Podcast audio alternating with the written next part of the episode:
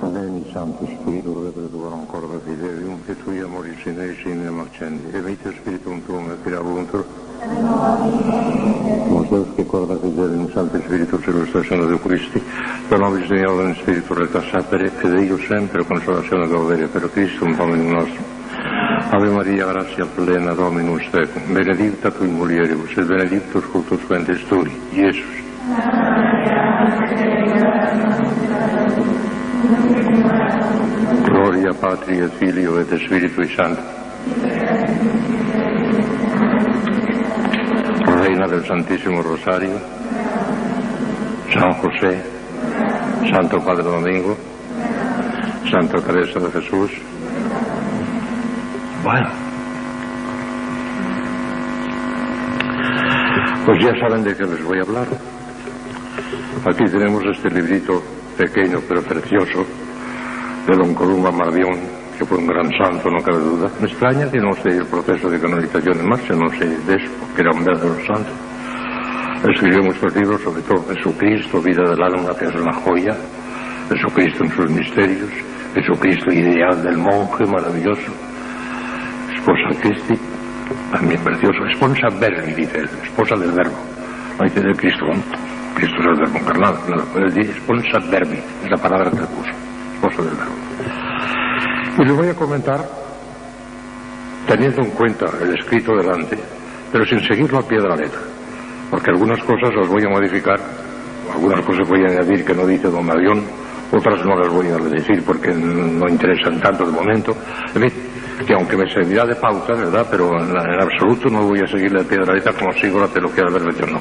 Voy a hacer estas modificaciones que me parece que quedarán más claras, sobre todo para que queden las cosas más claras.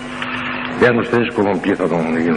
Está en, italiano este librito, pero el italiano se lee muy bien y lo traduzco bien. De todas formas, aprovecho la ocasión para decir que Sor Nieves, la madre superiora, me dijo que tiene un ejemplar en español también.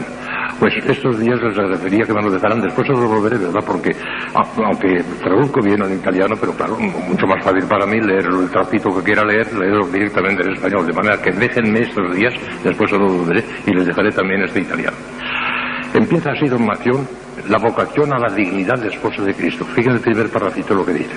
Dice, la gracia de la adopción sobrenatural en Jesucristo, verbo encarnado, es el don por excelencia hecho por Dios a sus criaturas. El ser supremo, infinitamente perfecto, que de, nadie de, depende y que no tiene necesidad de nadie, deja caer sobre su criatura su amor inmenso para elevarla hasta la participación de su vida íntima y de su propia beatitud. Este don, que excede las exigencias y las fuerzas de la naturaleza, vuelve al hombre verdaderamente hijo de Dios, hijo del Padre Celestial, hermano de Jesucristo y templo del Espíritu Santo. Eso es lo que hace la gracia, y eso es lo que hacen todos los bautizados, eso ya lo sabemos. Pero, continúa don Mardión, para el alma religiosa existe una relación más íntima con Dios, más íntima con Dios que la gracia, más íntima con Dios que la gracia para el alma religiosa. Y en cierto modo, más profunda que aquella que se deriva de la cualidad de su hijo, de ser hijo, porque ha sido escogida nada menos que para ser esposa del verbo encarnado. Y como veremos en esta conferencia, esposa es muchísimo más que hija, sin comparación. El mismo Jesucristo, continúa todavía don Marción, más de una vez ha comparado el reino de Dios a un convite nupcial. Mateo 12, 21, Mateo 25, 1, Lucas 14, 16, están en el para a las bodas. El banquete que preparó para las bodas del Hijo del Rey, las diez vírgenes que fueron convocadas al banquete de bodas, cinco prudentes y cinco necias, o sea que muchas veces el Evangelio sale el banquete nupcial, lo compara Cristo nuestro Señor. Y dice don Marbión, en esto voy a seguir a don Marbión, pero haciendo un resumen, y después diré cosas que no dice don Marbión, dice que en todo banquete hay que distinguir cuatro categorías de personas. Primera, empezando por los más modestos, los servidores. Los servidores pobrecitos sirven a la mesa de los señores, pero ellos no se sientan ahí, no se sientan, no pueden participar en el banquete, simplemente los sirven. Y yo he, he presenciado alguna, alguna, cosa verdaderamente vergonzosa, parece mentira que eso pueda existir. No era servidor, sino servidora, una pobrecita servidora, Era una familia de alta alcurnia, gran categoría social, hicieron un gran banquete, a mí me invitaron, estaba allí sentado con ellos, pero la pobrecita sirvienta no sonreía ni decía nada. Estaba quietecita. Y cuando la conversación del banquete, uno contó un chiste y empezamos a reír todos, la pobrecita sería, no rió. Porque reír sería tomar parte en, en- en la, en conversación de los señores y eso un criado no lo puede hacer. Allí arrinconadita y calladita. Es vergonzosa esto, vergonzosa esto, pero sí. Y los grandes palacios, hoy en día ya no existen palacios porque no hay quien los pueda mantener, pero en los grandes palacios la servidumbre no podía subir por la escalera principal, que era una alfombra magnífica la escalera principal, no, no, tenía que subir por la escalera de servicio. Y no podía utilizar el ascensor de los señores, sino el montacargas de la mercancía, porque era una mercancía así. Vergonzoso, pero así funciona el mundo. Así funciona el mundo. Allá arriba, al revés. Aquella pobrecita sirvienta que no podía ni reír porque no le estaba permitido reír, será la que ría. Allí cambiará todo. El Señor prefiere a los pobres. El mundo no. El mundo prefiere a los ricos. Bueno, pues esos son los primeros que asisten al banquete. Los pobres servidores que asisten allí, trabajan, pero no participan en el banquete, no pueden participar. Bueno, los segundos son los invitados. Los invitados son gente extraña de la familia, pero que han sido invitados y se sientan, y comen, y se sientan en el banquete, ¿verdad? Pero, y tienen la conversación, en fin, son aga- agasajados, se les trata con mucho cariño, todo lo que ustedes quieran, pero es una cosa transitoria. Termina el banquete, se marchan a sus casas y cada uno vive por su cuenta, es decir, una cosa independiente, son- no son de la familia. Son, ya son mucho más que los sirvientes, son los invitados. La tercera categoría, todo eso lo dice Don Marrión, lo dice muy bien, la tercera categoría son los hijos. Ah, los hijos son mucho más que los invitados, porque ya forman parte de la familia, ya tienen una intimidad grande con los, con los señores que son sus padres, ya son los herederos de aquella familia, pero todavía no tienen la intimidad profunda de la esposa. El cuarto lugar lo ocupa la esposa, que es incomparablemente más que los hijos, porque la intimidad entre el marido y la mujer es tan profunda, ya no son dos sino una sola cosa, y por consiguiente, claro, es mucho más. Las grandes intimidades del marido y la mujer solamente son para ellos dos. Ni siquiera los hijos participan, ni siquiera los hijos. Es lo más íntimo que hay, el marido y la mujer, los esposos. Bueno, pues vamos a ver ahora una cosa que no dice don Marión, pero que yo la suelo decir siempre en las pláticas de boda. Las pláticas de boda, de matrimonio, que se puede aplicar al pie de la letra, sin cambiar una sola letra, al, al matrimonio espiritual desde idéntico a lo de la. Yo les digo, dentro de un momento, me dirijo al, novio y a la novia, que están ahí rodillas delante, dentro de un momento vais a, a pronunciar un sí, aceptándoos mutuamente como marido y mujer, y en ese momento se establecerá entre vosotros un vínculo indisoluble que solo la muerte podrá romper. Ya no hay fuerza humana que pueda romper eso. Será un vínculo indisoluble. Pero vamos a ver ahora, les digo, cuál es el grado de parentesco que va a establecerse entre vosotros en virtud de ese vínculo indisoluble que no puede romper nadie más que la muerte. Vamos a ver qué clase de parentesco se establecerá entre vosotros. Escuchan con atención, a ver.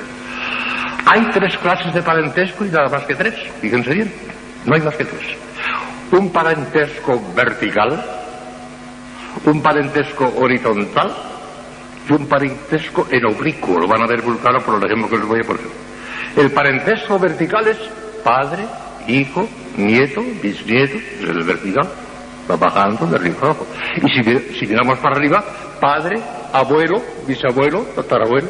Ese es el parentesco vertical. Está clarísimo esto, no hay tipo de ninguna. ¿Cuál será el parentesco horizontal?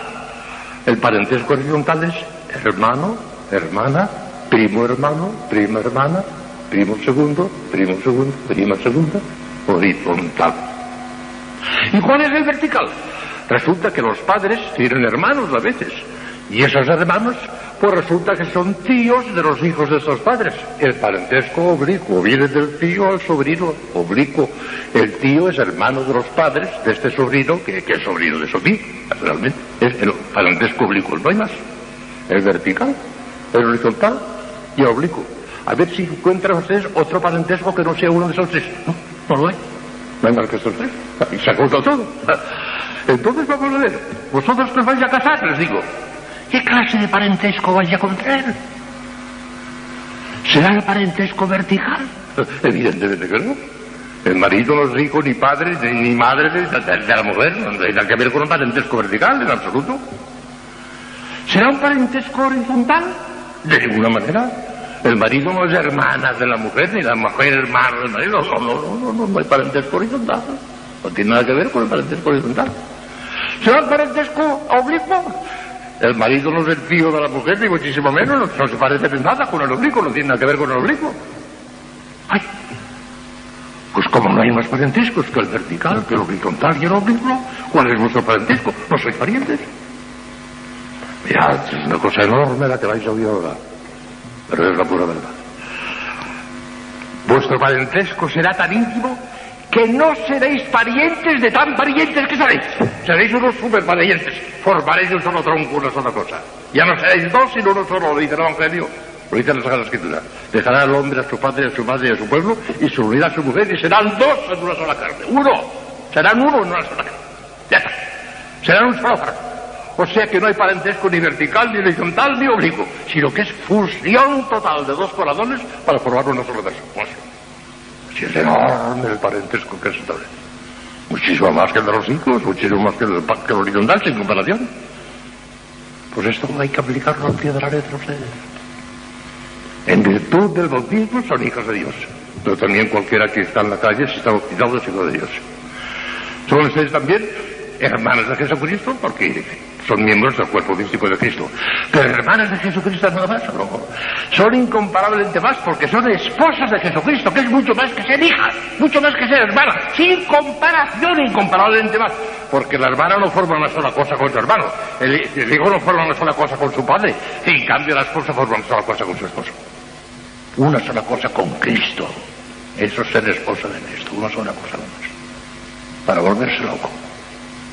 Dice don Marrión, y ahora vuelve don Marrión, esto de esto que acabo de decir no dice nada, que si no fuera por la revelación a nadie se le podría pensar ni ocurrir nunca que sea posible que una criatura llegue a ser esposa de Cristo. No es posible esto. Pero lo dice la revelación, está en la Sagrada Escritura, ha querido Dios cielo y se acabó, no más que hablar. Lo ha querido Dios así. Y esa locura la ha cometido Dios. De querer tener esposas, pero en el sentido profundo de la palabra, auténtico, esposa con toda la intimidad que hay entre el esposo y la esposa, con toda la intimidad fecunda, porque ustedes también tienen que tener hijos, vaya, si tienen que tener, no sería matrimonio. Hijos espirituales. Aquellos que con su oración y su sacrificio conquisten para Dios serán sus hijos espirituales. Y tienen que tener muchos hijos, no dos ni tres, muchos hijos todos, porque si no, no habría matrimonio espiritual. Tiene que haberlo y lo hay ustedes. Y por eso tienen tantísima obligación de rezar para que se salven las almas que dan sus hijos. Sí. Acuerdo ahora en su momento no sé si viera cuento, pero me acuerdo en este momento de una anécdota misional que leí que me impresionó mucho. Un obispo misionero, Monseñor Leroy, se, era belga, se llamaba Monseñor Leroy, asistió a la hora de la muerte de un, uno de sus misioneros en, en, el Congo belga. El que era entonces Congo belga, que ahora no es belga, se separó de Bélgica. Bueno, pues asistió a la muerte de aquel misionero y de pronto vio que aquel misionero abría solamente los ojos y dijo, uy, uy, uy, uy, uy. Y el obispo le dijo, ¿qué es lo que ve? ¿Qué es lo que ve? Dice, veo, veo, veo una larga serie de negritos, de negros. Y los conozco, son los que yo bauticé. Sí, son los que yo bauticé y vienen a buscarme. Son los que murieron y que yo bauticé y vienen a buscarme. Me voy con ellos, me voy con ellos, señor obispo, me voy con ellos. Los negritos que la habían bautizado se presentaron a la hora de la muerte para llevárselo al cielo a la hora de la muerte de las religiosas se presentaron una cantidad enorme de hijos. ¿Pero cómo? Pues ustedes con sus sacrificios. Y si no, no serían las cosas de eso. Pero fíjese bien, la terrible responsabilidad que lleva consigo el ser esposo de Jesucristo. Se dice muy pronto eso. Sigamos, sigamos. Por lo pronto ya digo, como un Margón dice, no sería posible que a nadie se le ocurriese eso si no estuviese en la Sagrada Escritura. Pero es que está en la Sagrada Escritura. Aquí pantalla. En el Antiguo Testamento, aquí tiene el libro de la sabiduría, en que el Hijo de Dios tiene su, su delicia en estar con los hijos de los hombres, su joya, su gloria, su goya, su, gozo, está en estar el, en el, salmista, ah, el Salmo 44, qué maravilloso. Escucha, hija, inclina tu oído, olvídate de tu pueblo y de la casa de tu padre, porque el rey se ha prendado tu hermosura. La hermosura, el Salmo 44, que es el Salmo de las esposas de Cristo. El cantar de los cantares es un epitalamio maravilloso de las bodas, y ese se puede interpretar de cinco o seis maneras, el cantar de los cantares, porque la Sagrada Escritura tiene tal fecundidad que tiene muchísimos sentidos en un mismo versículo, tiene muchísimos sentidos. Y puede referirse a las nupcias, a la boda de Yahvé con el pueblo de Israel, a la boda de Cristo con la iglesia, a la boda del Espíritu Santo con la Santísima Virgen, a la boda de, Dios con cualquier alma en gracia, a la boda de Dios con un alma consagrada. ¿Cuántas veces se puede aprovechar el cántico de los cantares? Cantar a los cantares, que es una delicia, maravilla Mucha gente le escandaliza. Claro, lo interpretan a lo humano y no, no, no, no, El hombre animal no comprende las cosas del espíritu de San Pablo, porque son cosas espirituales. Pero entendido, a mí el, cantar a los cantares me, me, me, me, emboba, es una maravilla, una maravilla cantar los cantares. El cántico nupcial es un cántico nupcial, las bodas entre Cristo y su esposo, entre Cristo y el alma en gracia, entre Cristo y la iglesia, entre Cristo y la Virgen. Entonces lo cantar los cantares. Una maravilla. Béseme con el beso de su boca. Sí, señor. Maravilloso. Y para volverse loco. Así empieza. El primer versículo es osculeto que me osculo resumes. Béseme con el beso de su boca. Lo primero que, y lo comenta Santa Teresa en ese libro que es comentario a los cantaros cantares, conceptos de amor de Dios que le quisieron dar ese libro, y comenta ese versículo, béseme con el beso de su boca, está genial Santa Teresa comentando ese versículo, maravilloso. Ahora está en la Sagrada Escritura. Y el Evangelio también, el banquete de boda, de fiesta. San Pablo también habla de os he desposado con Cristo para que seáis puras, limpias, inmaculadas, sin ninguna arruga. Está en la Escritura. Por consiguiente, a nadie se hubiera podido ocurrir, pero está en la Escritura. Y vean ustedes la responsabilidad enorme, que se llevamos. La dignidad de la esposa de Cristo es para volverse loco. Pero fíjese bien la perfectísima analogía, paralelismo que hay entre el matrimonio como sacramento y el matrimonio espiritual de las esposas de Cristo. En el matrimonio con sacramento se pueden distinguir tres momentos. El noviazgo, antes de casarse, son novios. Por lo general, son novios más o menos tiempo, pero son novios. Luego viene venía, porque eso ya parece que se sobrevino, pero en tiempos de la Santísima Virgen subsistía todavía, y dentro de la Iglesia Católica durante muchos siglos, antes de llegar al matrimonio, era el desposorio. Primero eran desposados. San José, cuando la encarnación del verbo en la casita de Nazaret, todavía no había contraído matrimonio con la Virgen. Estaba desposado nada más. Y después venía el matrimonio, pero todavía no. Estaba todavía desposado nada más. Después venía el matrimonio. Bueno, y después, como digo, después del desposorio viene el matrimonio. Al pie de la letra todo eso se da en la vida religiosa consagrada. Hay un noviazgo. Las novias de nuestro Señor Jesucristo son las novicias. Eso es el noviazgo. Novicias es el noviazgo. Luego hay un desposorio, que ya es desposorio, es medio esposa ya, ya es desposorio, de alguna manera y hay un cierto matrimonio, que es la profesión simple, los tres años. No es verdadero matrimonio todavía porque el matrimonio o es para toda la vida o no hay matrimonio. No se puede uno casar para tres meses y para tres años. El matrimonio no puede ser provisional, es definitivo. De manera que la profesión siempre ya les hace de alguna manera esposas de Cristo, pero desposada, nada más. Y un desposorio que no es todavía definitivo, puesto que puede terminar. Al final de ese desposorio de los tres años, pues marcharse usted a su casa y no pasa nada, sin dispensa de nadie, pueden hacer. todavía no es definitivo. Ah, pero si llegan a hacer la profesión solemne, eso ya no es desposorio, es ya matrimonio, definitivo y perpetuo, para toda la vida. Y eso no hay quien lo rompa todavía el Papa, el Papa tiene potestad para poder romper eso, porque al fin y al cabo no es sacramento. Ah, diferente es eso. Que aún una provisión solemne no es sacramento. No es sacramento. Es una cosa maravillosa, pero no es sacramento. Y el Papa puede deshacer lo que quiere. El Papa no puede deshacer un matrimonio legítimo de ninguna manera. Puede declarar nulo un matrimonio.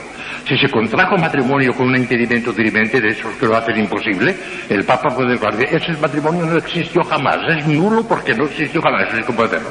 Pero romper un matrimonio legítimo, ni el Papa no tiene potestad, no puede hacerlo. Mire usted que ha habido en la historia de la Iglesia, ha habido algunos casos terribles cuando nada menos que, Enrique VIII de, Inglaterra quiso romper con, su Catalina de Aragón, que era su legítima mujer, y quiso casarse con una nonera, mandó un embajador suyo al Vaticano para pedirle al Papa la dispensa del matrimonio legítimo con Catalina de Aragón para casarse con Albolena.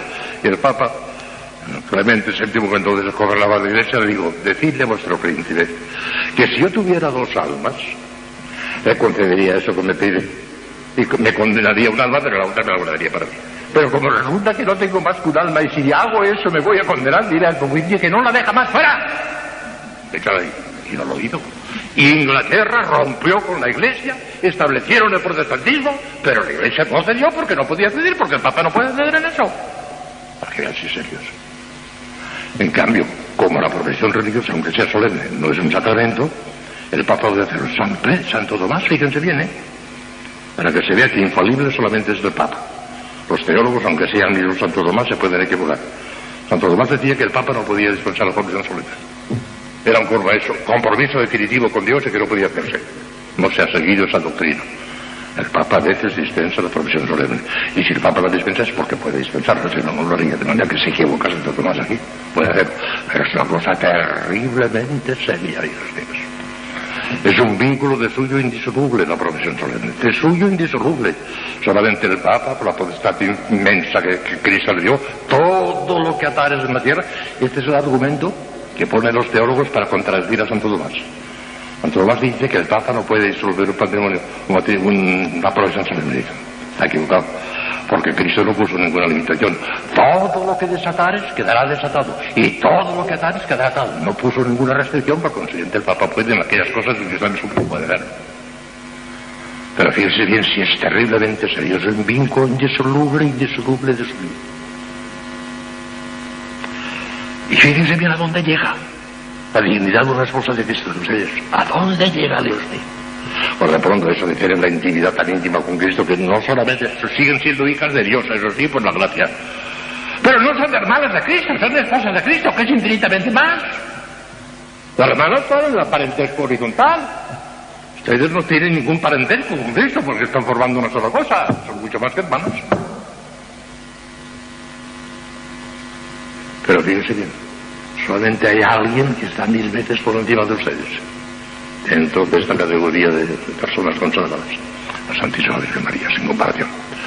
Porque la Virgen no solamente es hija de Dios, hija del Padre, no solamente es esposa auténtica y verdadera del Espíritu Santo, concibió de él, sino que además es la madre del verbo encarnado y su maternidad divina está tan por encima que está por encima de su filiación del Padre y de su esposa del Espíritu Santo. La maternidad divina está por encima de todo. El título supremo de la Virgen es la maternidad divina, no la hija de Dios ni las cosas del Espíritu Santo, la madre de Dios, ese es el título supremo, la maternidad divina. Dice Santo Tomás con la serenidad de Santo Tomás, Santo Tomás no exagera nunca, nunca dice tres y un céntimo, si no hay más que tres, no dice nunca tres y un céntimo, es serenísimo, santísimo, y dice, la Santísima Virgen María, en virtud de su maternidad divina, se eleva tan alto, tan alto, tan alto, que casi roza los linderos de la divinidad. Un poquito más, Dios. Está en la cumbre por su maternidad divina. No por su filiación, no por ser esposa de Santo, sino por su maternidad divina. La maternidad divina está por encima de la esposa, por encima de todo. La maternidad divina. Divina. La hace de la familia de Dios. Es terrible. Pero después de la Virgen ustedes después de la Virgen inmediatamente ustedes. La profesa solemne, sobre todo en una orden contemplativa. La profesa solemne inmediatamente después de la Virgen. El mundo está despistado, no comprende estas cosas. Las desprecia olímpicamente ustedes. Las mujeres más excelsas del mundo, la reina de Inglaterra, la, primera dama de los Estados Unidos, la reina. Las pobres mujeres que no nadie. Una esposa de Jesucristo, Dios mío. Los ángeles tiemblan ante ustedes, tiemblan. El ángel de la guarda les tiene a ustedes un respeto tremendo. Esta mujer es yo. El ángel de la guarda les tiene a ustedes un respeto terrible. Esta mujer es yo. Es la esposa de Jesucristo, Dios mío. Estará estremecido delante de ustedes el ángel de la guarda. ¿A qué Dios? ¿A qué dignidad? Los manda nuestro Señor. Gratuitamente. Porque si alguna de ustedes fuese tan tonta y tan idiota que pensase que la eligió porque era usted muy buena y por eso la eligió, ah, precisamente porque no era digna de ser elegida, por eso a mí ciertamente me eligió porque no era digno de ser elegido, si no, no hubiera elegido. Para que nadie se gloríe, para que nadie se gloríe, para escoge y elige el desecho de la, lo que nadie quiere, el, el, el, Eso es lo que escoge el Señor, para que nadie se gloríe gratuitamente, sin mérito alguno, nos escogió porque quiso. Y claro, aún en el orden humano, fíjese bien, Digo que por encima de todo está la Santísima Virgen y después la Santísima Virgen ustedes. Pero hay que hacer aquí una restricción, dejando al parte la jerarquía sacramental, claro. Porque la profesión religiosa, aunque sea de solemne, no es sacramento. No es sacramento, es un sacramental. Excelso, maravilloso, pero no es sacramento. En cambio, hay una jerarquía sacramental está infinitamente por encima de la profesión religiosa solemne, el sacerdote. Eso está mil veces por encima. Miren, no solamente de una monja, claro eso, sino un religioso cartujo de vida contemplativa, auténtico, de profesión solemne y demás, infinitamente inferior al sacerdote que les dice la misa por la mañana sin comparación. El mil veces por encima. La jerarquía ministerial, sacramental, veces por encima de lo que no es sacramento. Y eso, está claro. El, sacerdote, el obispo y el papa, mil veces por encima de los religiosos, aunque sean monjes de profesión solemne y monjes de clausura, como son ustedes. Pero fuera de la jerarquía eclesiástica, que está, está, está por encima de todo, después de la Virgen ustedes. El ángel de la guarda, inferior a ustedes inferior tiembla delante de ustedes el ángel de la guarda. Tiembla de respeto, no de miedo, no, pero de respeto. Tiembla de respeto delante de ustedes el ángel de la guarda. ¿A qué altura los levanta? ¿Y qué responsabilidad tan terrible? Les voy a decir todavía algo de las prácticas de boda mía. Las prácticas de boda mía les causan una impresión tremenda. Sale la gente y. Le digo, mira, Precisamente porque ya no seréis dos, sino uno. Tú, le digo al marido, que entonces ya es marido porque o, va a serlo dentro de un minuto cuando diga el sí. El sacramento lo hacen ellos. El sacerdote no casa a nadie. El papa no puede casar a nadie. El ministro del sacramento son los pocos contrayentes. El sacerdote no hace más que asistir en nombre de la iglesia y decir el nombre de la iglesia y es necesario y es obligatorio incluso para la validez del sacramento excepto en ciertas circunstancias especiales, cuando no hay sacerdote, cuando durante un mes tienen que estar sin sacerdote, se pueden casar con dos testigos para la iglesia, pero ordinariamente la presencia del sacerdote es obligatoria. Pero no porque sea el ministro, nosotros, los sacerdotes, no somos ministros del sacramento del, matrimonio, son ministros de Dios. Pero le digo, mira, tú, en el momento en que vas a decir sí, vas a actuar sacerdotalmente, fíjate, tú no eres sacerdote, pero vas a actuar sacerdotalmente porque el bautismo, el carácter del bautismo, te dio ciertos poderes sacerdotales. No perfectos, tú no puedes decir misa, pero tienes cierto poder sacerdotal y precisamente el acto sacerdotal por excelencia de toda tu vida lo vas a hacer ahora. Porque en el momento que digas sí, le darás la gracia santificante a tu novia, que será tu mujer. Y en el momento que digas sí, actuarás sacerdotalmente ella dándote a ti la gracia santificante. Porque son los ministros del sacramento. Sí, es enorme esto. Vaya a ser sacerdotes un instante. ¿Cierto? ¿Dicho? El carácter del bautismo ya da una participación del sacerdocio de Cristo. Y luego viene otro segundo sacramento, la confirmación, que nos da otra segunda participación del sacerdocio de Cristo. Solamente falta la tercera, que es la sacerdotal, que es la única que nos da autorización para decir misa y para todas las cosas del sacerdocio.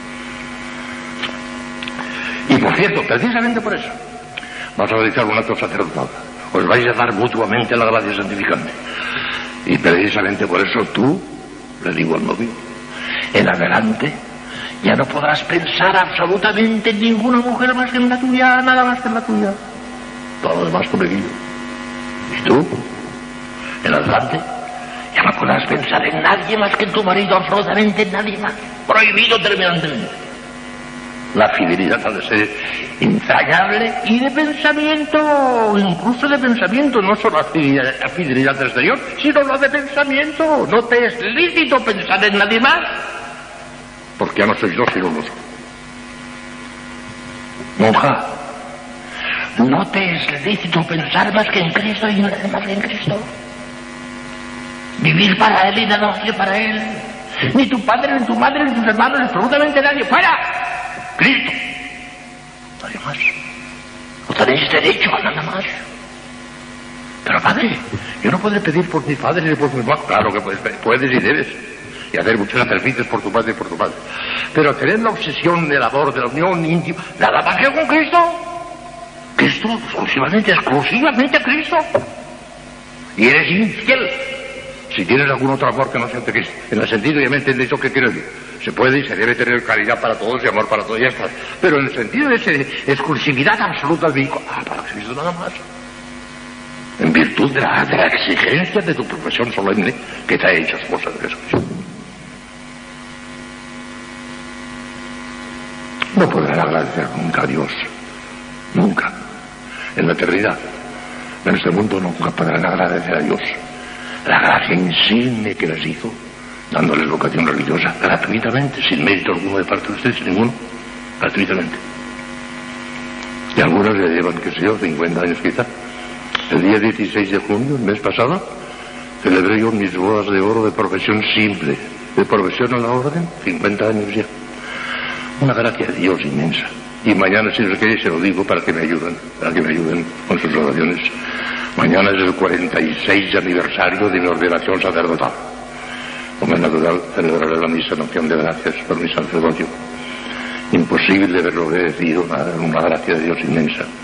Pero claro, con el cáliz en la mano parece que se le da, no parece, sino que le doy a, Dios suficiente. Eh, me paso de la raya. Le doy a Dios más de lo que me ha dado a mí. Mira que me ha dado a mí el sacerdocio, que es una cosa enorme, pero cáliz consagrado, ofreciendo la sangre de Cristo, compensa todas las acciones de gracias de mi por porque ya saben ustedes que la Santa Misa tiene cuatro finalidades, adoración, reparación, petición y acción de gracias. Precisamente la Eucaristía, la palabra Eucaristía significa acción de gracias. De manera que mañana compensaré, así es, compensaré a Dios la gracia inmensa que me hizo de hacerme sacerdote al levantar el cáliz y ofrecérselo en acción de gracias. Ayúdenme ustedes también. Nunca, nunca, solamente en el cielo, caeremos en la cuenta de lo que significa haber sido elegidos. Como mujer, para lo máximo que puede ser una mujer. Religiosa de clausura, de vida contemplativa y de profesión solemne. Y no se puede subir más arriba. Tendrían que ser la Virgen para ser más. Y el sacerdote es lo máximo que un hombre puede ser en este mundo, sacerdote de Cristo. No se puede subir más arriba. El obispo y el papa ya son muy poco más que el sacerdote, muy poco. Porque lo inmenso del sacerdote es que puede consagrar y que puede absolver, y eso lo puedo hacer yo igual que el papa, igual que los obispos. Aquí el, obispado y aún el supremo pontificado añade muy poquito al sacerdocio. Es una prolongación del sacerdote, pero muy poquito. Lo inmenso lo tiene el simple sacerdote. Puede ministrar cinco sacramentos el sacerdote. Y el papa puede ministrar seis, siete no. El matrimonio no puede ministrar ni el papa, eso lo he dicho antes. Qué maravilla. Luego, con un amarrión, todas estas cosas que les acabo de decir, relativas al matrimonio, no dicen nada. Va por otro lado, bien, me parece muy bien, pero a mí me pareció que esto era muy importante, que era muy clarificador, que daba ideas muy claras y que a lo mejor no las habían oído este río, no sé si lo habrán oído ya de otros sacerdotes, pero era el definitivo. Y luego don Columba cita un, un trocito un, un de San Bernardo, en el que pone las condiciones, las características que ha de tener la fidelidad de la esposa de Cristo. Y ese parrafito de San Bernardo después lo comenta conferencia por conferencia, palabra por palabra, va comentando el parrafito de San Bernardo, también lo comentaré. Ahí nos dirá San Bernardo, y lo comentaré con algunas ampliaciones, eh, con algunas modificaciones, para dejar las cosas más en claro. Lo comentaré yo también para que vean las exigencias que lleva consigo el hecho colosal, impensable, de ser esposas de Cristo en el auténtico y verdadero sentido de la palabra. Que lo son si tienen ya la profesión solemne. Lo serán si ya son novias de Cristo por el, por el, noviazgo o si ya son desposadas con Cristo por la simple, por profesión simple. Pero plenamente esposas de Cristo empiezan a ser el día de su profesión solemne. Que ya es irrevocable y para siempre, el vínculo indisoluble para siempre. Si esto me entusiasma, yo no sé qué habrá que decir porque esto es entusiasmante. A mí me vuelve loco estas cosas. Y si no estamos locos de todos, por ejemplo, porque ya lo estamos antes de verlos puesto. Maravilloso. Hemos estado media hora, un poco más largo. No importa que pase alguna vez de la hora, porque estas cosas pues son importantes. Los domingos, si Dios quiere, los cuatro domingos que me quedan todavía, seguiremos exponiéndolo de un avión con algunas modificaciones, como le digo. Y les agradeceré, vuelvo a decir, que me dejen el librito en español para no tener que andar traduciendo desde el... Bueno, si quieren, háganme alguna pregunta, sin miedo ninguno. Alguna pregunta complementaria, con mucho gusto lo contestaré, con mucho gusto. No tengan vergüenza. Si quieren alguna pregunta, yo la contesto. ¿Ha quedado oscuro algún puntito de los que acabo de decirle o ha quedado claro? ¿Ha quedado todo claro? Entonces no hace falta aclarar nada, pues lo hace todo claro. Según eso de atar y desatar, según, según lo de atar y desatar, que usted decía que por esa causa podía el Papa En las, cosas, a las religiosas. en las cosas no sacramentales, en el sacramento. Ah, Ya lo he explicado. entonces, ¿por qué no iba a preguntar? por Ya lo he explicado, en las cosas sacramentales, no, no, el sacerdote, el sacerdote no lo puede dispensar, pero como el, el, el matrimonio, y por eso lo dispensó el matrimonio de Enrique VIII, no lo dispensó, y armó un lío tremendo, que nada menos que se introdujo el protestantismo en Inglaterra, pero no lo dispensó porque no puede. En cambio, la profesión solemne, como no es sacramento, eso puede hacer. Que puede hacer en virtud, en, el límite del sacramento. en virtud, el límite está en el sacramento de salud, eso no lo puede hacer, porque el, el sacramento es de Cristo, no es del Papa.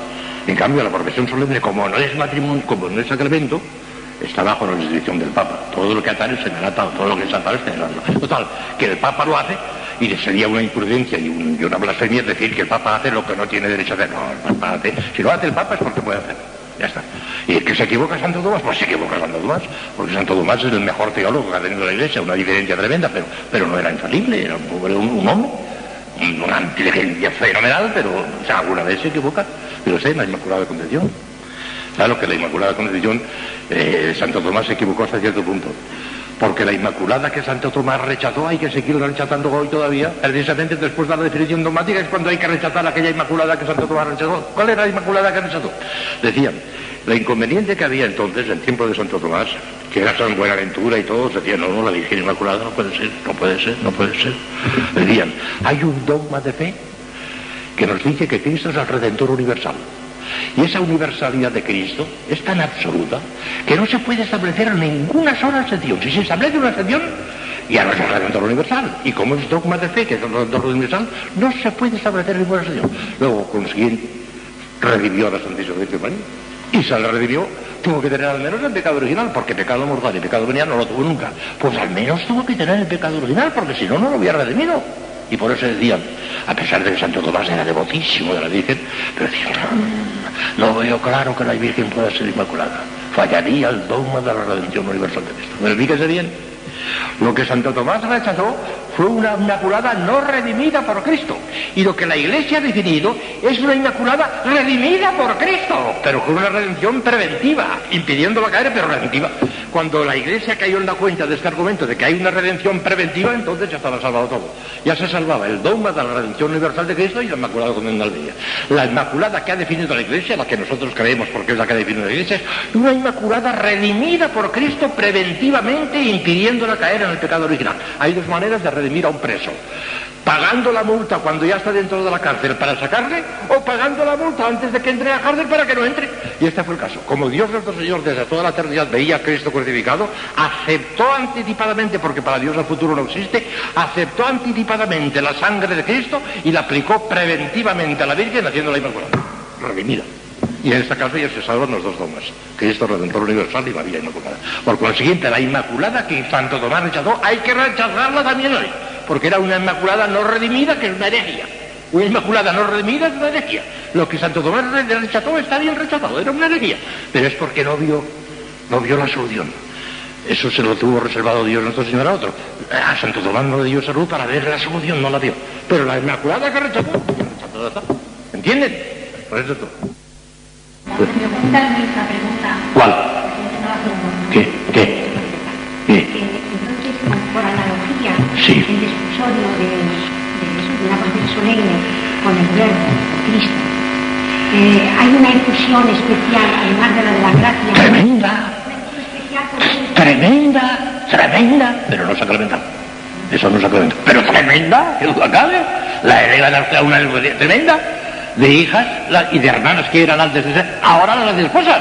Hay una elevación tremenda, una infusión de gracia tremenda, de gracia, de gracia, pero no sacramental. y otra cosa, como es mutual, Sí, es mutual la infusión de los esposos, en el caso de la desposada religiosa, Sí. porque solemne, hace ella una especie de fusión en el cuerpo místico de Cristo por el desposorio me hace usted una pregunta muy, muy, muy comprometida, no me atrevo.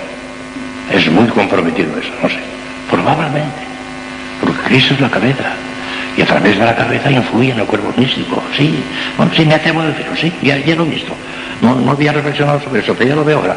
A través de la cabeza, que es Cristo, influye en el cuerpo místico. Porque los miembros de Cristo no están desvinculados de la cabeza, sino que están formando un cuerpo místico con él. Influye en el cuerpo místico. Sí, sí, sí, sí, sí. Lo afirmo rotundamente, es que no lo había pensado, pero ahora lo pienso. Sí, sí. Influye en el cuerpo místico. Para que vean, para que vean, para que vean la altura tremenda que eleva la profesión sacerdotal y la terribilísima responsabilidad que contraen con él, las cosas. Sí, diga.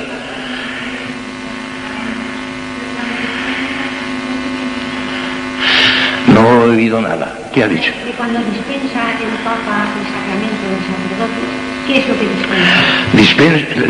Dispensa, la obligación del ejercicio, no solamente la dispensa, sino que la prohíbe. Prohíbe el ejercicio del sacerdocio, pero el carácter sacramental no se lo puede quitar.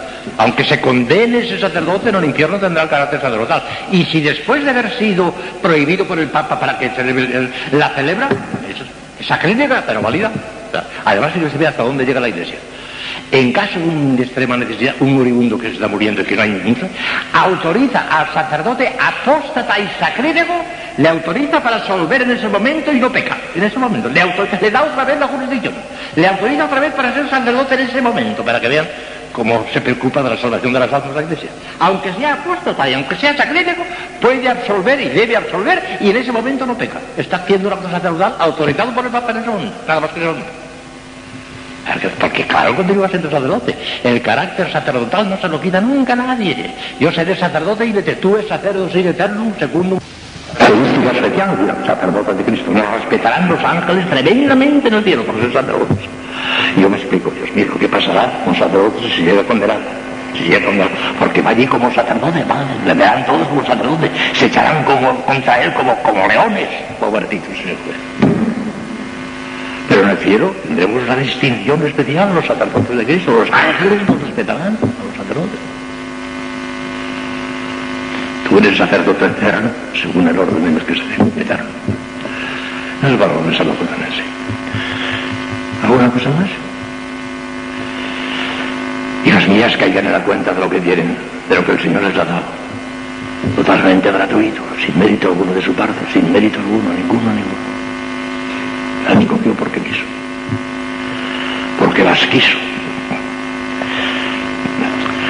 Y no jueguen con la vocación, hijas mías. Es una cosa muy seria. Entréguense totalmente a Cristo. Con todas las consecuencias. Si se mueren, que las entierren. Con todas las consecuencias. Que hay monjas, lo dice Santa Teresa, hay monjas que parece que han venido al convento a procurar no morirse. Ay, que estoy enferma, ay, que al médico, ay, que... Y si se mueren, que las entierren, hombre. Pero entréguense con toda el alma, con toda el alma. Sin tener valor en cuenta la salud y la enfermedad. Yo sé de una persona que solía pedir a nuestro Señor, Señor, que llegue hasta perder la salud y la vida por ti, que llegue a perder hasta la salud y la vida por ti. La salud y la vida. Otros dirán que es una barbaridad, que eso se puede decir. También parece que sí se puede decir. Que llegue a perder hasta la salud y la vida por ti. Al contrario de muchas almas que por encima de todo la salud, lo principal es la salud. ¿Qué más es lo principal? La salud no es lo principal. Lo principal es la unión con Dios, además no importa. Impulsar la salud. Ojalá nos muramos cuanto antes. bueno, eso no, me la atenta mucha gente, pero en. ¿Algo más? Bueno, el domingo que viene, si Dios quiere, que parece que querrá, porque yo no me acabo de morir, chico, con las ganas que tengo, pues seguiremos con esto de un año. Allí hemos tenido gracias a omnipotens Deus, por la excepción estuis, que vive rey en século seculorum. Continuando y ampliando considerablemente, como vamos de saber, este librito preciosísimo de don Columba Marrión, titulado Responsa Verdi, ya les hablé el primer día de la primera conferencia, resumida y ampliada, las dos cosas. Pues hoy también resumiendo y ampliando. La segunda conferencia de don Columba Marrión se titula La naturaleza humana de Cristo, esposa del Verbo. La naturaleza humana de Cristo, esposa del Verbo. Hay que partir, ante todo y sobre todo, de una cosa que ya se trata de ustedes, porque se lo he explicado también. En nosotros, eso que llamamos la persona humana, resulta de la unión sustancial del alma y del cuerpo. Cuando el alma y el cuerpo se unen sustancialmente, persona humana. Cuando se destroza esa unión por la muerte, el alma separada es un alma humana, pero no persona humana. Un alma humana incompleta, porque no es persona humana. Y el cadáver muchísimo menos, no es persona humana. Miren si el cadáver no es persona humana, que Santo Tomás, que es tan exacto, que no le gusta exagerar y que dice las cosas como son, pero que no se asusta de las consecuencias cuando son verdaderas, dice que el cadáver de una persona humana no es humano, es un animal. El cadáver de un animal no es humano. Fue humano cuando estaba unido con el, con, con el alma, pero cuando el alma se separa, ha dejado de ser humano. Es el cadáver de un animal. Así lo dice Santo Tomás. Tremendo, pero lógica pura. Lógica pura. En Cristo no. Si juntamos el cuerpo y el alma de nuestro Señor Jesucristo y decimos que entonces ya tenemos la persona de Cristo, herejía. Pero terrible. No, no. Si juntamos el cuerpo y el alma en Cristo, no tenemos persona todavía. Decir que esa persona humana de Cristo que resultaría de eso, herejía. Condenada por la Iglesia. Cristo no tiene persona humana. No es persona humana. Pero es que resulta que es persona divina. Porque esa naturaleza humana, al sacarla de la nada, Dios nuestro Señor, juntó el alma y el cuerpo y en el mismísimo instante de salir de la nada, no un instante después, fíjense bien la diferencia que hay, tremenda, ya lo verán ahora, no un instante después, sino en el mismísimo instante en que esa naturaleza humana formada del cuerpo y alma salía de la nada, en ese mismo instante fue elevada a la unión personal con el verbo. Y no tenía personalidad humana, pero es porque fue sustituida por la personalidad divina del verbo. Y así tenemos dos naturalezas, divina y humana, pero una sola persona divina. Decir que Cristo es una persona humana es una espantosa herejía. Cristo no es persona humana, es persona divina. No tiene una personalidad la del verbo. Perdió la naturaleza humana, digo, la, personalidad humana, pero para ser sustituida nada menos que por la personalidad divina. Salió ganando infinitamente, no tiene personalidad humana ni falta que le hace. Porque tiene personalidad divina. Pero miras bien, eso fue en el primísimo instante. Porque si hubiese sido el segundo, ¿qué hubiera pasado? Pues hubiera pasado que la Santísima Virgen María no sería Madre de Dios. Habría engendrado una naturaleza humana a la cual después vendría la unión hipostática. Pero como fue en el mismísimo primer instante, no, la naturaleza humana de Cristo no estuvo ni un solo instante separada del verbo. Ya estuvo personalmente unida. Porque fue precisamente en el primerísimo instante la Santísima Virgen María engendró al Hijo de Dios, es la Madre de Dios. Porque fue en el primer instante, si no, no hubiera sido. ¿Han visto ustedes?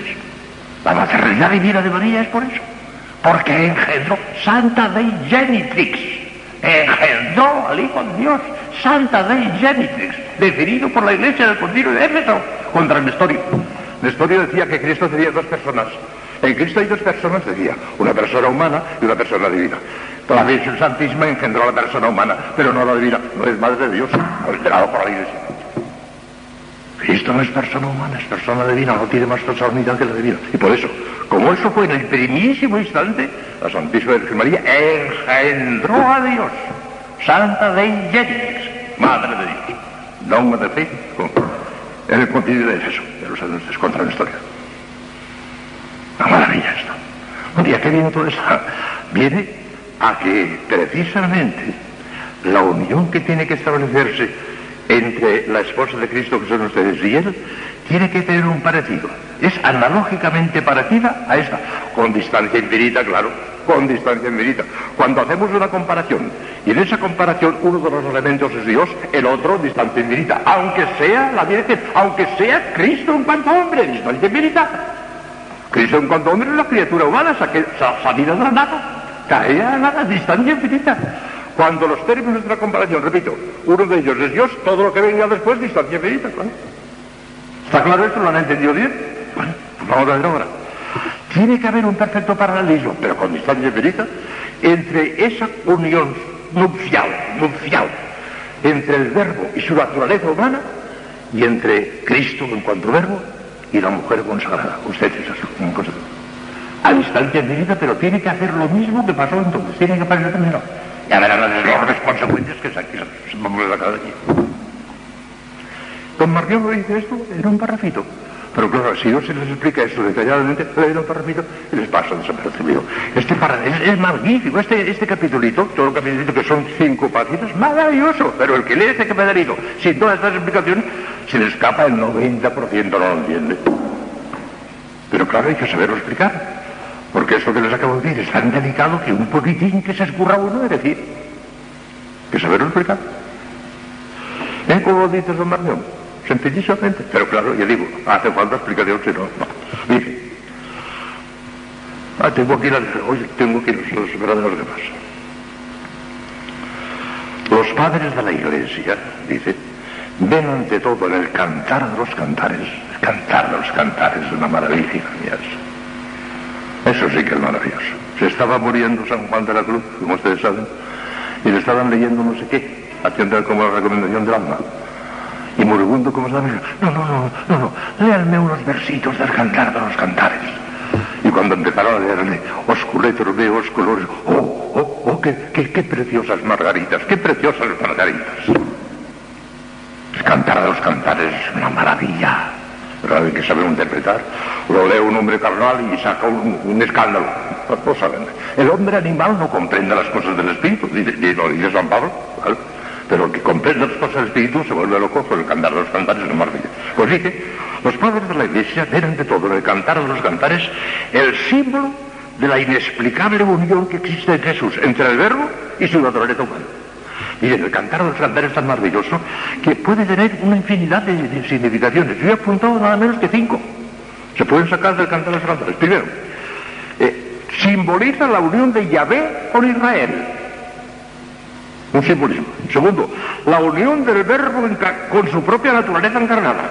Es lo que acaba de decir Mación. Tercero, la unión del verbo encarnado con su iglesia. También está en el cantar de los cantares. Cuarto, la unión del verbo encarnado con cualquier alma santificada por la gracia. También se puede aplicar a cada alma santificada por la gracia. Y por último, la unión del verbo encarnado con el alma consagrada, con la monja contemplativa. Este de cosas que se pueden sacar del cantar de los cantares. Una maravilla. San Juan de la Cruz lo comenta casi, casi versículo por versículo, pero en distintos sitios de sus obras. Continúa Don Marcón. El verbo, sabiduría eterna del Padre, es el único que comprende al Padre el verbo, porque Dios es impensable, no cabe en una inteligencia humana ni angélica. No hay ni una inteligencia humana ni angélica que comprenda Cristo, ni la inteligencia humana de Cristo, porque Cristo tiene inteligencia humana, porque alma humana. La inteligencia humana de Cristo no comprende. Es impensable. Porque Dios solamente se le puede entender una idea infinita, y esa idea infinita es el propio verbo, en cuanto verbo. No por su naturaleza humana, sino en cuanto verbo comprende. El único, el único, el verbo. Único que comprende el Padre, el. Es la sabiduría del Padre, el único que se comprende. Dice San Juan, ese primer capítulo del Evangelio de San Juan, es para volverse loco. Dice, a Dios no lo ha visto nadie. Pero el unigénito del Padre que está en el seno del Padre, ese nos lo ha dado a conocer. A Dios no lo ha visto nadie, que es como decir, a Dios no le comprende nadie. Pero el unigénito del Padre que está en el seno del Padre, ese nos lo ha explicado, ese nos lo ha dado conocer. Ipse en el él nos lo ha contado. Ya, por Dios, qué precioso. San Juan, que era un pobre pescador de Galilea, y dice esas cosas tan sublimes, el Espíritu Santo que le inspiró todo lo que dijo. Eso no se explica si fue tan pobre pescador. El Espíritu Santo. Bueno, pues el verbo sabiduría eterna es el esposo. Él mismo se eligió una esposa, su propia naturaleza humana. El seno virginal e inmaculado de María es el tálamo nupcial donde se realiza esta inefable unión. Tan inefable y tan elevada que no reconoce por autor otro que el mismo Espíritu Santo. Tan íntima que está sellada por el amor sustancial del Espíritu Santo. Lo dice maravillosamente, pero claro, al cual lo denso que es este parrafito. En un parrafito lo dice todo. Continúa don. Puede decirse que la naturaleza humana en Jesús está completamente despojada de sí misma, no tiene personalidad, desligada de toda criatura. ¿Cierto? Vosotros, se dirige a los oyentes, lo sabéis perfectamente. Se trata de una humanidad auténtica, pertenece completamente a nuestra raza. Jesús es hombre perfecto, como es Dios perfecto. La naturaleza humana de Jesucristo es integral, alma inmortal, unida a un cuerpo de carne con sus facultades y potencias. Excepto en el pecado, en todo lo demás, Cristo es semejante a los hombres sus hermanos, absolutamente en todo. Pero esta humanidad no posee nada propio. Se pertenece tampoco que ni siquiera goza de personalidad hasta se haya desprovista de lo que en nosotros constituye el centro más íntimo de esta plenitud de autonomía que forma nuestro yo.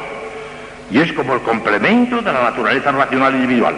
Hay ciertamente dos naturalezas en Jesús, pero una sola persona, la persona divina del Verbo, que reemplaza eminentemente la personalidad humana y la suple. ¿Dónde se pudiera buscar ni hallar para una naturaleza humana un despojo tan radical, tan absoluto, que ni siquiera tiene personalidad. Abandonado todo, relictis omnibus, que es la palabra que emplea San Bernardo que está comentando el padre don Marmión está comentando un textito de San Bernardo en todo, el libro. Empieza relictis omnibus, lo dejó todo, la humanidad de todo, hasta la personalidad, pero para querido de menos que la personalidad divina. Pues bien, hay, debe haber una perfecta analogía con distancia infinita entre lo que hizo el verbo con la naturaleza humana ah, como, esposa suya, que le escogió por esposa, y lo que tiene que hacer una monja contemplativa con su Cristo, que es su esposo. Con distancia infinita, pero perfecta analogía. A ver, vamos a ver las consecuencias que vamos a sacar. Tremendo. ¿Qué hizo el verbo? con la naturaleza humana con la cual se desposó, con su propia naturaleza humana con la cual se desposó. Lo primero, la elevó hipostáticamente a su divinidad. Ya lo he explicado eso. Vean.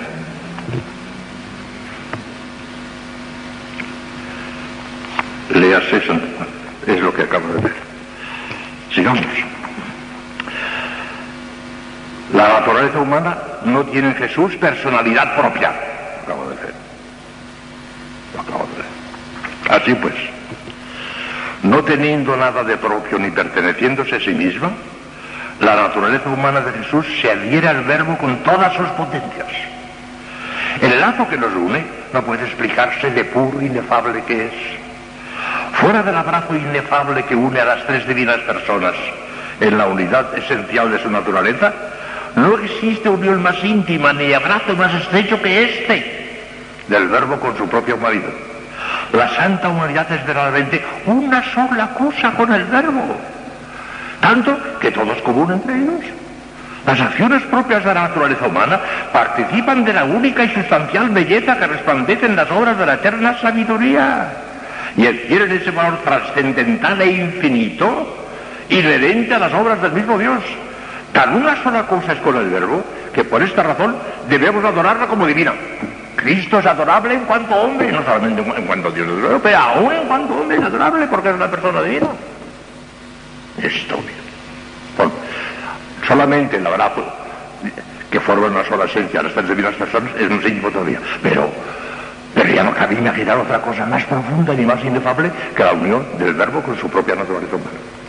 Abrazo indisoluble que una vez realizado permanecerá eternamente la muerte misma no ha sido capaz de quebrantarlo, porque el cadáver de Cristo continuó hipostáticamente unido, ni la muerte lo quebrantó nadie. Y ahora, como en los siglos sin fin, los elegidos contemplan, admiran, cantan y adoran la humanidad unida al verbo allá arriba en el cielo, para toda la eternidad. Cristo no dejó de la unión hipostática, las tres naturalezas, ni en la cruz. Y su naturaleza humana, su inteligencia humana, continuó la visión beatífica en la cruz. Esa cuarta palabra tan misteriosa. Dios mío, Dios mío, ¿por qué me ves dando a? Yo he predicado muchas veces el sermón de las siete palabras y cuando llego a esa palabra que es la más difícil de todas, propongo no una sino tres soluciones, pero con toda seguridad que ninguna de las tres puede nada. No, no. Tres hipótesis, tres soluciones, pero nada más. Quizá lo que más pudiera parecerse un poquito a ese misterio inefable que cuando pronuncia la cuarta palabra, Dios mío, Dios mío, ¿por qué me has abandonado? Está viendo la esencia divina, porque no perdió la visión beatífica ni un instante. ¿Cómo se explica eso?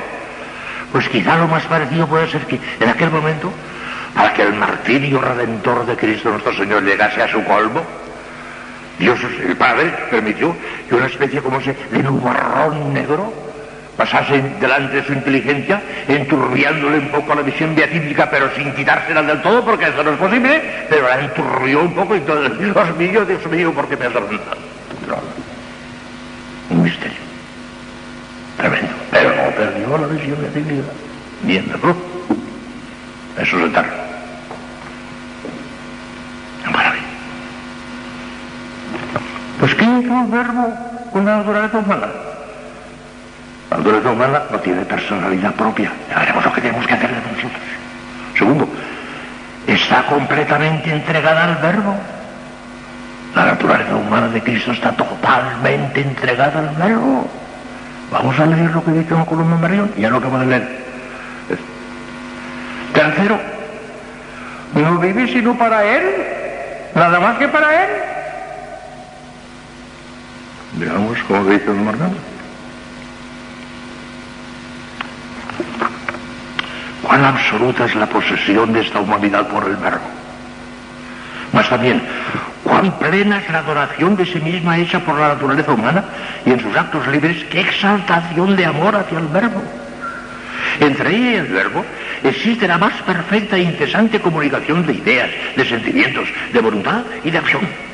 Toda su vida, toda su actividad, lo mismo que su ser de naturaleza, están consagrados a la gloria del verbo, viven para el verbo.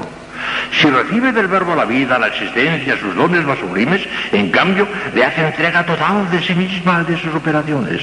Lo que Cristo dice de su vida de, verbo para con el Padre, la santa humanidad puede decirlo con la proporción de vida de Santa Iberita, de su vida para con el verbo.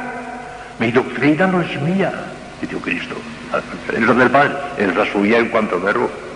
Mi doctrina no es mía, sino de aquel que estoy, al que estoy unido. Yo no juzgo por mí mismo, sino según los juicios que, de quien me posee en sí mismo, el Padre. Él también encuentra ver, claro. Obro como le veo obrar. O sea que la naturaleza humana no hacía nada por su cuenta, mirando al verbo. O mirando a su Padre que es lo mismo, mirando al Espíritu Santo que es lo mismo.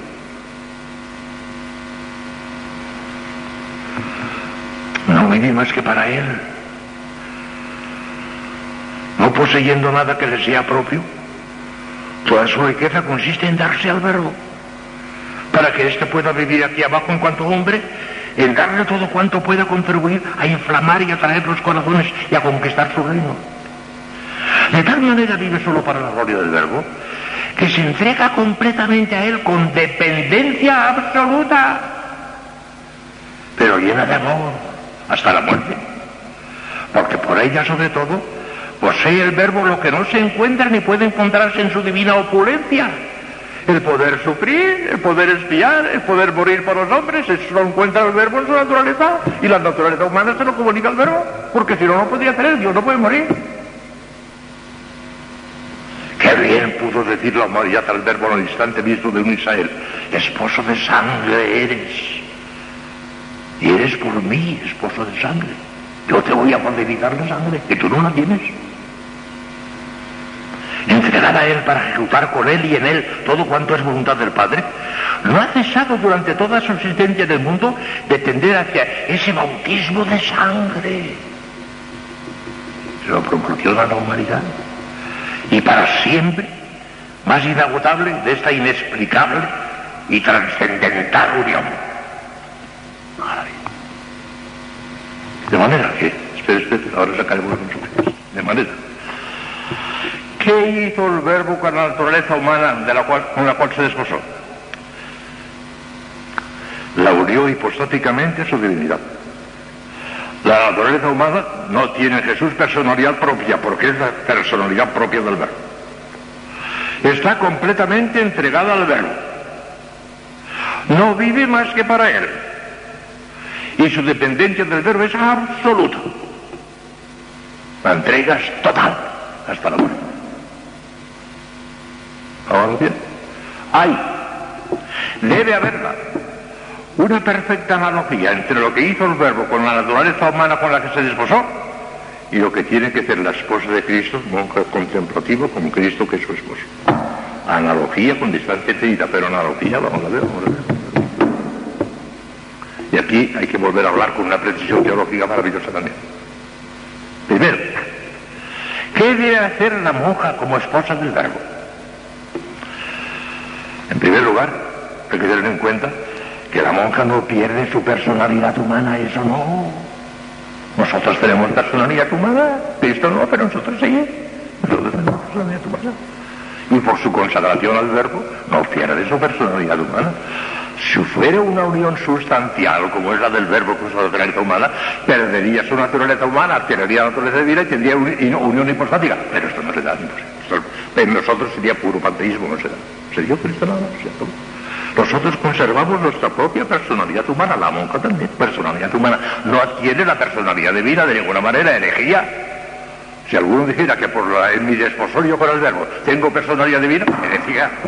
No se puede decir eso. Hay distancia infinita, ¿verdad? Pero analogía, analogía con distancia infinita, pero analogía, algo parecido, con distancia infinita, pero analogía. Escuchen. Salvando la distancia infinita, tiene que hacer lo mismo que hizo el verbo con su propia naturaleza humana. La monja no pierde su personalidad humana, no hay unión hipostática, pero debe olvidarse de ella como si no la tuviera. Como si no la tuviera. La tiene, pero como si no la tuviera.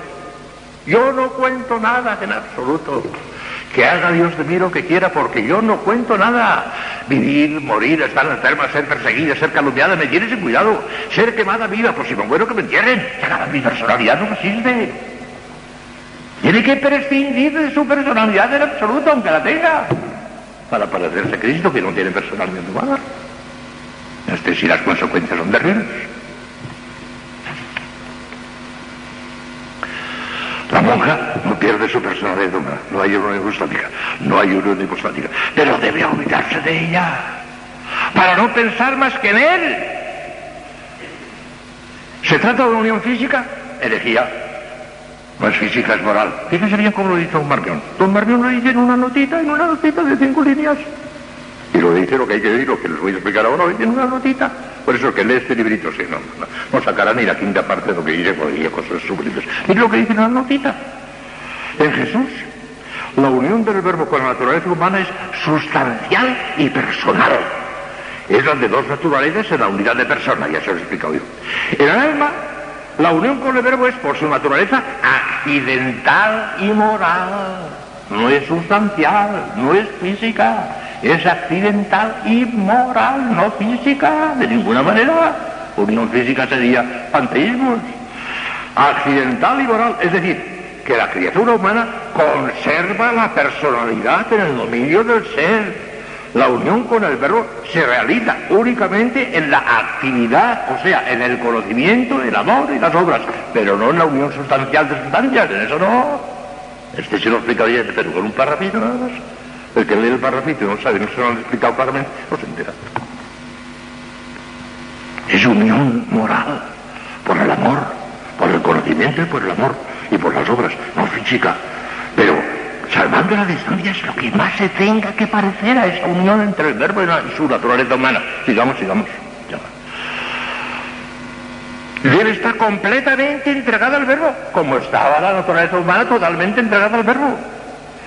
Totalmente, sin límites, sin restricciones, en cuerpo y en alma, en salud y enfermedad, en el tiempo y en la eternidad, absolutamente en todo. Fusión moral, no física, pero fusión moral absoluta y total, sin ninguna restricción, hasta la última consecuencia. No puede vivir más que para Él. Hombre, monja, la que viva para alguien que no sea Cristo. Ni padre, ni madre, ni priora, ni generala, nadie. Cristo. El único. Tiene que llegar poquito a poco a poder decir siendo verdad, porque ahora ya lo podemos decir siendo mentira. Pero siendo verdad tiene que llegar a decir, ya no soy yo quien vivo, si es Cristo quien vive en mí. Me ha dominado de tal manera que ya no, ya no tengo personalidad ni tengo nada, es Cristo quien vive en mí. Este, este. Hasta ahí tiene que llegar. Esa es la unión transformante, esa es la unión transformante. Ya no soy yo quien vivo, es Cristo quien vive en mí. Yo no cuento para nada, solamente Él. Dependencia absoluta, decíamos, leyendo el textito de Marión, que la naturaleza humana de Cristo dependía totalmente del verbo. Ya no tengo ideas, yo no hablo por mi cuenta, yo pienso por mi cuenta, yo, mi doctrina no es mía. Pensaba nada más que por el verbo, el verbo, el verbo, el verbo. El verbo. La monja tiene que tener una dependencia absoluta de Cristo, nada más, dependo de Cristo, nada más. ¿Cuándo, cómo, dónde, donde ella viera? ¿Cuándo, dónde, cómo, cómo? En España, en Cuenca, en Hong Kong, en Corea, donde, en el acto, donde él quiera. Porque Cristo vendrá conmigo donde sea que esté. Ya está. Maravilla. Fíjese bien.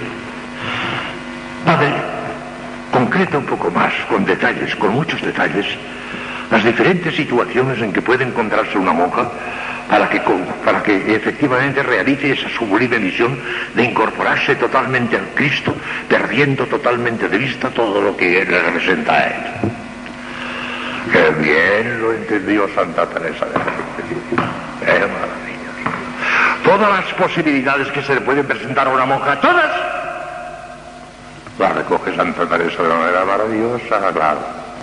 Ella lo veía. Si cielo no hubiera, le dijo un día a nuestro Señor, solo por ti no crear. Es mi santa predilecta. Santa Teresa es, no, no sé, Dios sabe cuál es la primera o la segunda, pero adiós, hago el juicio inmediatamente después de la Virgen Teresa de Jesús. Una cosa de miedo. La identificación total de Teresa con Cristo. ¿Quién eres, niño? Hombre, ¿tú quién eres? Yo soy Teresa de Jesús. Pues yo soy Jesús de Teresa. Total. Maravilla Teresa. Lean a Santa Teresa, por amor. Tiren por la borda, quemen todos esos libros de teología que no están preparados para ello. Tienen todo eso. San Juan, San Juan, el evangelista, el evangelista. La primera de mi piso de San Juan. El Apocalipsis, el cantar de los cantares. Santa Teresa, San Juan de la Cruz. Y quemen todo lo demás, hombre. A mí se me había pasado por la imaginación, no lo pienso hacer, pedir permiso a mi padre provincial para regalarles toda mi biblioteca de Madrid. No lo voy a hacer. Tengo unos dos mil libros. Les harían daño, no les interesa. Demasiada teología. No pienso pedir ese permiso. No, lo he pensado luego. Déjense de libros, por amor de Dios. Lean lo fundamental. Vayan a Santa Teresa y a San Juan de la Cruz y sobre todo a la vida, al Evangelio, al Evangelio, al Evangelio y a San Juan. San Juan Evangelista. No me pierdan el tiempo, por amor de Dios. Por cierto que entre paréntesis voy a decir una cosa. Me sugerí un poquito al padre Arruga, cuando estaba él aquí, que pensaba regalarle a ustedes todos mis libros, biblioteca entera. Me dijo, oye, pero si las monjas no leen casi, porque no tienen tiempo, están todo el día en el coro, el trabajo, el coro, el trabajo, el coro, el trabajo. Si no leen casi nada, no tienen tiempo, no tienen celda. Vamos, no tienen tiempo de celda, no tienen tiempo, no tienen... Sí, me. Si no leen, me dijo, las monjas no leen, no tienen tiempo. Arruga me lo dijo. Puede ser que sea nada. Las carmelitas tienen a veces horas enteras de celda. Y ahí es donde pueden leer. Pues. ¿Ustedes creen que no tienen horas de celda? Trabajo, coro, trabajo, coro, trabajo, coro. No tienen horas de celda. No tienen tiempo de leer. Benditos ellos. Que no tengan tiempo de leer. Que les haría muchísimo daño tanta lectura. Pero vean, vean, cómo Santa Teresa, haciéndose cargo de todas las posibilidades con las que puede pasar una monja, dice maravillosamente lo que tiene que hacer. Maravillosamente. Escuchen, escuchen. Ya lo habrán leído ustedes, pero escúchenlo. Y que quede grabado para ahí. Y esta charla de hoy, oiganla muchas veces, que es fundamentalísima para su vida. Quizá la mejor que he predicado toda mi vida. La más importante de lo que es. Escuchen. Vuestra soy, para vos nací. ¿Qué mandáis hacer de mí? Soberana majestad, eterna sabiduría, bondad buena al alma mía, Dios, alteza, un ser, bondad, la gran vileza mirad, que hoy os canta amor aquí, ¿qué mandáis hacer de mí? Vuestra soy, pues me criaste, vuestra, pues me redimiste, vuestra, pues que me sufriste, vuestra, pues que me llamaste, vuestra, pues que me conservaste, vuestra, pues no me perdí, ¿qué mandáis hacer de mí? ¿Qué mandáis, pues, buen señor, que haga tan vil criado? ¿Cuál oficio le habéis dado a este esclavo pecador? Veisme aquí, mi dulce amor, amor dulce, veisme aquí. ¿Qué mandáis hacer de mí? ¿Veis aquí mi corazón? Yo lo pongo en vuestra palma, mi cuerpo, mi vida y alma, mis entrañas y afición, dulce esposo y redención, pues por vuestra me ofrecí, ¿qué mandáis hacer de mí? Dadme muerte, dadme vida, dad salud o enfermedad, honra o deshonra me dad Dadme guerra o paz cumplida, dadme guerra o paz cumplida, flaqueza o fuerza a mi vida, que a todo diré que sí. ¿Qué queréis hacer de mí? Vuestra soy para vos nací. ¿Qué queréis de mí? Dadme riqueza o pobreza, dad consuelo o desconsuelo, dadme alegría o tristeza, dadme infierno o dadme cielo vida dulce, sol sin velo, pues del todo me rendí, ¿qué mandáis hacer de mí? Si queréis, dadme oración, si no, dadme sequedad, si abundancia y devoción, y si no, esterilidad.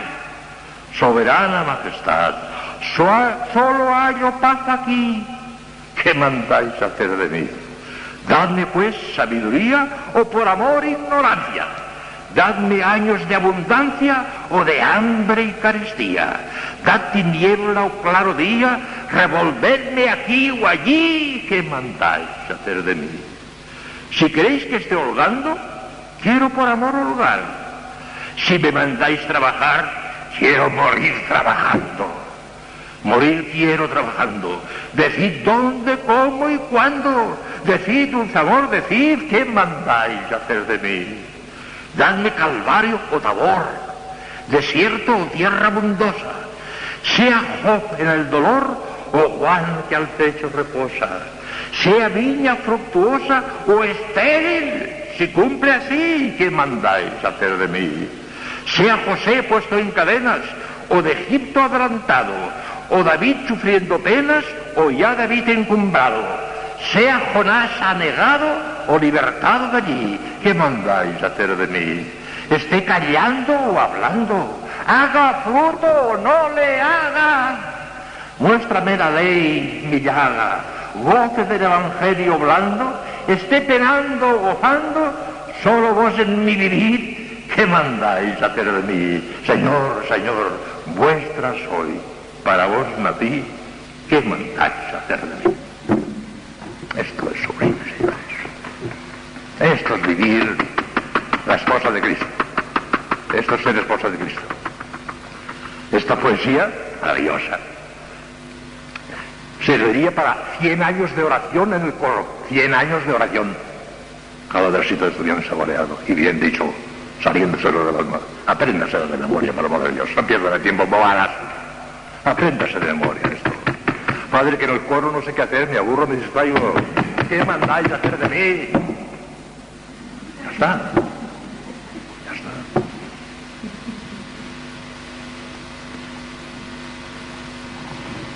Yo creo que, que tienen para rato con esta conferencia, si no saben vivir. Y todavía verán, ya verán, los otros domingos seguiremos hablando. Pero ya la quinta esencia es la piedra fundamental, la hemos puesto totalmente. Si viven esto serán santas, si no, no lo serán. Santa Teresa, Santa Teresa, Santa Teresa. Pues padre, ¿por qué se invoca tanto Santa Teresa y no Santa Catarina de Siena? Dije, Santa Catarina de Siena fue una gran santata, probablemente de la talla, o quizá más, eso lo sabe Dios, no lo sé. De la talla de Teresa sí fue, por lo menos de la talla, al caso más. Pero tengan ustedes en cuenta que yo hablo aquí con monjas de clausura. Y Santa Teresa fue con más clausura. Y Santa Caterina Siena no, fue terciaria. Yo recuerdo, no sé si es un poco irreverente, pero vamos, dicho con el cariño con que lo dijo, pues un gran padre, que ya murió, Domenico, le dijo, parece mentira que haya monjas que dicen, nuestra madre Santa Catarina, nuestra madre Santa Catarina, que de ella la Virgen del Rosario, nuestra madre es la Virgen del Rosario, Santa Catalina, sobrina y gracias, sobrina y gracias, que era terciaria, sobrina y gracias. Nuestra madre Santa, Santa, la, Virgen del Rosario. Santa Catalina, una gran santaza, pero desde el punto de vista dominicano, sobrina. Terciaria. En cambio de esta, esta sí, esta. Pero padre, Santa Teresa es carmelita y a mí que me importa. Yo por encima de Domenico, mil veces por encima de Domenico, soy católico apostólico romano. ¿Se acabó? La iglesia es mi gran orden. Eh, he venido aquí porque yo he querido, como ya podido ir. Mire usted por dónde la providencia de Dios. Cuando fuimos de mi pueblo a vivir en Madrid, nos pusimos a vivir al lado de la Basílica de Atocha. Y el contacto con la Basílica de Atocha, con el padre Perancho, que entonces era el prior de allí, era un santo, pues me, fui enamorando los dominicos. Si nos hubiéramos puesto al lado de unos capuchinos, pues a lo mejor sería capuchino. El Señor que no yo lo veo, la providencia de Dios en mí, oh, que me quería dominico, y se acabó. Y en Madrid vimos no sé cuántos pisos y eh, yo fui yo que dije, padre, me dijo mi padre, este me gusta porque está al lado de una iglesia, mira, una iglesia al lado de mucho. Y adiós, Dios que lo tenía previsto. El que nos pusimos a vivir allí donde mis hermanas siguen viviendo todavía, es la providencia de Dios que me quería Dominico, mi hija, como yo está. Déjense llevar, ¿qué mandáis hacer de mí? Ya está. Termino. Háganme una pregunta si quieren, con mucho gusto. Que no perdemos el silencio ni perdemos el tiempo haciendo preguntas. ¿Están convencidas de que es verdad lo que les acabo de vivir y que ahí está la solución de todo? ¿De todo, de todo, de todo? Ahí está. No les voy a regalar mis libros. ¿No? Pues nada más si ustedes no quieren. Bueno, pues mira, al fin y al cabo he pasado diez minutos nada más. Pensaba que estaría más tiempo. El Señor me inspiró.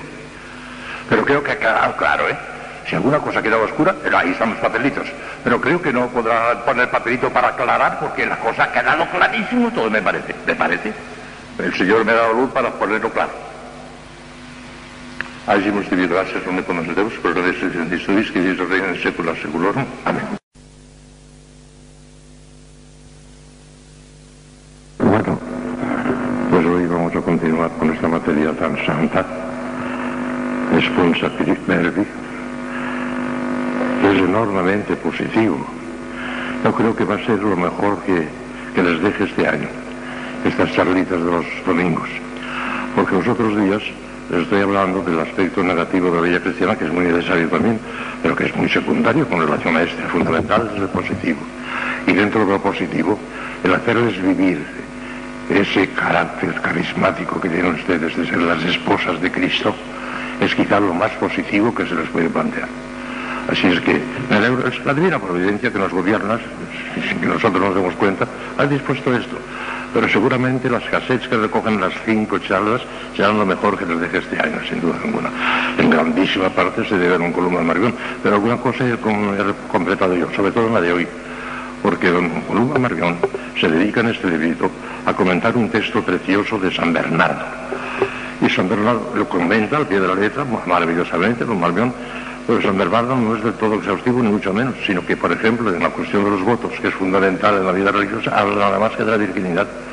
Y se hace cargo don Margón, dice, este librito mío no es completo, pero como comenta San, San Bernardo y él no habla de esto, habla don Margón solamente de la virginidad, magníficamente, pero no habla de los otros votos, sí, es incompleto. De manera que la charla de esta tarde, dos terceras partes las he añadido yo. Una tercera parte, pues me he fijado en don Margón. Miren, por ejemplo, el capítulo que voy a comentar se titula Relictis Omnibus, abandonadas todas las cosas. Así se titula. Y el sumario, nada más que los titulares, el sumario es el siguiente. El desprendimiento de toda criatura es condición indispensable para el alma que aspira a la dignidad de esposa del verbo. La virginidad es una de las formas principales de este desprendimiento. Es de consejo y constituye una gracia de elección. ¿Cuánto importa conservar intacta la virginidad del alma y del cuerpo? Este desprendimiento se concilia perfectamente con el precepto de amar al prójimo. Resulta una fuente de gracias preciosas. Ese es el sumario, precioso. Pero hablando solo de la virginidad. Y él mismo se hace cargo de eso y dice enseguida, hay que apartarse de todos los obstáculos que nos, que nos unen a Cristo como esposo. De todos, relictis omnibus, todos.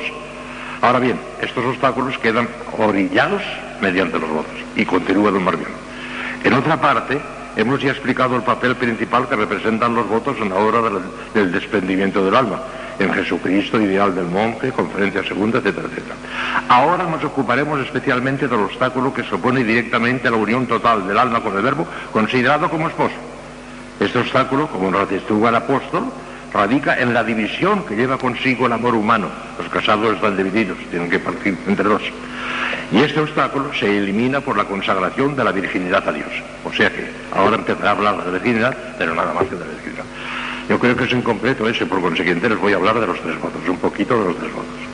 Ya les he hablado extensamente de los tres votos en otros ejercicios espirituales, pero ahora les voy a hacer un resumen para concentrar lo más esencial y creo que les puede hacer muchísimo bien la plática de esta tarde si el Espíritu Santo rige mi palabra y las prepara a ustedes, porque hacen falta las dos cosas, el que habla y los que escuchan. Bien, hechas una sola cosa con Cristo, ya les dije que el parentesco que ustedes tienen con Cristo como esposas es incomparablemente más grande que el del padre, hijo y hermano y hermana. Están formando una sola cosa. Es una cosa única. Solamente se da en la Eucaristía. El que come mi carne y mi sangre está en mí y en él, esa transfusión de vidas. Y en la consagración de las esposas de Cristo. Una transfusión de vidas, haciendo una sola cosa. Pues bien, hechas una sola con Cristo, la esposa de Cristo ha de renunciar en absoluto a todas las demás cosas, a relictis omnibus. Lo tiene que rechazar todo. Y tiene que rechazarse a sí misma para vivir únicamente para él. Relictis omnibus. Lo tiene que rechazar todo. Todas las cosas, ómnibus, todas las cosas son tres, principalmente. Las cosas exteriores, y ahí tienen el voto de pureza, y a sí mismas en doble aspecto en cuanto al cuerpo, y ahí tiene la virginidad, y en cuanto al alma, y ahí tiene el sacrificio de la libertad mediante la obediencia. Ya no queda nada más. Todas las cosas exteriores, y ustedes en cuanto al cuerpo y en cuanto al alma, no queda nada. Relictes ómnibus. Se acabó. Pues vamos a ver ahora con detalle todo eso. Vamos a ver Primero, relictes ómnibus en las cosas exteriores. Bien, precisamente porque son esposos de Cristo, el supremo ideal para ustedes, para todo cristiano, pero sobre todo para ustedes es Cristo. Pónganse la mirada en Él, a ver qué hacía Él en torno a los votos religiosos. Imitar a Cristo, a Cristo. También puede imitar a los, santos también. Nuestro Padre Santo Domingo nos dejó, por ejemplo, un ejemplo maravilloso de pobreza. Y el jovencito vendió sus libros, después andaba descalzo, no tenía celda. Maravilloso. Ah, pero mil veces por encima de Santo Domingo, nuestro Señor Jesucristo. Hay que fijarse los ojos en Él. Y fíjense, fíjense bien. Pónganse los ojos en Cristo. Fíjense bien. Belén nació como un gitano en una cueva maloliente de animales. Maloliente. Todos nosotros hemos tenido una cunita limpita, con una sabanita limpita cuando nacimos. Nuestro Señor en unas vacas húmedas, sucias, malolientes de animales, la cuna del Señor. Maloliente. Ay, qué bonitos son los belenes que hacemos en Navidad. Nada de eso. Una cueva maloliente, sin luz eléctrica, sin agua, nada. Sin comida, nada. ¿Cómo lo pasaría en San José y la Virgen María por la de Belén? El niño no, él se encargaría su madre que no le faltase nada. Pero ellos dos. Dios mío, Belén. Y corriendo a Egipto. Y San José descalzo, cogiendo de la avenida aquel borrequillo, me imagino que tendría un borrequillo para la Virgen, y la Virgen apretando al niño y corriendo, huidos, como si fuesen unos bandidos, huidos, corriendo a Egipto. Y en Egipto San José pues buscaría trabajo, no conocía ni la lengua ni nada, nada. Y quién sabe si le darían trabajo los primeros días, si tendría que pedir limosna. Ahora ya después a, a Nazaret.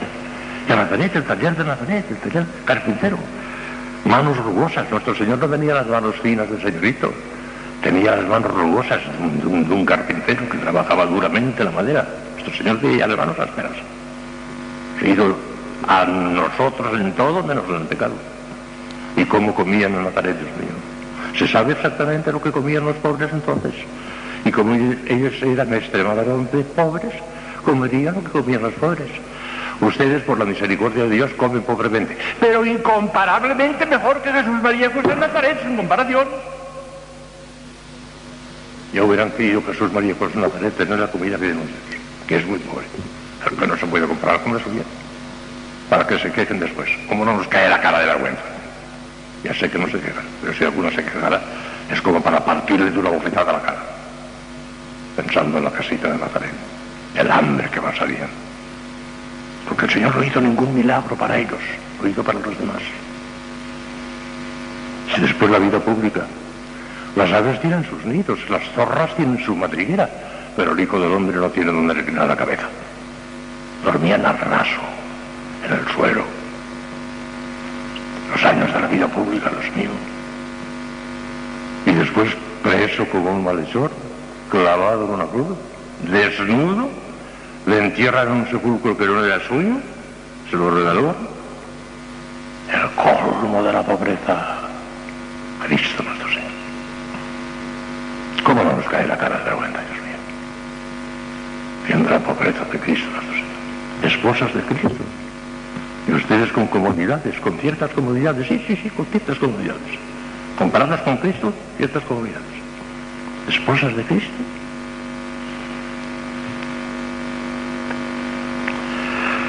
El desprendimiento ha de ser absoluto, hijas mías, total. El Señor del Antiguo Testamento exigió al patriarca Abraham un sacrificio terrible. Isaac, me lo vas a sacrificar. El único hijo en el que estaban concentradas las promesas mesiánicas. ¡Hala! A sacrificarlo. Y Abraham que coge al niño y al monte Moria. Y ya levantó el cuchillo, solamente que le paró el ángel, si no iba a hacerlo. Todos tenemos algún Isaac, hijas mías, todos, todos, todos, todos, todos.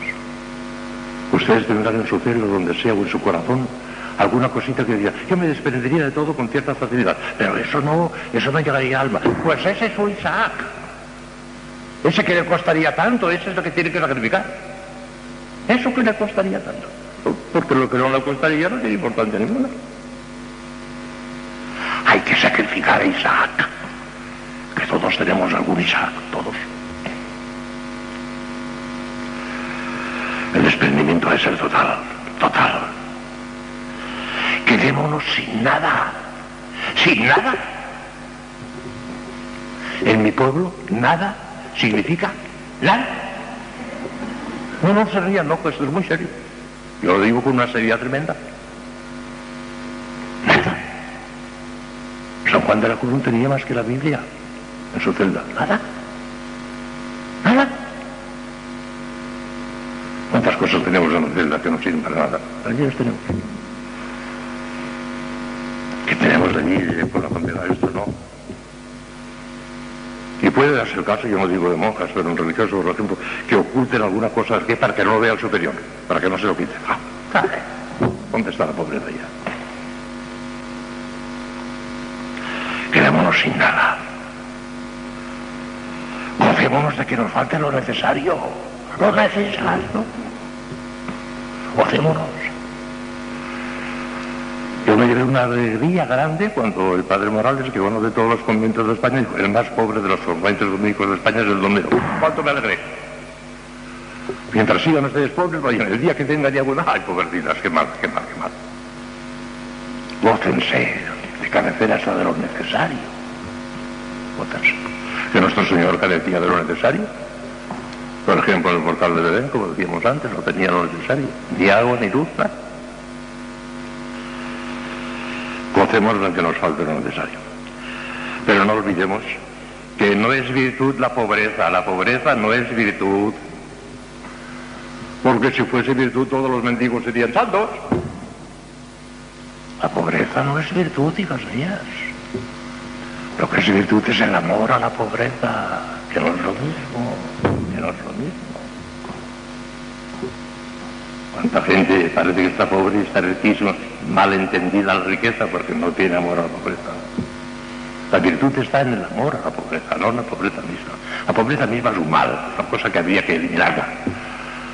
Pero el amor a la pobreza. Y todavía me quedo a mitad del camino. El amor a la pobreza nos deja a la mitad del camino. Todavía eso no es el colmo. No, no, no. Hay que llegar al amor de la pobreza por amor a Cristo pobre. Ahí está la verdad. Porque la pobreza es una virtud. Y ni siquiera es cardinal. Es una parte potencial de la virtud de la templanza, uno de los satélites de la virtud de la templanza. En la escala general de virtudes ocupa el 25 o 28 lugar. ¿No? Un satélite de la templanza. Hay que amar la pobreza, pero por amor a Cristo pobre. Ahí está el Cristo que yo no me parezco en nada a ti, que me has escogido por esposa, y tú eres el Cristo pobre, yo soy la monja rica, por lo menos en afecto, y tengo afecto a muchas cosas. No me parezco a ti, Señor, eso no puede ser. A ver cómo lo arreglamos.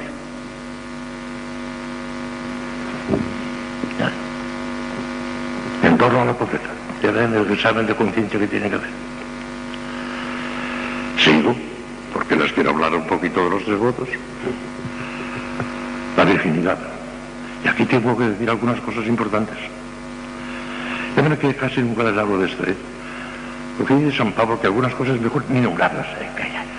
Que, que hay palabrotas de esas que parece que solamente con nombrarlas ya, ya, ya, ya, ya, ya tienen no sé qué de suciedad.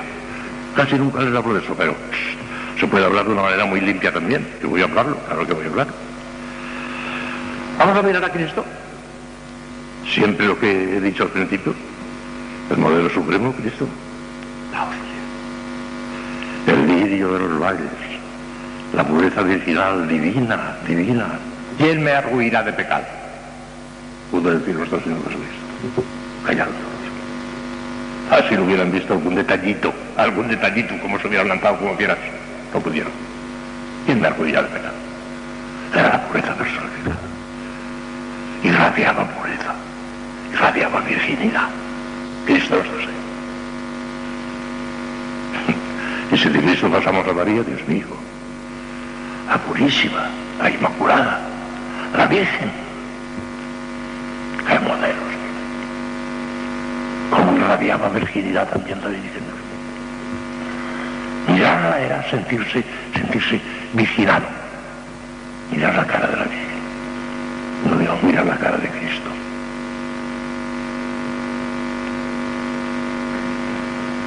Nosotros. Fíjense bien una cosa importantísima, que puede hacer mucho bien y orientar a muchas almas. Nosotros como religiosos, ustedes como religiosas, no hacemos voto de virginidad en absoluto. Lo prohíbe la Iglesia. Hacemos voto de castidad, que no es lo mismo. No hacemos voto de virginidad. ¿Por qué será eso? La Iglesia está regida por el Espíritu Santo y sabe muy bien lo que hace. Hacemos voto de castidad, no de virginidad. ¿Por qué? Porque si hiciéramos voto de virginidad, aquellas personas que antes de ingresar en el claustro hubiesen perdido la virginidad, ya sea por una falta contra sí mismos o con otras personas, como María Magdalena, no podrían ser religiosos ni religiosas, porque ya no tienen virginidad.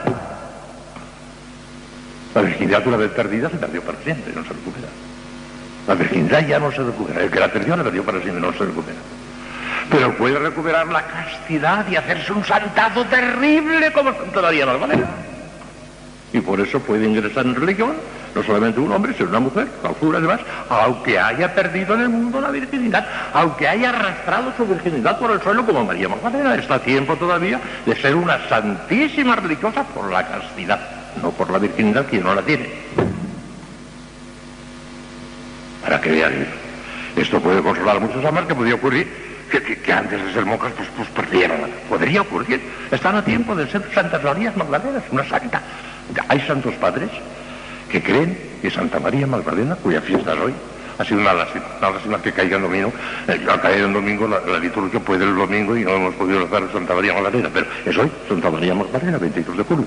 Pues resulta que algunos santos padres creen que Santa María Magdalena es la santa más grande del cielo inmediatamente después de la Santísima Virgen María. Y puede ser que sea verdad. Puede ser que esté por encima de Teresa y de Catalina. María Magdalena, la pecadora, la que arrastró su virginidad.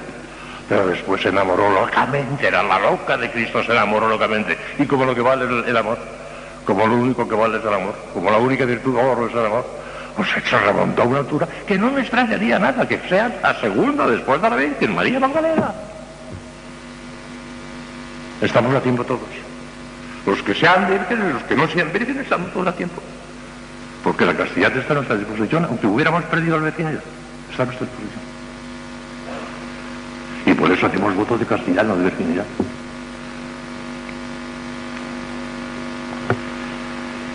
Nuestra virginidad, nuestra castidad, ha de ser angélica. Ha de ser angélica. sin la menor concesión, por pequeña que sea. No podemos ceder un milímetro. En la pobreza, si cediéramos un milímetro, cometeríamos un pecadillo venial. Muy mal. Muy mal, porque no podemos ceder tampoco ni un milímetro en pobreza. Pero allí hay pecaditos veniales. Shh, cuidado, que en la castidad no hay pecaditos veniales. Cuando es con perfecta advertencia y consentimiento, pecado grave. No tiene paridad de materia. Pero cuidado y por amor de Dios. No me vengan con escrúpulos porque los mandaré a paseo a la vuelta. No me vengan con escrúpulos y no se rían, porque hoy quiero que seamos todos muy serios. Escrupuloso.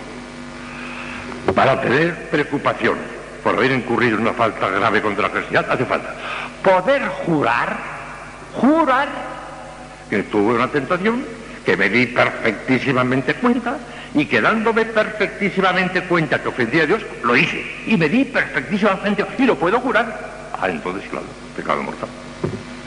No puede comulgar sin haber antes el acto de y sin confesarse previamente. Pero es que casi a comulgar sin confesarse. Es que casi, casi no es todo.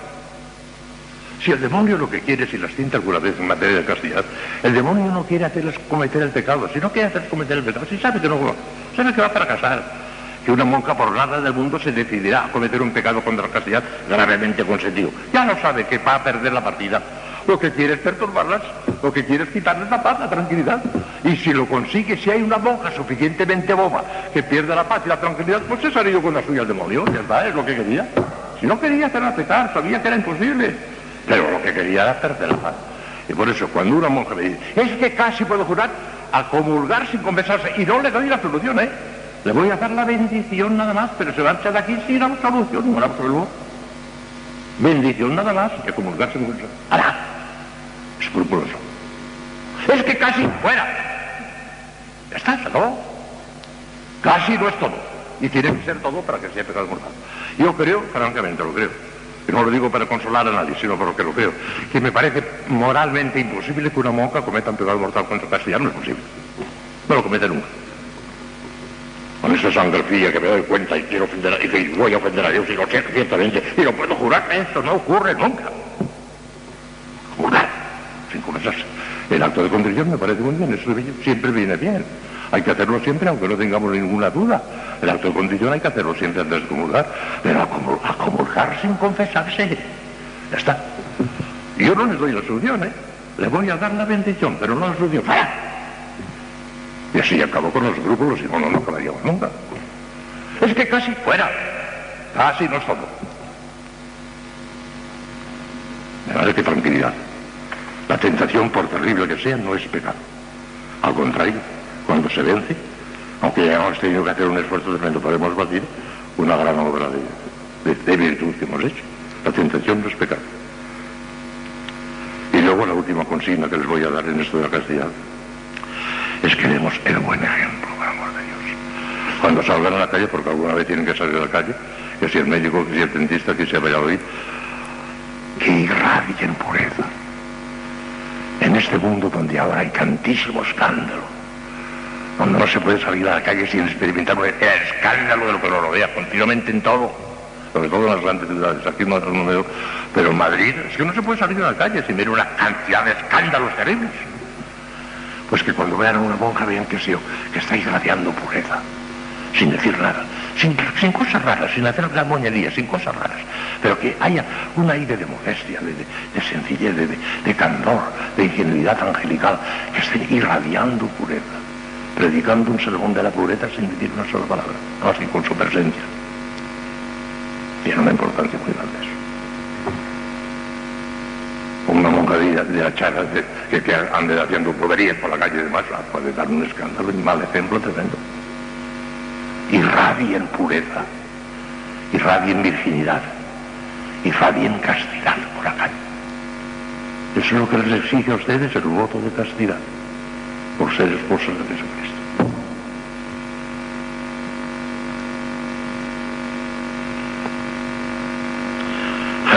Sobre la obediencia hay una cantidad de errores tremendas. Muchísimas monjas no tienen ni idea de lo que es la obediencia, ni que es grande es Ni idea. Vamos a ver si logro poner un poco de luz en estas cosas. La obediencia, que es el sacrificio de nuestra libertad, la propia voluntad. La obediencia. Bueno, como siempre, como siempre empecemos, Cristo, Dios mío. Obediente hasta la muerte muerte de cruz. No haga nunca mi voluntad sino la voluntad de mi Padre Celestial. Padre, si es posible que pase en este cáliz, pero no me hagas caso.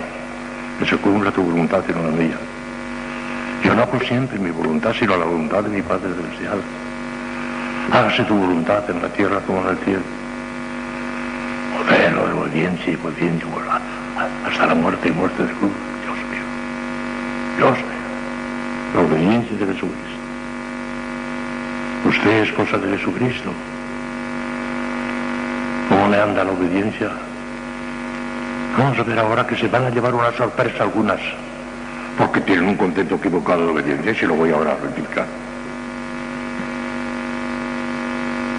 Cristo, María, Dios mío, he aquí la esclava del Señor, hágase en mi segundo padre. No hubiera retenido ni la virginidad si se lo hubiera matado Dios en el alto, hubiera obedecido en el alto.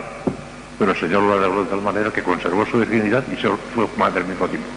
Pero si el ángel hubiera dicho nada, una cosa matrimonial, he aquí el esclavo del Señor. No. La voluntad de Dios hay que acatarla enseguida, sea la que fuere. Y la Virgen hubiera puesto eso. Lo es que el Espíritu Santo, con una delicadeza infinita, lo arregló todo. Y fue virgen y madre al mismo tiempo. Un milagro fenomenal.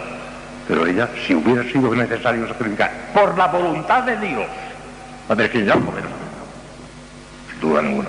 El que diga al contrario no lo entiende el corazón de María, que era la esclava del Señor, que no ponía ninguna condición a Dios. Aparte de que no hubiera sido pecado, en el matrimonio no hubiera sido pecado, pero no, el Espíritu Santo lo arregló. Ah, Cristo y María, la obediencia. Pero fíjese bien, nosotros, nosotros, nuestra obediencia. Vamos a ver qué es la obediencia. La mayoría de las monjas incluso piensan que la obediencia consiste en obedecer las órdenes del superior o de la superiora. Están equivocadas. Se lo voy a demostrar. Si la obediencia consistiese en nada más que en obedecer las órdenes del superior o de los superiores, nuestra obediencia sería una cosa ridícula. Nada de inmolación, nada de holocausto en absoluto, nada, nada, nada. Porque los superiores y las superioras nos mandan cosas pequeñitas de todos los días. Cositas, cositas, cositas.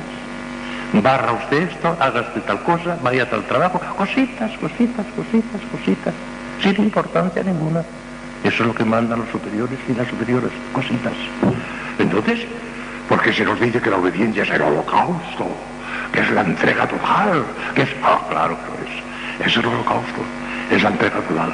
Porque ¿saben ustedes cuál es la materia principal de la obediencia? Y aquí está el error y la confusión de las almas. ¿Saben ustedes en qué consiste la obediencia? En obedecer a la regla y a las constituciones, que es lo que está mandado. No hace falta que los superiores lo vuelvan a mandar. Ya está mandado. En la regla y las constituciones. Ahí está la obediencia. El, el, mandamientito, el mandamientito del superior no tiene importancia, son cusucucas pequeñísimas. Lo terrible, la inmolación tremenda, el martirio y el filarazos es la regla y las constituciones. Y eso no hace falta que los superiores lo vuelvan a mandar porque ya está mandado, ya es profesado y lo has prometido a Dios. Y puede darse el caso de decir, uy, yo, nunca desobedezco a la madre superiora, ella estará muy contenta de mí porque yo nunca desobedezco. Estás desobedeciendo continuamente. Porque estás faltando el silencio, estás faltando la caridad, no te levantas a bendires, haz lo que te da la gana. Estás desobedeciendo continuamente. Yo nunca, siempre, continuamente. ¿Has confundido las cosas? ¿Tú crees que la obediencia es obedecer a la superiora? No, señores, no. Eso es un detallito de la obediencia, un detallito de la obediencia, nada más. Lo esencial es la regla y las procedimientos. Y puede darse caso de que estemos desobedeciendo continuamente sin haber desobedecido nunca lo que nos dijo la madre superiora. Este, qué, qué confusión de ideas tan enormes. Les voy a poner algunos ejemplos. Porque los ejemplos dicen más todavía que la teoría está clarísima. Si la quieren entender, está clarísima. Clarísimo lo que les acabo de decir. Pero que los ejemplos todavía lo verán más. Voy a poner un ejemplo. Empezaré por un ejemplo que me afecta a mí. Por eso yo soy protagonista del ley. Mire, yo llevo 47 años de profesión religiosa. Hace unos días celebramos el aniversario 46 de profesión. Si añadimos el año de noviciado, son 47 y un poquito de postulantado que tuve, total, más de 47 años que soy religioso. ¿Querrán ustedes creer que en los 47 años que soy religioso no he practicado la obediencia así fuerte, fuertemente a los... Más que en dos ocasiones en 47 años, en dos. En dos. Solamente en dos ocasiones fue fuerte aquella obediencia. Me costó un sacrificio. Pero en dos ocasiones en 47 años. Y le voy a decir cuáles fueron. Y yo cuando terminé la carrera, me destinaron al convento de la Tocha de Madrid. Y empecé a predicar. Y me hice famosísimo. Dios me dio la facultad de hablar bien y demás. Total, que me hice el predicador más famoso de España, contra seguridad. Andaba recorriendo España entera, tenía un una fama de predicador, el número uno de España. Era entonces, no cada uno. Pero muchacho joven entonces. Y un día me llama el padre Anito Fernández, que era provincial de la, provincia de España, mi hijo, padre Rollo. Mire, no sabe usted lo que le agradezco a usted el, papel que está haciendo como predicador porque nos está honrando a todos. Es una cosa maravillosa lo que está haciendo.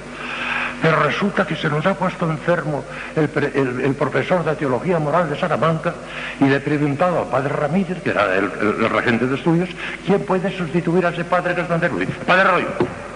¿Qué quiere usted que le haga, Padre? Me digo, yo no tengo más remedio que mandarle a Salamanca. Me, me, me, cuesta un sacrificio quitarle a usted la predicación, pero le necesito en Salamanca. Y digo, no, no, no se preocupe, no voy a Salamanca. Me costó. Porque, digo, era un hombre famoso y hacía, no por la fama, sino porque hacía una labor tremenda como predicador, como apóstol, fenomenal. Bueno, se acabó. Porque al entrar en Salamanca se acabó la predicación. Me tuve que dedicar a... Me dijo, procuraré tenerle el menos tiempo posible en Salamanca para que vuelvas enseguida a predicación. 18 años. El menos tiempo posible. Bueno. ¿Pero qué pasó? Pasó que como me vi en Salamanca, que ya no podía salir a predicar, se habían acabado los viajes, él anda con muchos viajes, total, que ya no podía viajar, resulta que, entonces, ¿qué hago yo aquí entonces? Entonces me puse a escribir. Y he publicado 24 libros en esos 18 años que no hubiera publicado ninguno. La teología de la perfección no existiría si hubiera continuado el predicador, porque los predicadores no tienen tiempo de escribir. Mire usted si la providencia de Dios es grande dejándose llevar.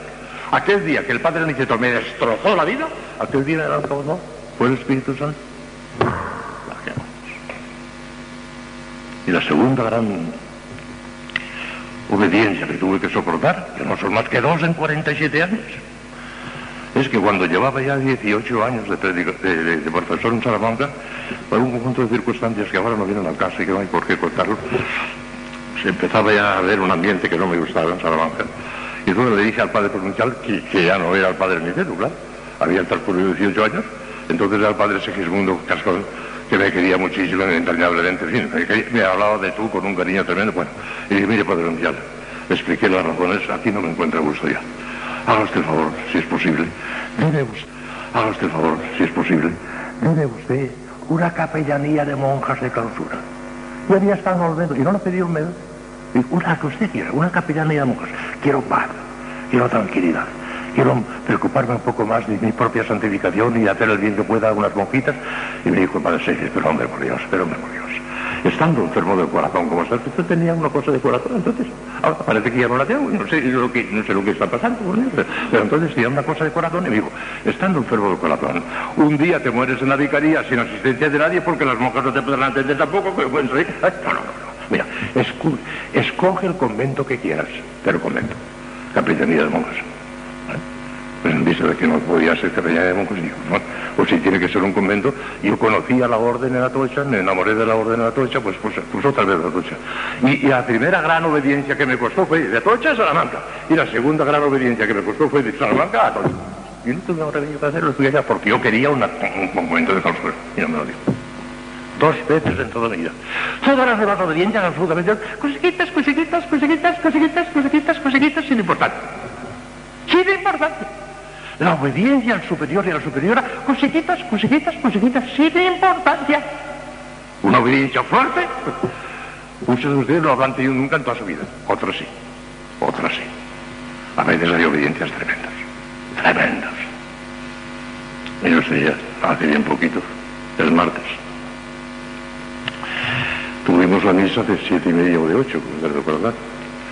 Después de la misa estaba yo desayunando y vino la Madre Superiora con las dos que se marchaban. Vinieron a despedirse. Una atención que nos agradecí mucho. Y le pregunté a la coreanita, a usted le cuesta mucho, y usted va muy contenta seguramente porque va a su tierra, me dijo, no, padre, no, vivo. Me arrancan del alma Olmedo, me lo arrancan del alma. Lloraba, pobrecita. Me arrancan del alma. Pero si va a su, a su país, no importa, no importa. Olmedo me lo arrancan del alma. Fue, me dije a la otra, pues usted, pues usted, usted dos cosas. No solamente le arrancan del alma un melo como a esta otra, sino que además haga al favor de no reírse nadie. Usted va ahora a Corea sorda y muda, porque no podrá oír nada que entienda usted y no podrá decir nada que la entiendan usted. Va sorda y muda. A usted le arrancan Olmedo como a esta otra y además va a un exilio, a un destierro, sorda y muda. Pero fíjese, le voy a dar una consigna. La madre priora estaba escuchándome un poco asustada. Le voy a dar una consigna. Dije, mire, póngase en la presencia del Señor. Y el Señor, en el Evangelio, tú curaste a muchos sordos y a muchos mudos. Mira, ahora me voy a un sitio donde tendré que estar sorda y muda. Ten compasión de mí. Soy una pobrecita sorda y muda. Y mira, te voy a pedir una cosa, nada más que una cosa. Vuestra soy, para vos nací. ¿Qué mandáis hacer de mí? Se puso a llorar.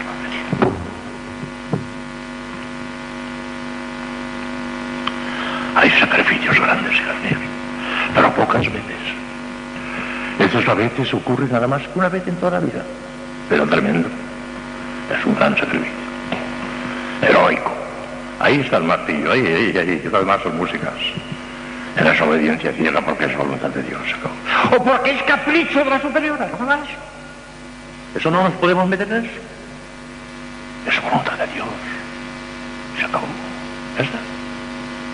Heroico, heroico. Después vino aquel campaneo, el campaneo, el campaneo, el campaneo, el campaneo. ¿Cómo se le diga? Se metía en el alma. Era el adiós al nido. Adiós. Campaneo, campaneo, campaneo. Alguien dijo tonto de él, es que se va la madre superior. Tendrá que ver a la madre superior que vendrá dentro de ocho días, no tiene importancia eso. Ese campaneo es el despido cariñoso de esas dos pobrecitas que no volverán nunca más. Es el despido para siempre, ese campaneo. Como me gustó, a mí me emocionó, me eché llorar. Campaneo era el despido. Y como ellas lo llevarían en el alma, todavía les debe resonar allí, en Corea les debe resonar el campaneo de Olmedo, despidiéndolas cariñosamente sacrificio heroico. ¿Y a ustedes les pueden tocar a cualquiera de ustedes? ¿A Corea? ¿A Grecia? ¿A China? ¿A Taiwán? ¿Les puede tocar? Si no están dispuestos a ir con toda alma, por amor a Cristo, no tienen ustedes ni idea de lo que es obediencia y lo que es nada. ¡Ay, yo obedezco siempre la madre superior! No me hagan reír, hombre, por amor de Dios. Que las órdenes de la madre superior no tienen importancia ninguna, son cositas. Estas cosas grandes, que a lo mejor no ocurren más que una sola vez en la vida, pero que son tremendas. Esta es la obediencia. Para que veamos qué educados estamos, siempre cositas. Ah, todavía se puede decir otra cosa más seria, por lo menos tan seria como lo que acabo de decir, más es difícil. Santa Teresita del Niño Jesús. Les decía ayer que a lo mejor Santa Teresa de Ávila, la enorme Santa Teresa de Ávila, me parece que no fue alma víctima. No convenía, quizá. Para aquellos viajes y aquellas cosas, alma víctima, no, no, no. A Santa Teresa, a pesar de su extraordinaria oración, aquellos viajes la tenían que distraer a la puerta, la tenían que... No, no, no. En no sé dónde, di, el otro día le di, los turistas no llegarán a la santidad nunca. Claro, no puede ser. Bueno, pues resulta que Santa Teresita era feliz en, el Carmelo de Lisieux. Era felicísima, estaba en el cielo. A pesar de que, Dios mío, Dios mío, lo que tuvo que pasar Teresita del Niño Jesús en el Carmelo de Lisieux. Después he ido sabiendo todo porque ya no dice nada En, su- en sus maravillosos escritos no dice nada. Pero la madre priora del Lisieux, doña María Gonzaga, ah, era una mujer que quería ella sola y nada más que ella sola. Tenía que mandar ella, no quería nadie que se, que se arrimase, que le hiciese sombra de ninguna manera. Era de cuidado. Y claro, cuando se encontró con que nada menos que cuatro hermanas Martín, Santa Teresita y sus tres hermanas. Y por si algo faltara, entra también María Grey, que era prima hermana de ellas. Cinco personas de la misma bella. Estas se van a apoderar del convento. Y así, fue que se apoderaron del convento. En la primera votación, Sor Inés de Jesús, Paulina, priora. Bueno, la madre Gonzaga, si no se reventó es porque Dios no lo permitió. Ya, sí, ya está. Pero resulta que a los tres años, eh, esto, es histórico, historia buena, a los tres años del priorato de Inés de Jesús, de la hermana de Santa Teresita, de vol- revolvió Roma y, Asturias, yo no sé lo que hizo aquella mujer, que consiguió que las monjas, a la séptima votación, que fue una humillación terrible para ella, a la séptima votación volvieron a elegir a la Madre María de Gonzaga. Y entonces, esta es la mía volvió a hacerse cargo del priorato. Hizo mártir a Santa Teresita, a Martillo. Murió mártir Santa Teresita. Se ha sabido después todo esto. Tanto que la madre Gonzaga, cuando ya vino aquel huracán de gloria, porque muerta Santa Teresita enseguida se apoderó del mundo entero. Fue un huracán de gloria. Las monjas quedaron asustadas, pero, ¿qué es esto? Si no habían caído en la cuenta de que tenían una santaza en el convento, no habían caído en la cuenta. Y cuando vino aquel huracán de gloria, aquella lluvia de rosas, ¿pero qué ha pasado aquí? Entonces la madre Gonzaga se dio cuenta. Y tenía miedo de condenarse. Y fue Paulina, otra vez, la madre de Jesús aquí, tranquila. Mi hermanita le traerá la gracia de una santa muerte y irá al cielo. Es un carrera, mi hermanita. Pues bien, fíjese bien a dónde voy con todo esto. Santa Teresita, mártir. Y siendo mártir, felicísima en Lisieux.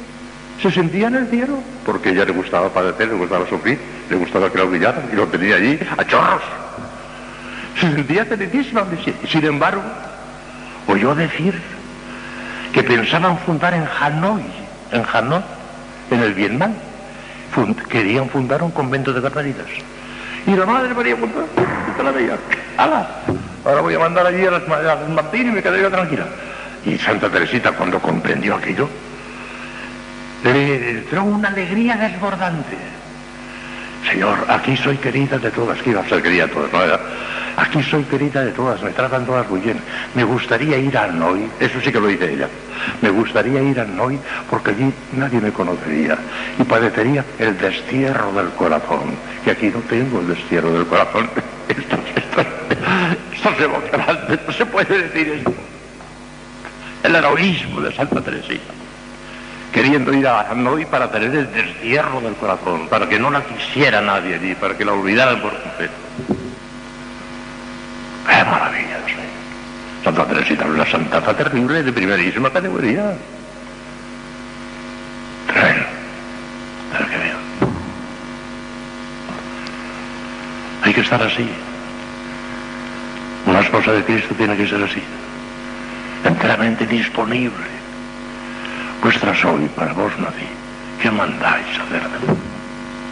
Sin ninguna cortapisa, sin ninguna restricción.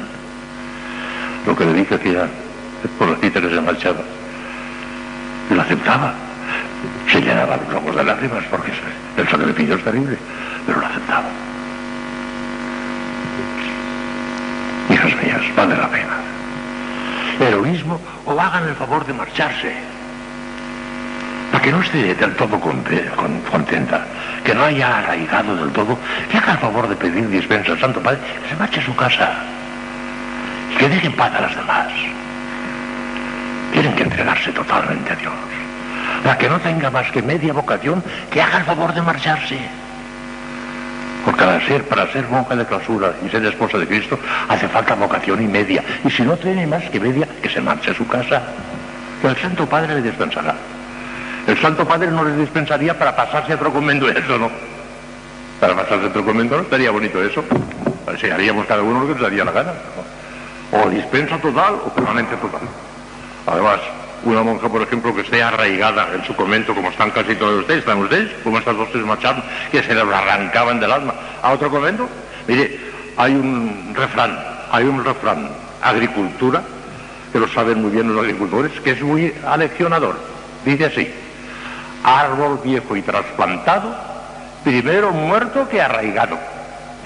No se puede trasplantar porque no arraigará. Ay, es que si yo estuviera en otro convento sería más feliz. Pobrecita, no tienes ni idea. No arraigarías. Árbol viejo y trasplantado, primero muerto que arraigado. No arraigarías. Déjate tranquila. Y, y déjate martirizar, déjate martirizar, déjate martirizar y así será santa, si no, no. Como Teresita del Niño Jesús. Desearía ir a Hanoi porque allí tendría el destierro del corazón. Bien, les voy a leer nada más que una paginita, media página, de este libro que es el- a mí es el que más me gusta de la Madre Ortega, sí a nuestros compromisos. Dice una cosa que parece que, que está hecha de encargo para la plática que les acabo de dar, con la cual voy a terminar, con esta lectura. Dice, por eso, la obediencia debe practicarse con elegancia espiritual. Obediencia pronta, ligera, ágil, sin remolonería, sin comentarios negativos, sin rebeldías. Obediencia alegre, sincera, que brota desde el fondo del alma y que se hace con gozo. ¿Por qué salir al encuentro de la mirada de Dios? Y a ese encuentro hay que ir con ilusión, con entusiasmo, con una verdadera palpitación de amor, como va la esposa del cantar de los cantares en busca del que ama su alma. No hay manera más bella de salir al encuentro de Dios que buscar incesantemente su voluntad y vivirla hasta sus últimas consecuencias. Esa es la forma más rica de entrar en el reino de Dios, en su misterio hondísimo. Solo la voluntad de Dios cumplida es puerta franca y abierta para entrar en el campo misterioso de la santidad. Como Jesús, tú has venido solo a hacer la voluntad del Padre, a perder tu voluntad en la suya. Tú, como Jesús, tienes como consigna ser obediente hasta la muerte y muerte de, de lo que quiera Dios para ti. Una cosa es segura, que Dios quiere para ti la muerte de amor. Solo viviendo en el amor se puede morir en el amor. Qué impresionante la obediencia que se adelanta, la que adivina, la que no rehuye el bulto, sino que presenta el rostro como lo presentó Jesús. ¿Cuánto parecido encierra con Jesús el alma que presenta el rostro al trabajo, al dolor, al frío, a la lucha, a la tempestad, a la prueba en cualquiera de sus aspectos? El alma que busca la voluntad de Dios con delicadeza, con detalle, con espíritu juvenil, sin cansarse jamás, por fatigosa que pudiera resultar. Obediencia igual a búsqueda de la voluntad de Dios. Bello poema interpretado por un alma en la obediencia perfecta. Poema que le hará solo y siempre Jesús. Jesús, Jesús. Enséñame a perderme de vista. Enséñame a hacer tu voluntad. Enséñame a rezar el Padre nuestro y a decir con la vida entera, hágase tu voluntad. Que tu voluntad no se haga, se haga en mí, que sea una encarnación viviente de esa voluntad sacrosanta, que sepa perderlo todo, que me quede sin nada, sin mí misma, y que todo el vacío lo ocupe esa misteriosa voluntad.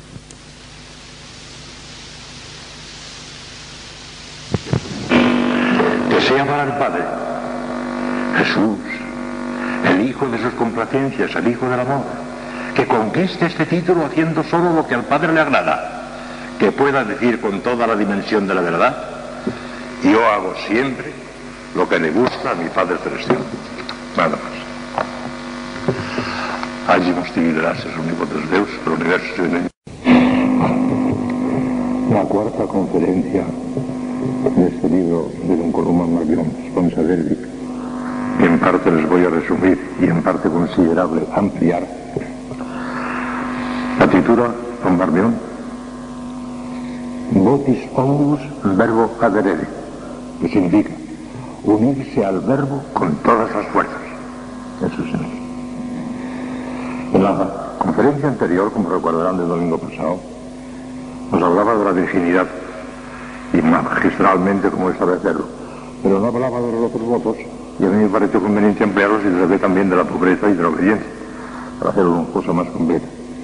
Pero claro, los votos, aunque sean los tres, son esenciales a la vida de perfección, pero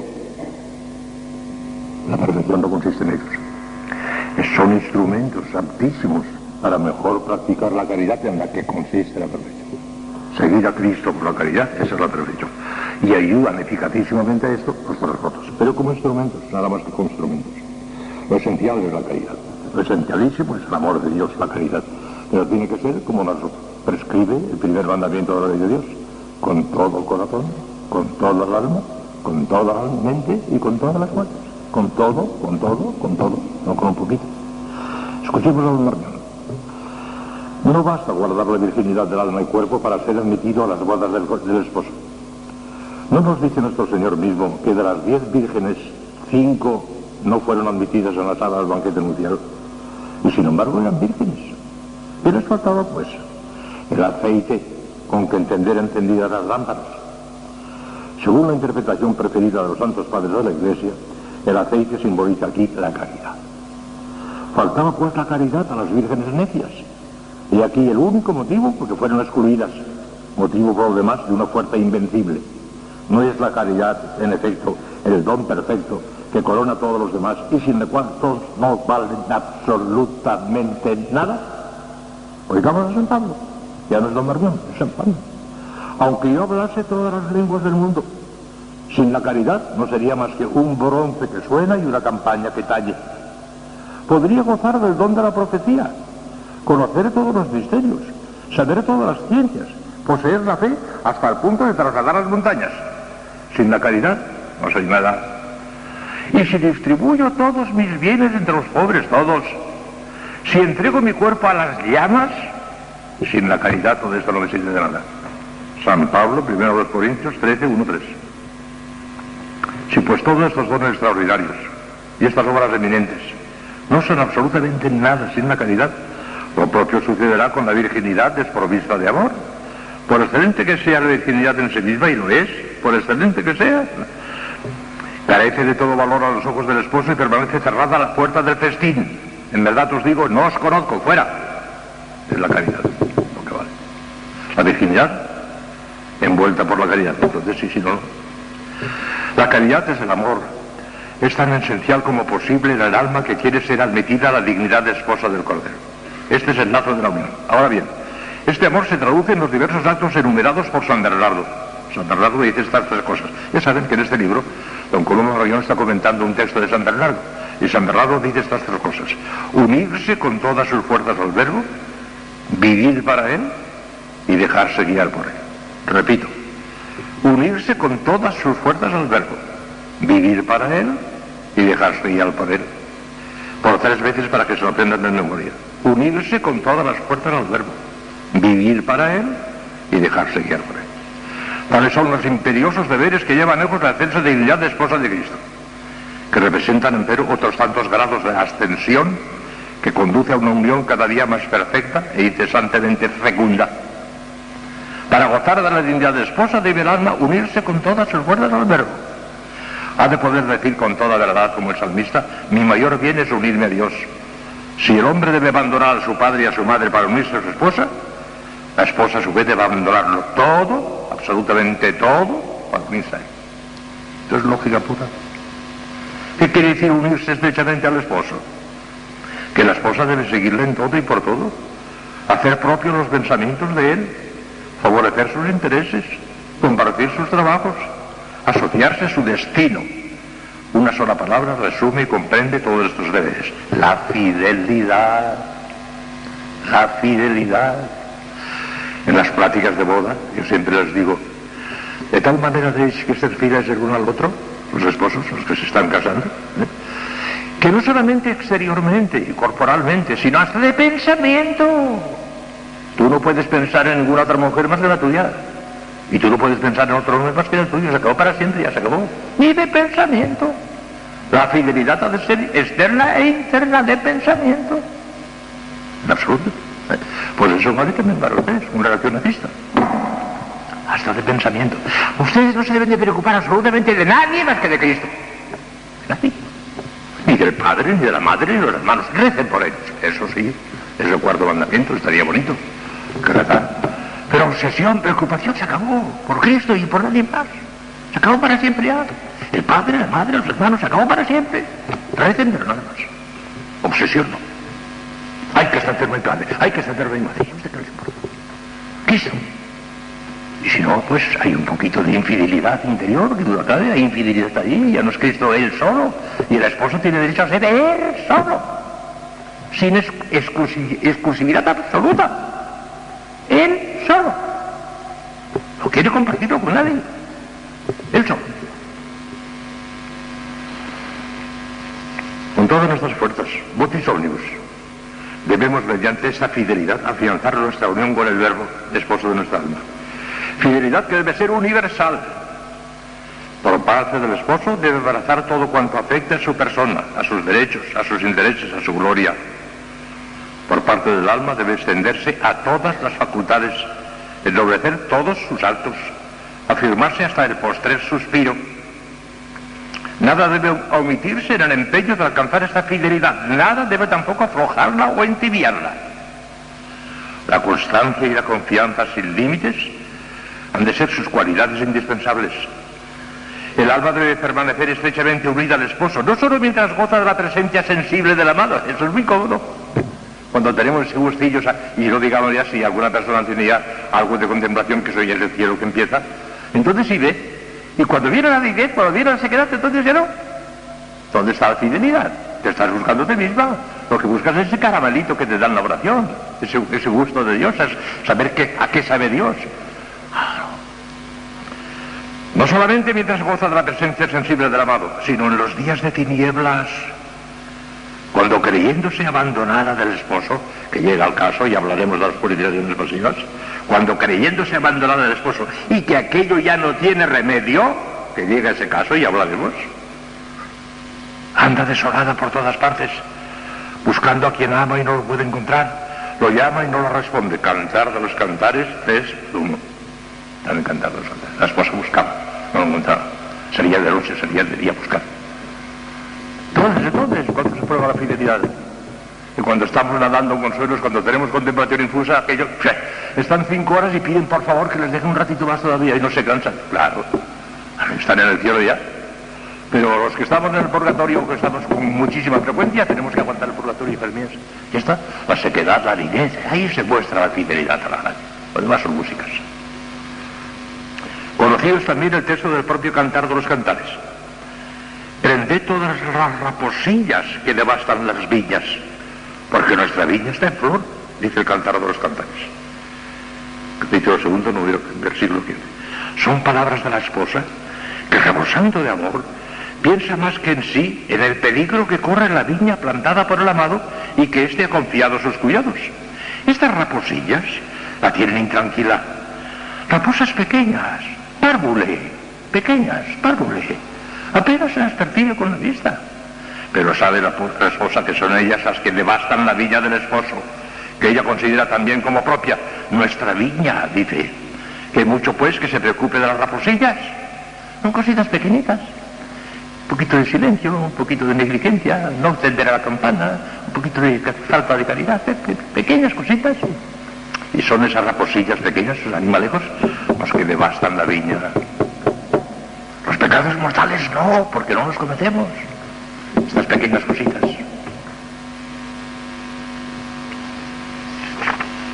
Según esto, ¿cómo es posible que almas privilegiadas, que son ustedes, por su excelsa vocación gratuita, que no hicieron nada para merecerla, es puro don de Dios?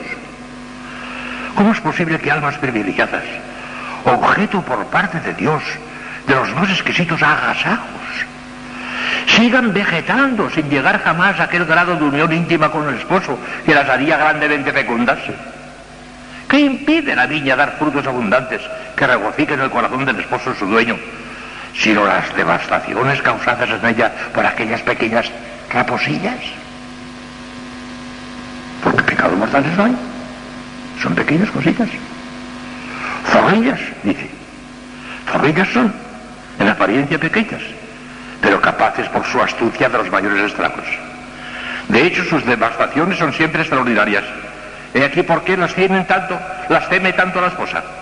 ¿Qué significan, pues, estos animalejos que saquean la viña del flor e impiden produzcan los frutos que esperaba el amado?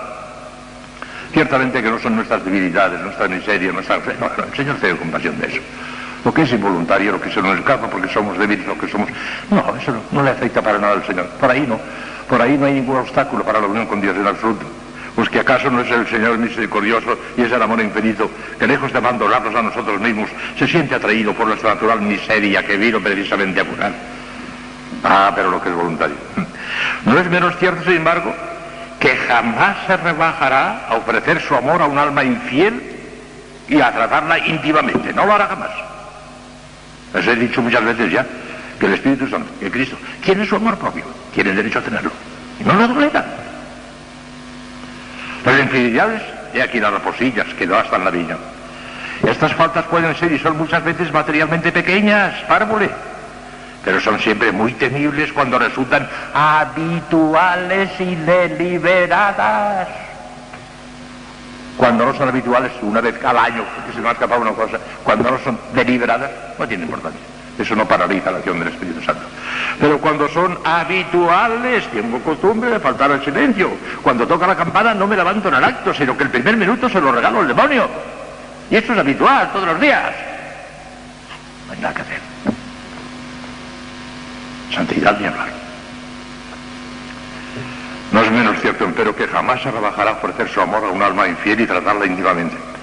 Las infidelidades, he aquí las raposillas que devastan la vida. Estas faltas pueden ser a veces muy pequeñas, pero son siempre muy temibles cuando resultan habituales y deliberadas. Admitir, ahora va a citar unas cuantas, va a citar unas cuantas. Marmión, conocía muy bien la vida religiosa. Admitir negligencias en los ejercicios de piedad. Admitir negligencias, fíjense, no dice sufrir, porque a veces es, una cosa que superior a nuestras fuerzas, somos débiles, y eso no tiene importancia, pero admitir, o sea, voluntario, admitir en los ejercicios de piedad negligencias, quebrantar innecesariamente el silencio, desobedecer voluntaria y fríamente un precepto de la regla, aunque sea el más leve y más pequeño de todos, pasar por alto, bajo el pretexto de una mayor amplitud de miras, las costumbres legítimamente introducidas, aún las más ordinarias y triviales. La Madre María de Gonzaga, priora de Santa Teresita de Niño Jesús, era muy caprichosa. A veces en los capítulos daba una, una orden, pues, al cabo de 15 días o cosas así, las monjas decían, eso ya, ya no se acordaban. A los tres años de haber dado una orden, Santa Teresita la cumplía como si la acababa de decir entonces la del periodo. Hasta el último detalle.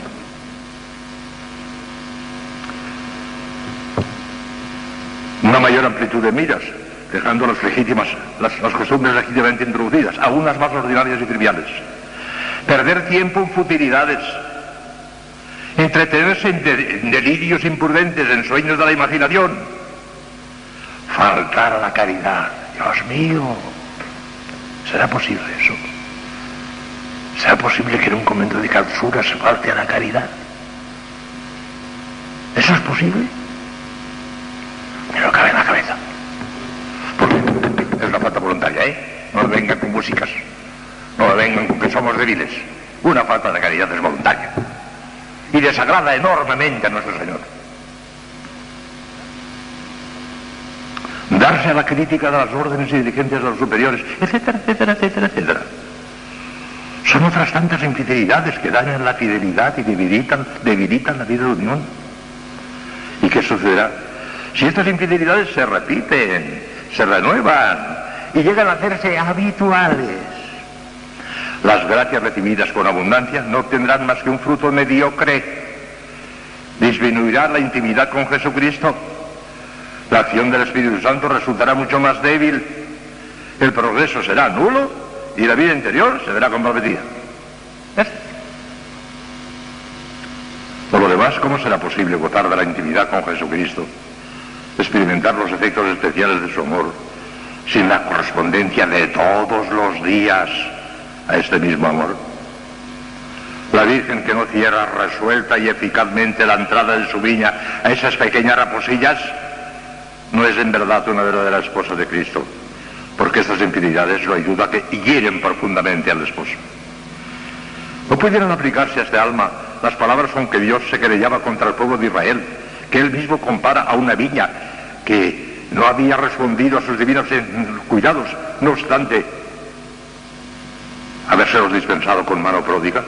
Esperaba de mi viña que me produjera uvas y no me ha dado más que agraces. ¿Acaso no sentimos más las infidelidades cuando las recibimos de personas que creíamos de toda nuestra intimidad? ¿Con qué facilidad revisten un carácter de grave ofensa? Ya casi termina, pero les voy a leer otro párrafo y después hablaré por mi cuenta. Por de pronto importa muy mucho, continúa don Marbión, que la Virgen ponga en la compañía y servicio de su esposo toda la delicadeza e ingenuidad de su fidelidad. Delicadeza e ingenuidad de su fidelidad. Fidelidad que se traducirá en un fuerte y constante empeño por evitar las más insignificantes defectos que puedan disgustar al verbo.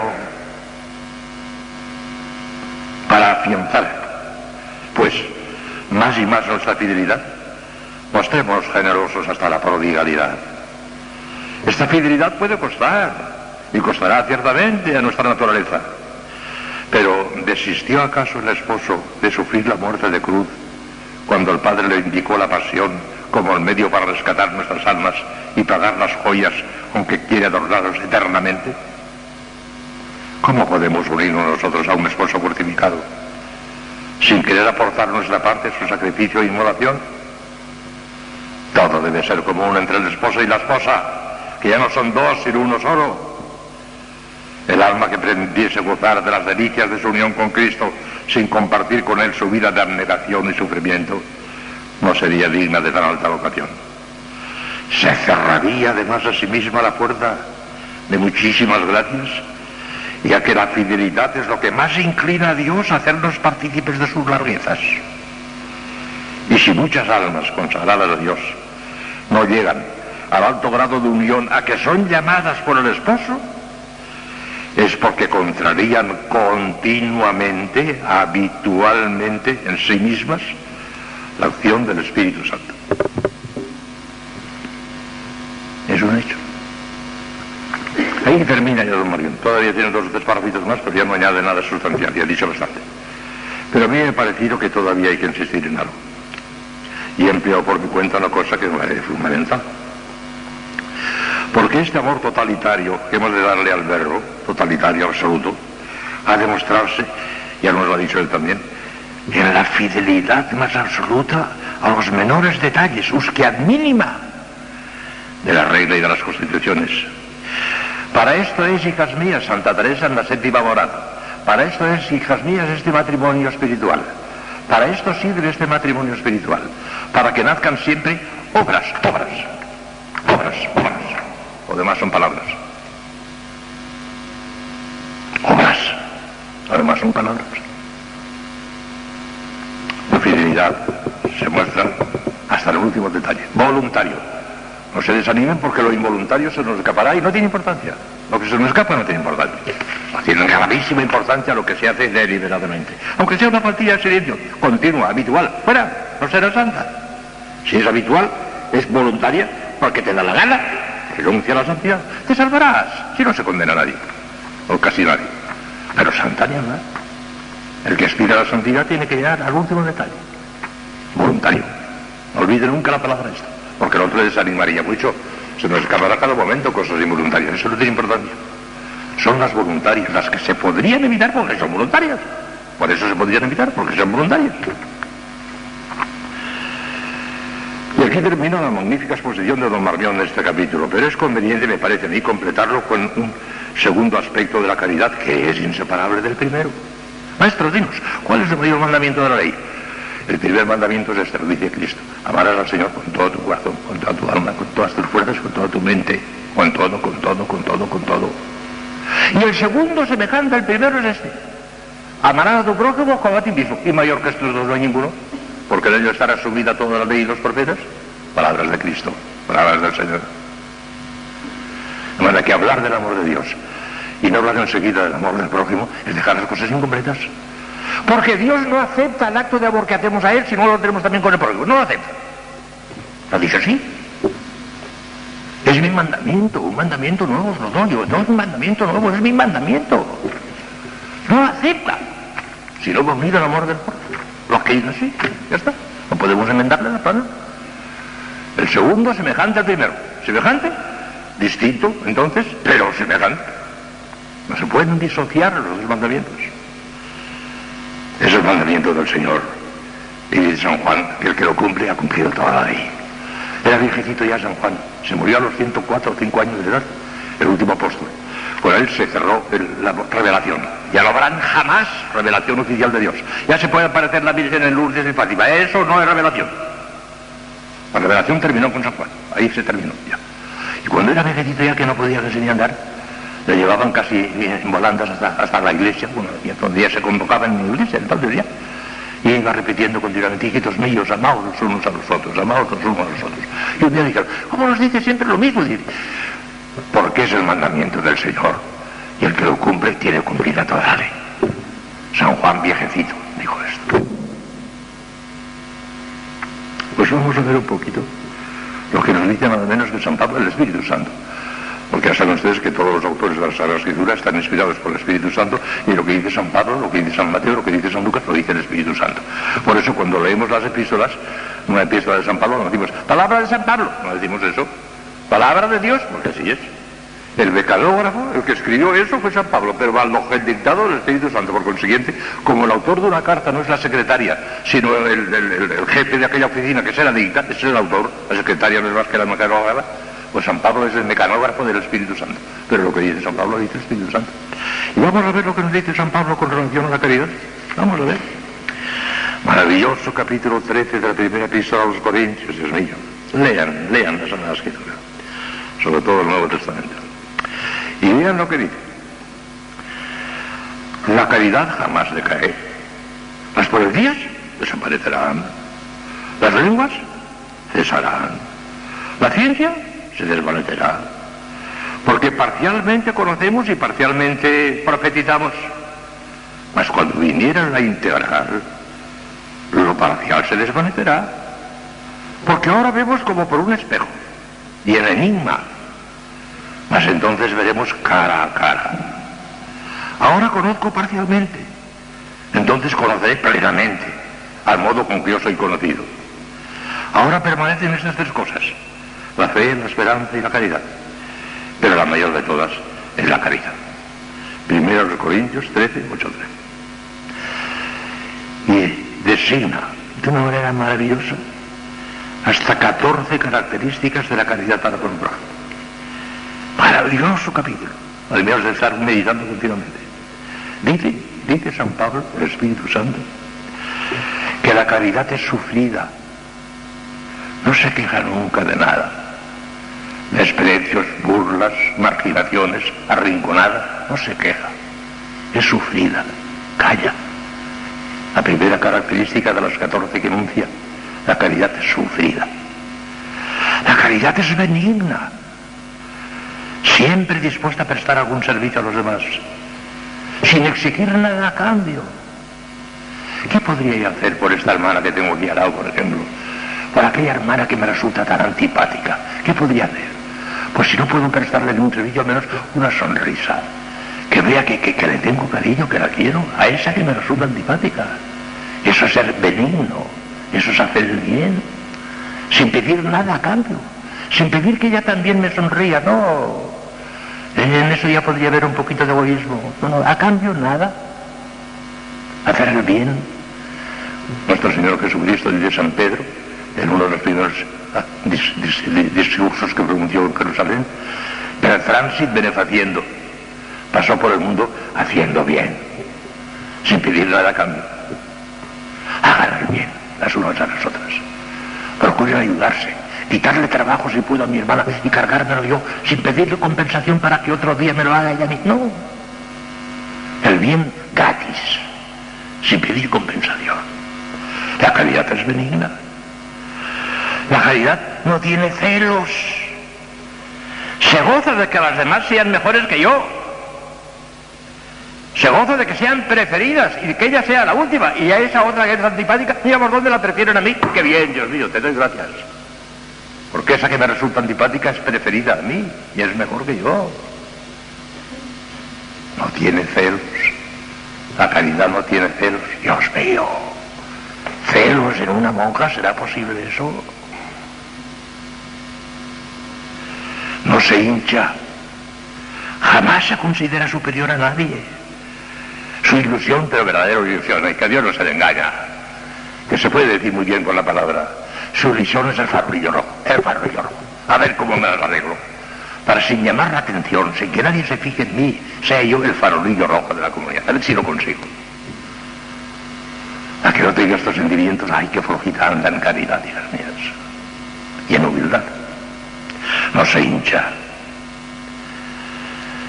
La violeta, ya saben ustedes, el jardín que tienen ustedes, si quieren violetas, no pide más que una, una hoja que la tape. Casi nunca se muestra al exterior. Hay que escarbar un poquitín y ahí debajo de aquella, allí, allí está la violeta, que es el símbolo de la humildad. No pide más que un poquito de hierba que la oculte. Ocultarse. El farolillo rojo. Ama el farolillo rojo, la violeta. Tiene un perfume delicadísimo, pero oculta. No traspasa el decoro, continúa San Pablo. Es la modestia y sencillez personificada, sin llamar la atención en nada. Pero no sé qué, de su, de su casa, de su, de su cara, de su corte, se desprende no sé qué de, de decoro, de elegancia espiritual. Sin hacer nada para ellos, todo lo contrario. Es, la modestia y la sencillez personificada. Pero qué elegantes son los santos, señores, qué elegantes son. Sin buscarlo. Con sencillez, con naturalidad. No, no traspasa nunca el decoro. No busca lo suyo. Tiene horror al egoísmo. Desconfía de sí misma. Antepone a todos los demás. La caridad no busca lo suyo. Busca lo de los demás. ¿Por qué busca lo de Cristo? Y en esa que me da antipática le doy a Cristo y quiero servirle a Cristo en él. ¿Cómo me gustaría ser enfermera? Decía Santa Teresita. ¿Con qué cariño llevaría una tacita de, de, de lo que fuese, una medicina pobrecita que está enferma? Pensando en aquello, estuve enfermo y me visitasteis. O sea que ella trataría con aquel cariño porque era, era Cristo que estaba en aquella cama. Pues le trataría con ese cariño. No busca lo suyo, no es egoísta. No se exaspera. Dios mío. ¿Será posible esto? El enfado, la ira, el mal humor en una monja enfadada, exasperada, una palabra de mal humor contra la otra. Pues será posible eso, Dios mío. Y tenemos la cara dura de aspirar a la santidad. Al menos dejemos los dientes altos ya. Porque es mentira. Un enfado, un disgusto, una palabrota con- contra la otra. ¿Será posible eso? No se exaspera. No se exaspera. No toma en cuenta el mal. No se da por ofendida. Cuando alguna otra desgraciada, porque es una desgracia, le hace cualquier mala faena, no se da por ofendida. Prefiere pasar por boba, como si no se hubiera enterado. Qué exquisita caridad. No darse por ofendido. Será imposible que entre tantas no alguna vez no tropecemos con alguna que, que- que nos ofenda un poquito, quizás sin mala intención, ¿eh? Puede ser que, que- incluso con buena intención, pero que nos ha molestado. Pues no sentirse ofendido, no por enterado, pasar por bobo, antes que faltar a la caridad y responderla de la misma manera. Eso es caridad no toma en cuenta el mal, no se da por ofendida. Si llega a pedir perdón a la que la ofendió, otra vez, ahí se han dado caso. ¿eh? El ofendido pide perdón al que la ofendió. Es el colmo ya de la caridad y de la humildad. Así se vengan los santos, pidiendo perdón a quien les ofende. Antes se goza con la verdad con ser la última, vuelvo a insistir, el farolillo rojo. La humildad es la verdad. La humildad es la verdad. Se gozan la humildad. Se gozan que hay monjas que son más inteligentes que yo, que hacen las cosas mejores que yo, que, que en todos los aspectos son mejores que yo. Me alegro, Señor, me alegro, te doy las gracias. ¿Han leído ustedes esa oración de Santa Bernardeta? No, maravilla, Dios mío. Señor, te doy las gracias por... No, maravilla, Dios mío. Señor, te doy las gracias por ser tan boba. Porque tú me dices, esta es lo que vio la Virgen, esta. Te doy las gracias, Señor, porque mi padre se emborrachaba. Te doy las gracias de que soy una pobre hija de un pobre molinero. Te doy las gracias de que a mí no me tengan en cuenta para nada. Y que esta, esta, esta es la de que me Esa oración es una maravilla. La trae íntegra la Madre Ortega en el sí a nuestros o en el sí Dios. Ahí, ahí. Sé qué página, pero hace muy poco de Dios, impresionante. Santa Bernardita, gozándose, dándole gracias a Dios de todas las desgracias, de todas las humillaciones que estaba recibiendo. Si hubiera otra más boba que yo, hubiera, la Virgen la hubiera elegido para parecerse. Me escogió a mí por ser la más boba que, había entonces en Lourdes. Así lo dice ella, a la rabia. Se gozan la verdad, tiene humildad. La humildad es la verdad. Todo lo disimula. Ya lo he dicho, prefiere pasar por boba antes que faltar a la caridad. Lo disimula, no se da por enterada. Todo lo cree. Acepta el parecer de los demás. Da fácilmente su brazo a torcer. No es cerca. No se aferra a su juicio. Todo lo cree. Acepta lo de los demás. A lo mejor es que yo me equivoco, pobre. Esa otra es más lista que yo. Y por eso eso que dice a mí no se me hubiera ocurrido. Porque es que ella es más lista que yo. A mí no se me hubiera ocurrido. Todo lo cree, lo acepta todo todo lo espera. Porque solo espera a Dios y que a Dios tiene nada de falta, lo tiene todo. No espera nada de nadie, más que de Dios. Y a Dios lo tiene. No espera nada. O si acaso espera al cielo, más, más. No espera nada de nadie. Que la tengan en cuenta, que le pongan un sitio mejor, que no, no espera nada. Todo lo tolera. Lleva la cruz con alegría, en pos de Cristo sin quejarse nunca, con alegría. No lleve nunca la cruz con resignación. La resignación es, de almas muy imperfectas. Den saltos de alegría cuando les visita el Señor con la enfermedad, con la persecución, con la marginación, con la cruz. Un salto de alegría. Vivan la vida religiosa con alegría. Con alegría, sobre todo cuando les visita el dolor, cuando les visita la cruz. Porque cuando tenemos aquello que decíamos antes, eso lo hace cualquiera. En medio de la cruz un salto de alegría. Rápido, no más que la lectura sin comentario. La caridad es sufrida, es benigna, no tiene celos, no se infla, no, traspasa el decoro, no busca lo suyo, no se exaspera, no toma en cuenta el mal, no se goza de la injusticia, antes se goza con la verdad, todo lo disimula, todo lo cree, todo lo espera, todo lo tolera. Ahora permanecen estas tres cosas, la fe, la esperanza y la caridad. Pero la mayor de todas es la caridad. El Espíritu Santo dice esto. Y es la mayor de todas, y termino enseguida, por su excelencia intrínseca.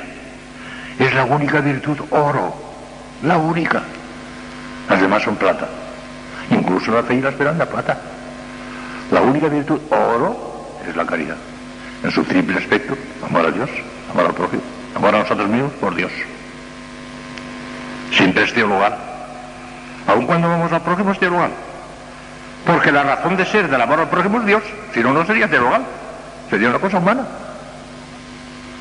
Y el amor a nosotros mismos, para que sea teologal, digo que sea por Dios, si no, no seríamos que una cosa humana, egoísmo si tiene importancia eso de que sea por Dios.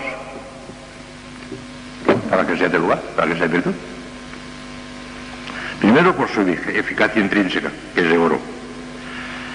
Segundo, porque nos une directamente con Dios, alguna que nos une directamente con Dios, la única, en orden a la visión beatífica, la única. Todas las virtudes nos unen con Dios, pero en orden a los premios accidentales de la gloria. En orden a la visión beatífica, al grado de gloria de visión beatífica, la caridad nada más, la única. Eh, por eso es la principal de todas, claro. Y porque es la virtud eterna. La profecía, las lenguas, la ciencia, todo eso pasará. Ahora permanecen estas cosas, la fe, la esperanza y la caridad. Pero la mayor de todas es la caridad, porque es la virtud eterna. En el cielo no tendremos fe. La fe es incompatible con la visión. No tendremos esperanza, porque la esperanza es incompatible con lo que ya se posee. Ya poseeremos el aspecto de la esperanza, ya no tendremos esperanza. Pero la caridad. Allí es donde empezaremos a practicar el primer mandamiento de la ley de Dios. Interesante lo más que en toda su perfección el primer mandamiento de la ley de Dios en este mundo no es posible, que no es posible siquiera. Podemos aspirar, pero no lo conseguiremos. Lo conseguiremos en la visión beatífica. Allí nos volveremos locos de amor de Dios y la amaremos con toda el alma, con todas las fuerzas, con toda la mente. Allí sí. Cumpliremos el primer mandamiento de la ley de Dios en el cielo. En el segundo no puede ser. Pero aspirar a eso, hasta lo máximo que podamos, a eso hay que aspirar. De manera que amor de Dios por encima de todo, el título de la conferencia era unirse al verbo con todas las fuerzas, pero para unirse al verbo con todas las fuerzas es preciso también practicar con todas las fuerzas la caridad para con el prójimo. Por eso ha querido completar eso, don Marmión no habla de eso, pero es que me parecía que, era, que es ya dice él que no trata de hacer un tratado completo, ¿verdad? pero lo que dice es maravilloso, ya lo he leído, lo principal que dice, pero me pareció que era necesario completarlo con amor al prójimo. Que en los conventos de clausura tiene una importancia fundamentalísima. Entre convertir un convento de clausura en el cielo anticipado, si todas tuvieran hasta espíritu, o convertirlo, yo no digo en un infierno, pero una especie de purgatorio, de malestar, de cárcel, sí. ¿Por qué no convertimos ya de una vez un monasterio en el cielo? Cuando todas tengan este lucha, a ver, a ver de qué manera sido mi hermana, a ver de qué manera yo soy la última y ella la primera, sería el cielo ya. Cuentan, y termino, que una vez había una serie, una montaña, varias casitas donde vivían muchos monjes. Cada uno vivía en una ermitaño más que monjes. Pues monjes viven siempre en comunidad. Ermitaños, cada uno vivía en su casita. Y a uno de ellos le regalaron un día, que hacía calor, no sé qué, total, que le regalaron un gran racimo de uvas. Un racimo de uvas. Iba a comérselo, y yo, uy, este pobrecito que está allí, a lo mejor no necesita más que yo. Yo, igual seré, va, va, y se lo lleva el otro. Pero resulta que el otro pensó, yo, y aquel la otra a lo mejor le viene mejor que a mí. ¿eh? Y, va, y va y se lo pasa. Y se lo fueron pasando, pasando, pasando, y llegó al primero otra vez. Eso se llama caridad. Agimos liberarse el único de Dios, porque no es instruís que el reino en secular seculorum. Amén. Cuarto eso. Vamos a seguir con la exposición de esta magnífica doctrina don Columba Marbión en su esposa Verdi faltan dos conferencias que son muy importantes, muy buenas, me parece a mí, si logro desarrollar alguien. La de hoy, porque mañana continuaré también, mañana también será don Juan Marión, se titula la de hoy Medios de unión concedidos a la esposa por el verbo. Los medios de unión que ha concedido Dios a la esposa. En primer parrafito resume los principales medios y después los comentaremos uno por uno. Una condición tan elevada, un estado tan sublime como es la de consagración total a Él, como la vocación que tienen ustedes, solo puede sostenerse si el alma posee los medios apropiados y el mismo esposo es quien se los proporciona. ¿Qué hace en efecto cuando quiere que un alma elegida por Él desde toda la eternidad venga a ser completamente suya? Fíjense ya sin más. Elegida por Él desde toda la eternidad y para que sea totalmente suya. Para eso las elegido. Se dice muy pronto eso desde toda la eternidad. La ciencia moderna, que ha hecho investigaciones muy a fondo, parece haber llegado a la conclusión de que el Big Bang, aquel estallido que dio origen a toda la creación, ocurrió hace 15.000 millones de años. 15.000 millones de años. Y no sabemos si ese primer estallido fue el único que ha habido. Porque es muy posible, no hay ningún inconveniente en pensarlo, que antes de la creación actual, antes de esos 15.000 millones, hubo no sé cuántas creaciones que fueron naciendo, que fueron acabándose, que fueron naciendo, que fueron acabándose, la eternidad se ha mucho así. Nadie puede demostrar que esta creación actual sea la única que haya salido de las manos de Dios. Nadie puede demostrar eso. Dios sabe lo que ha ocurrido. En trillonadas de siglos, Dios sabe lo que ha ocurrido. Pues desde antes de esas trillonadas de siglos, ya pensaba en usted. En usted. Y en ti. Individualmente. Ya os predestinó para que fueseis totalmente suyas. Desde antes de esas trillonadas de siglos. Ordinariamente, ¿qué es lo que hace para conseguir eso? Pues la conduce a la soledad para hablarle al corazón, la clausura. Como para proteger una viña se la acerca con un muro, así la encierra él en el claustro, en las concavidades de la piedra, dice el Salmo 30-21. Sepulcro místico que resultará ser la cuna de su nueva vida, la oculta en el secreto de su faz, la hace habitar en el silencio, para que recogida en él pueda más fácilmente oír su voz, sin agradar a nadie más que a él solo. Le da una regla, norma segura para conocer en todos los instantes cuál es la voluntad adorable de Dios. Las Sagradas Escrituras la ilustrarán su inteligencia, le contarán sus proezas en el tiempo y le revelarán todo su amor. En fin, le da por madre a la Iglesia. Le confía la misión, fíjese, le confía la misión de cantar las divinas alabanzas, para que en sus oídos, en los oídos del Verbo, resuene siempre dulcemente la voz de la esposa. Por ella hace revivir todo el cielo de sus divinos misterios y mediante los santos sacramentos la regala con la suprema virtud de los mismos. He aquí otros tantos medios de que se sirve el esposo para fijar, salvaguardar, mantener y afirmar el amor y la fidelidad de su elegida. Hay un problema amplísimo.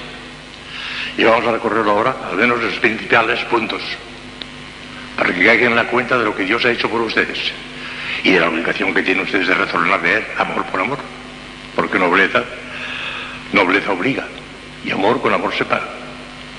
Mire, lo primero de todo, la clausura.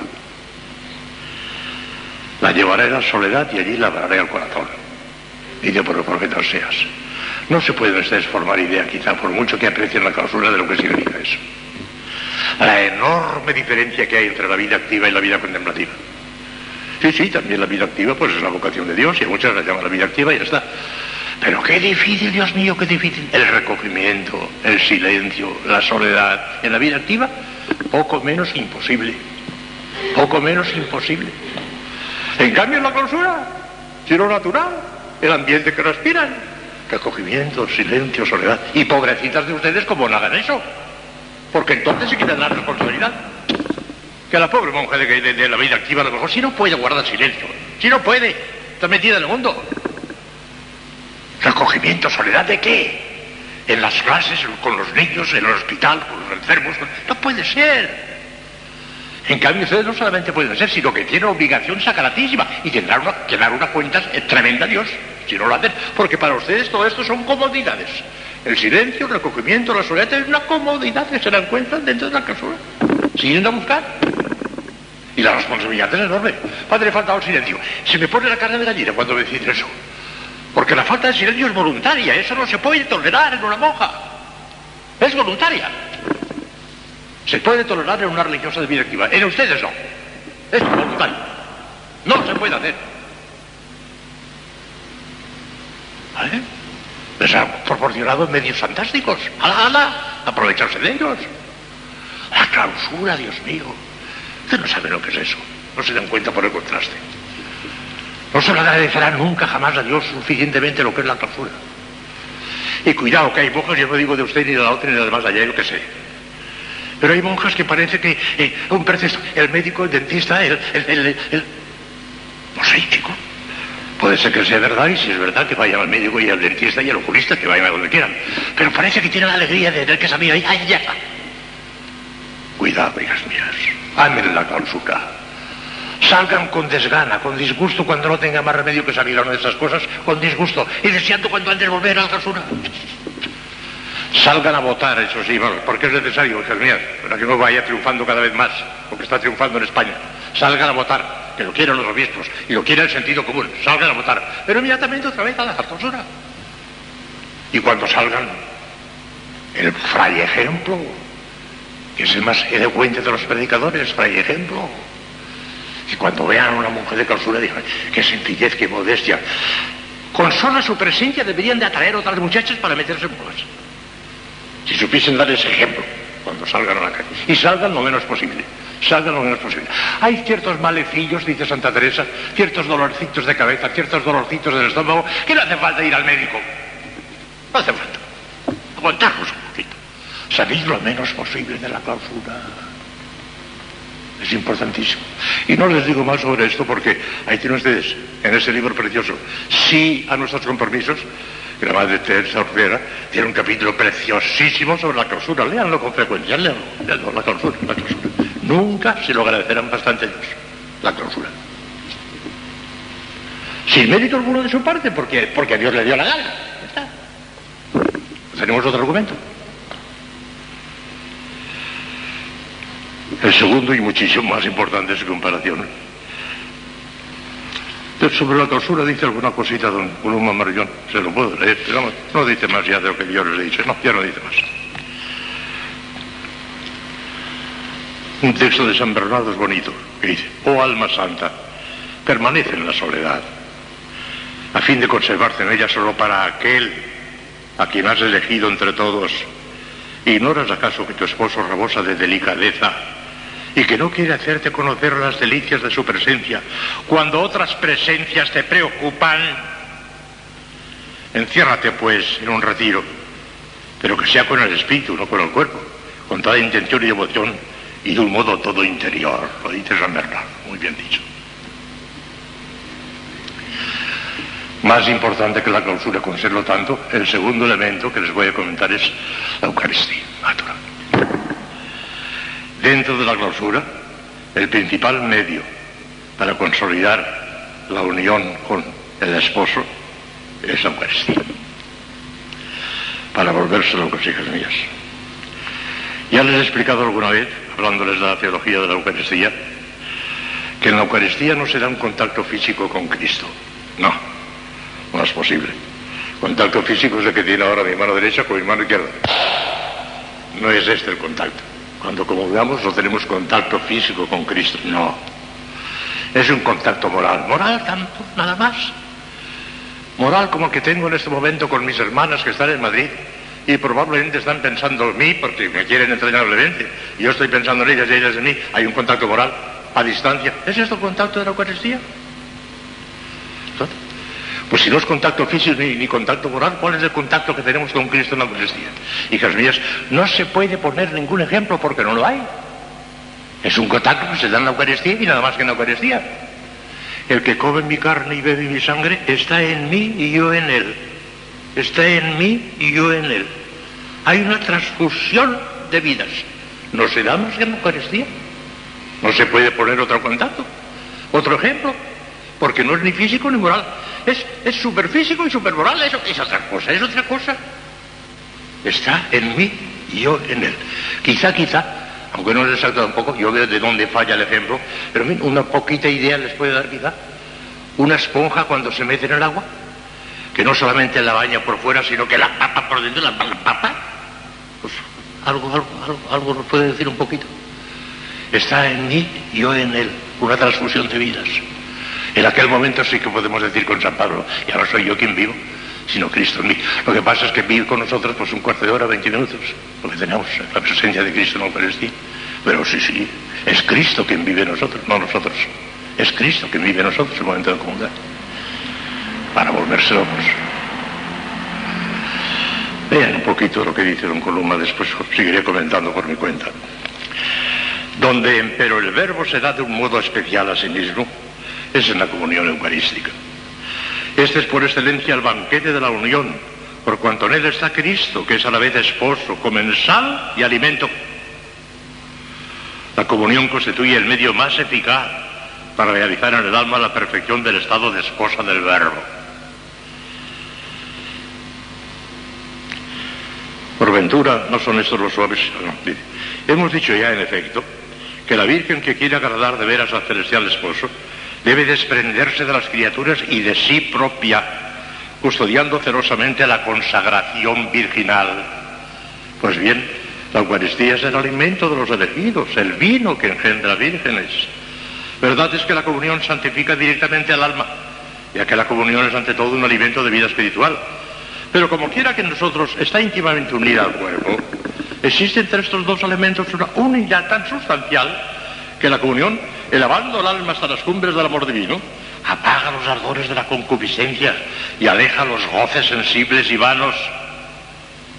Más de una vez la Iglesia en sus oraciones después de la comunión pide que este alimento sagrado tenga por efecto hacernos despreciar los placeres terrenos y amar los bienes celestiales. En efecto, excitando el amor de Dios, la comunión arraiga en la voluntad la resolución de evitar todo cuanto pudiera alejar el alma del servicio del esposo y positivamente hace más íntima la unión. Claro, claro. Viniendo Jesús a nuestra alma, la atrae tan fuertemente hacia sí y establece entre sus ideas, sentimientos, deseos y quereres y los nuestros tan estrecha relación, tan estrecha unión, que si su acción no haya obstáculo en nosotros que puede hallarlo, nos transforma en él. De la misma manera que el fuego comunica sus propiedades al leño que le consume. Un estado tal constituye verdaderamente el apogeo de la unión.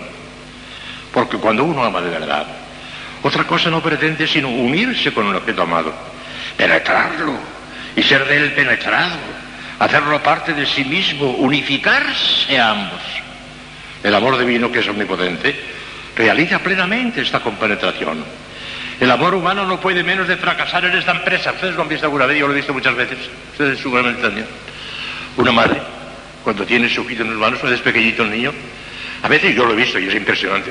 Cómo le coge, por ejemplo, el bracito y se lo quiere morder. De tanto que lo quiere, se lo quisiera comer. Pues eso que el amor humano presiente, pero no puede realizarlo, porque si se comiese a su hijo le mataría. Pues eso que el amor humano presiente, pero no puede realizar, eso es lo que hace Cristo. Que le mordamos, que le comamos. Es ya el colmo. No caemos en la cuenta de eso. Comulgar y no caer en éxtasis debe dejar estupefactos a los ángeles. Estupefactos. Pero esta gente qué hace? No ha caído en éxtasis. Pues que está, está loca esta mujer. Así deben estar estupefactos los ángeles. Al ver que comulgamos tan tranquilamente. Hoy como ayer y mañana como hoy. Ya, ya está. No caemos en la cuenta lo que es comulgar. Santa Teresa, Santa Catalina caían en éxtasis, claro. ¿Cómo no? Lo que nos falta. Es para volverse loco la Eucaristía, ya está. Eso que el amor humano presiente, pero no puede realizar, lo realiza Cristo en la Eucaristía. La Virgen, la Virgen son ustedes, no se refiere a María, las consagradas, después que ha recibido Jesucristo en la Sagrada Comunión, puede decir con la esposa del cantar de los cantares, mi amado es verdaderamente para mí y yo soy toda suya. Bien que esta unión no será más que un pálido reflejo de la maravillosa realidad que hemos visto operarse en Jesucristo entre el Verbo y la Santa Humanidad por la unión hipostática. Pero es lo más parecido a la unión hipostática. No es unión hipostática, claro, pero lo más parecido. Una compenetración tal que nos identifica con Cristo, que Él está en nosotros y nosotros en Él. Pues que ¿qué es el matrimonio espiritual? Más que eso, perpetuo. Nosotros en la comunión no tenemos, pero un cuarto de hora, 20 minutos, 25, lo que sea. El matrimonio espiritual es perpetuo, pero es eso, es eso, pero perpetuo, de día y de noche. Eso, eso es el matrimonio espiritual, la séptima morada, a la cual nos vamos encaminando. Eso, perpetuo. ¿Eh? Aquí dice una, una nota de un místico, padre Farsis. Dice, según lo que acabamos de decir sobre los maravillosos efectos que la Sagrada Comunión produce en las almas esposas del Verbo, por la consagración religiosa, nadie se extrañará de que en el orden propiamente místico la comunión ejerza una función sensible en la realización del matrimonio espiritual. Con harta frecuencia Es precisamente durante la comunión eucarística cuando el Verbo celebra con el alma estas debidas bodas y sella este divino contrato de una manera sensible y tangible. La unión sacramental es entonces el medio y el símbolo de una alianza muy íntima, indisoluble y perpetua.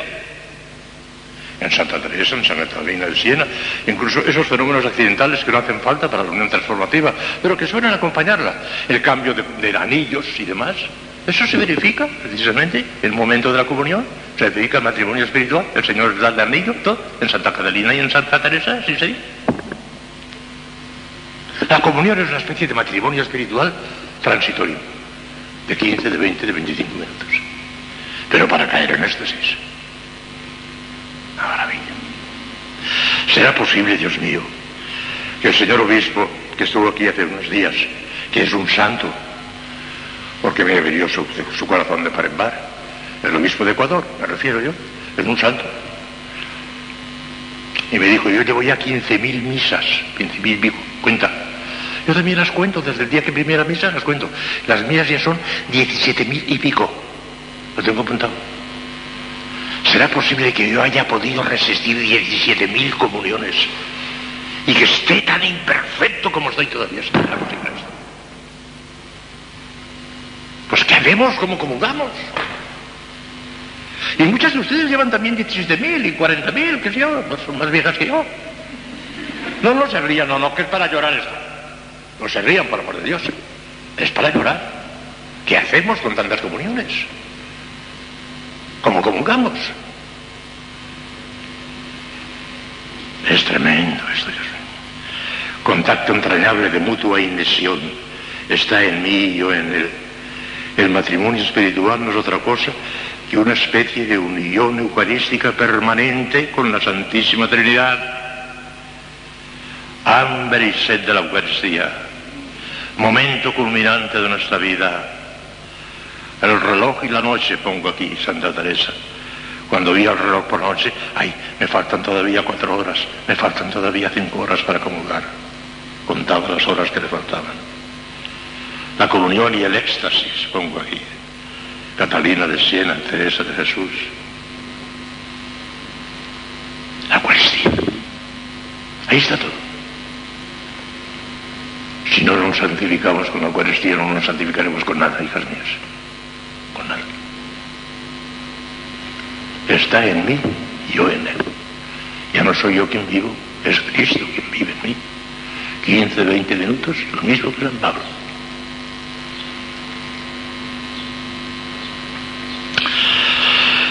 Tercero, porque primero la clausura, luego la Eucaristía, tengo que seguir. Con la Eucaristía tendría ya, un año y les expliqué todas las conferencias eran de Eucaristía, ¿se acordarán ustedes? Todas. Pero la Eucaristía no la podemos recibir más que una sola vez al día, o a lo sumo dos. Ya les dije el otro día que si yo fuera capellán de aquí les daría la comunión dos veces al día. Porque una comunión más es una cosa enorme, es un tesoro enorme, una comunión más.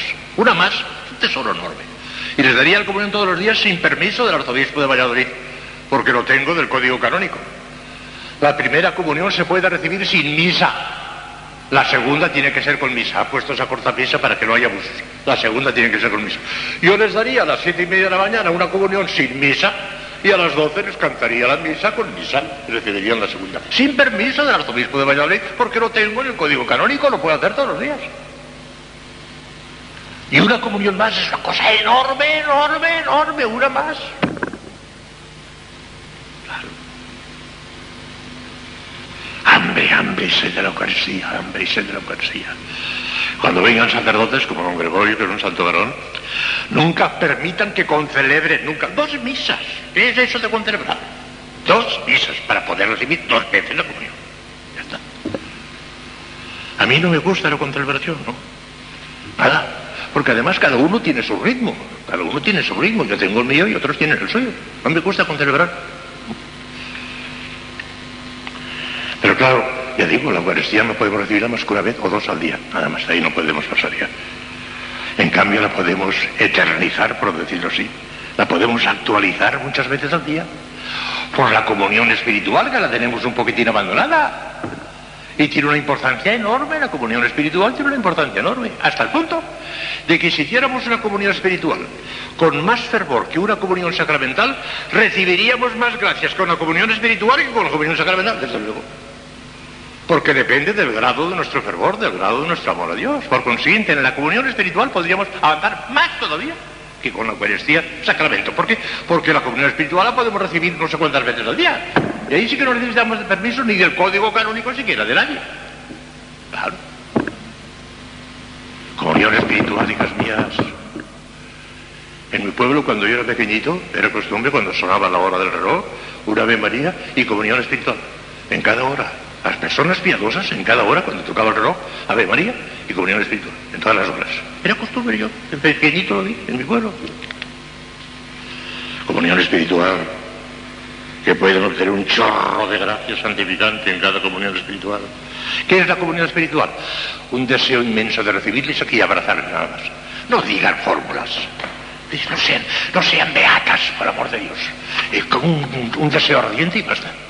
Igual que en, el confesionario. Hasta que no terminan el acto de contrición nos dan, nos tranquilas. Dios mío, me pesa, te amo con toda mi alma. Basta, ese es el acto de contrición. Ay, con toda la oración larga. Hasta que no terminan, no están tranquilas. Poca formación que tienen, ignorancia que tienen, ya está. Bueno, la oración. Después de la Eucaristía, la oración, en su doble aspecto, litúrgico y mental. Porque la comunión espiritual es actualizar la comunión. Pero lo que a cada momento podemos hacer es la oración, la oración, la oración. El tercer capítulo es la oración. El primero era la Eucaristía, el segundo la Eucaristía, el tercero la oración.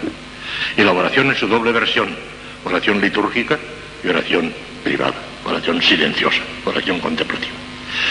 La oración litúrgica es la voz de la esposa, vox esponse. Ustedes saben, y lo saben ya, que ustedes, en cuanto a personas consagradas a Dios por la profesión religiosa, y nosotros los sacerdotes, cuando rezamos el breviario, aunque sea en particular, es la voz de la iglesia. Está hablando la iglesia. ¿Qué importa Sor Fulana y Sor Mengana? Si son dos pobres mujeres. No tiene importancia nada. Es la iglesia. Es la oración oficial de la iglesia, vox esponse.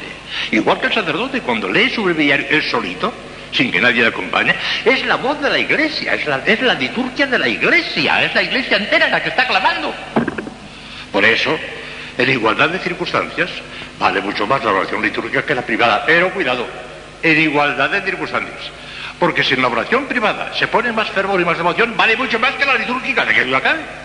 Si lo que vale es el amor, hijas mías, lo demás no vale nada. Lo único oro, el único oro es el, amor.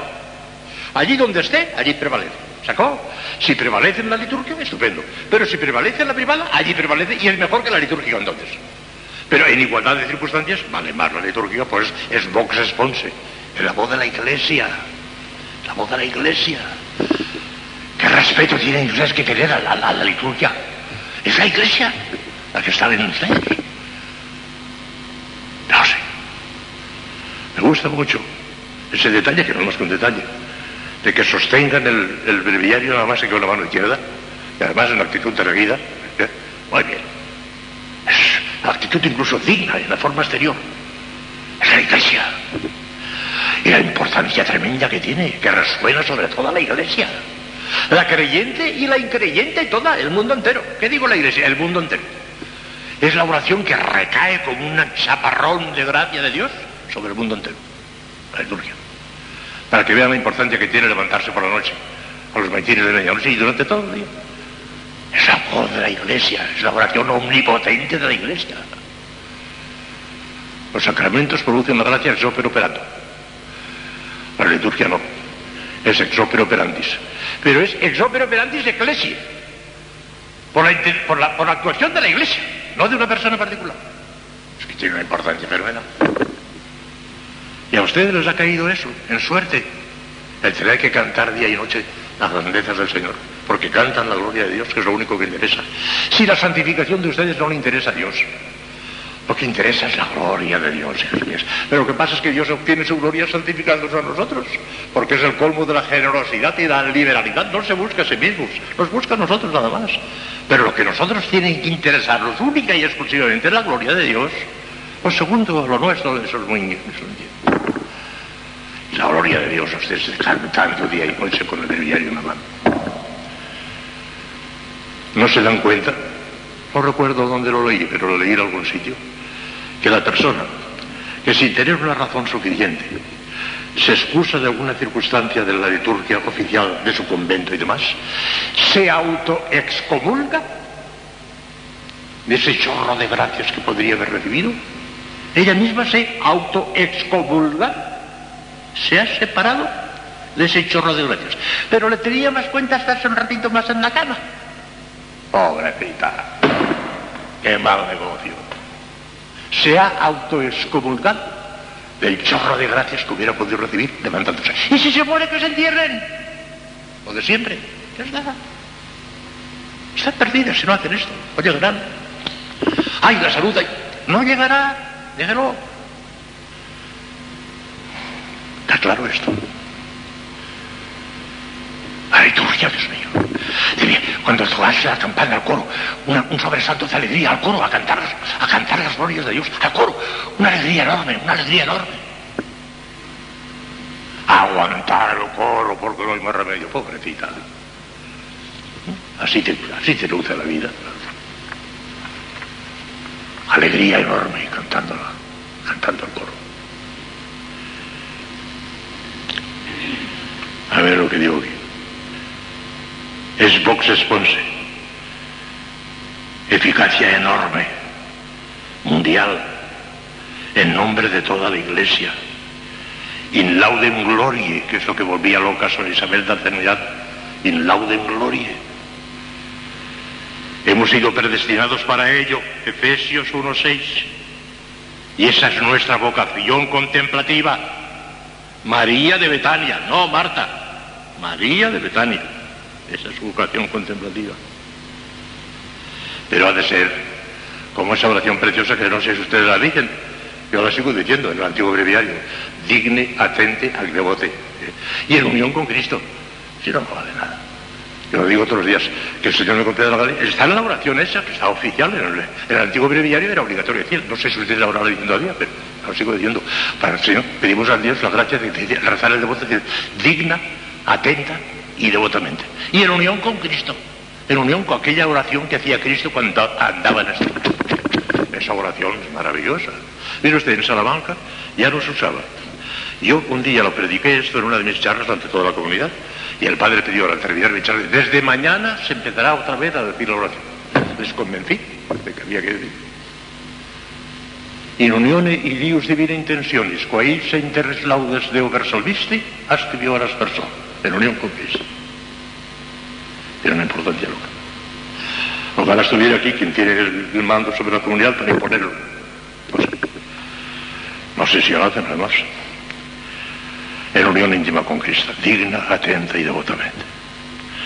Y luego la oración mental, hijas mías, porque no basta la liturgia. Lo ha dicho el Concilio Vaticano II. Y aunque no lo dijera el Concilio Vaticano II, es de sentido común. La oración litúrgica no basta. Es importantísima, pero no basta. Hay que completarla con la oración silenciosa, con la oración contemplativa, lo dice el Concilio Vaticano II y es de sentido común. Hay que añadir la privada, silenciosa, contemplativa. Ha de consistir en el ejercicio del amor. Ya se lo expliqué el otro día, por amor de Dios. No me pierdan el tiempo pensando, meditando, punto primero, punto segundo, déjense música ya. Estén con esa atención amorosa a Dios. En la oración afectiva está a nuestra disposición, aunque no tengamos contemplación infusa, ya llegará. Pero esa oración efectiva de estar en silencio, adorando a Dios y amando, sin pensar nada, sin pensar nada, pero amando, amando, eso está a nuestra, a nuestra disposición. Podemos y debemos hacerlo. Y así es como la oración no se hace pesada ni se hace cansina, porque pensando y discurriendo es intolerable, pero en ese plan de silencio, de sosiego, sin gran violencia, sin esforzarse con un acto intenso, eso de cuando sin esforzarse con un acto intenso, eso de cuando en cuando y alguna vez, pero continuamente no podemos. Pero con paz y con serenidad y con calma, es estar atento a la voz. Oración maravillosa. Eso es lo que introduce, poquito a poco, va introduciendo en la contemplación Dios. Sin ese sosiego, sin esa calma, sin esa atención amorosa a Dios, no llegarán a la contemplación infusa. Y si no llegan a la contemplación infusa, no pasarán de la tercera morada. No pasarán. Hace falta. Para pasar la otra, ciertas purificaciones pasivas, como ya les he dicho. Y luego ese silencio amoroso se va transformando poquito a poquito, poquito a poquito en contemplación impulsa. Hasta que llega una experiencia de lo divino tan enorme que ya no se puede disimular aquello. Hasta el punto, como les he dicho ya, que hay almas, yo me he encontrado con una, ¿eh? al menos con una me he encontrado yo, que me dijo, padre, ya lo dije el otro día, delante de toda la gente, con la misma claridad con que noto el color rojo, verde y amarillo, me doy perfecta cuenta si es el Padre, si es el Hijo o si es el Espíritu Santo el que en un momento determinado está obrando en mí. Es decir, la experiencia mística es tremenda. Hasta darse cuenta de qué persona de la Santísima Trinidad es la que está actuando. Yo me he encontrado con esa cosa. Tremendo esto. Pero poquito a poquito. No desanimarse nunca. Manténganse en la oración, en ese sentido que les digo, hijas mías. Y de cuando alguna vez, no me olviden los cinco minutos de santidad. Porque la oración entera, cuando estamos todavía en la tercera morada que estamos todos nosotros, la oración entera de una hora entera, con intensidad, no se resiste. Seamos, seamos realistas. Pero cinco minutos, sí, por amor de Dios. Cinco minutos intensísimos, que no se hace apretando los puños, que no es eso. Se hace adelgazando los motivos, haciéndolo todo por la gloria de Dios, utilizando a una de esas oraciones que tiene los actos intensísimos allí, la de Sor Isabel de la Trinidad, la consagración al Espíritu Santo, la oración espléndida, alguna de esas, el Padre Nuestro, si no saborease, si basta el Padre Nuestro para el acto intensísimo, y basta la primera, la primera, glorificado seas tú, santificado seas tú, eso basta para el acto intensísimo. No sabemos hacer oración. Los apóstoles se lo dijeron al Señor, enséñanos a orar, porque no sabían hacer oración. Y nuestro Señor les explicó Padre Nuestro. A ver si vuelvo el año que viene, pero palabra por palabra les explicaré un poquito el Padre Nuestro. Hagan oración, hijas mías, intensísima, unos minutos, sosegada el resto de la hora. Eso lo pueden hacer. Eso lo pueden hacer.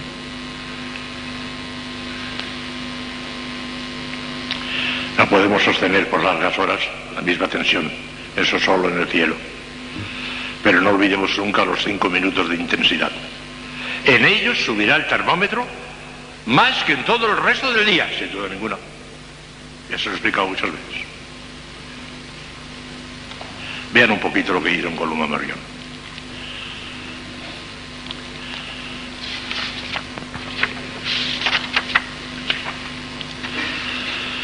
Hablando del amor, claro, porque la oración es el ejercicio del amor. Y puesta en este terreno, ¿cuál es el gran principio que sostiene y estimula al alma? ¿Cuál es el móvil poderoso que la eleva y la transforma? Es el amor. Dueño el amor, señorea todas las entradas del corazón, todas las potencias del alma, todos los resortes de la actividad. Abandonada al amor, el alma no conserva nada suyo no vive ya para sí propia, es toda de su dulce amado. ¿Qué es amar? Sino tener en todo y por todo la misma voluntad que el amado, con exclusión de todo deseo que pueda no ser de él, un total rendimiento del corazón. Eso es amar. Una identificación total, total, total con la voluntad de Dios.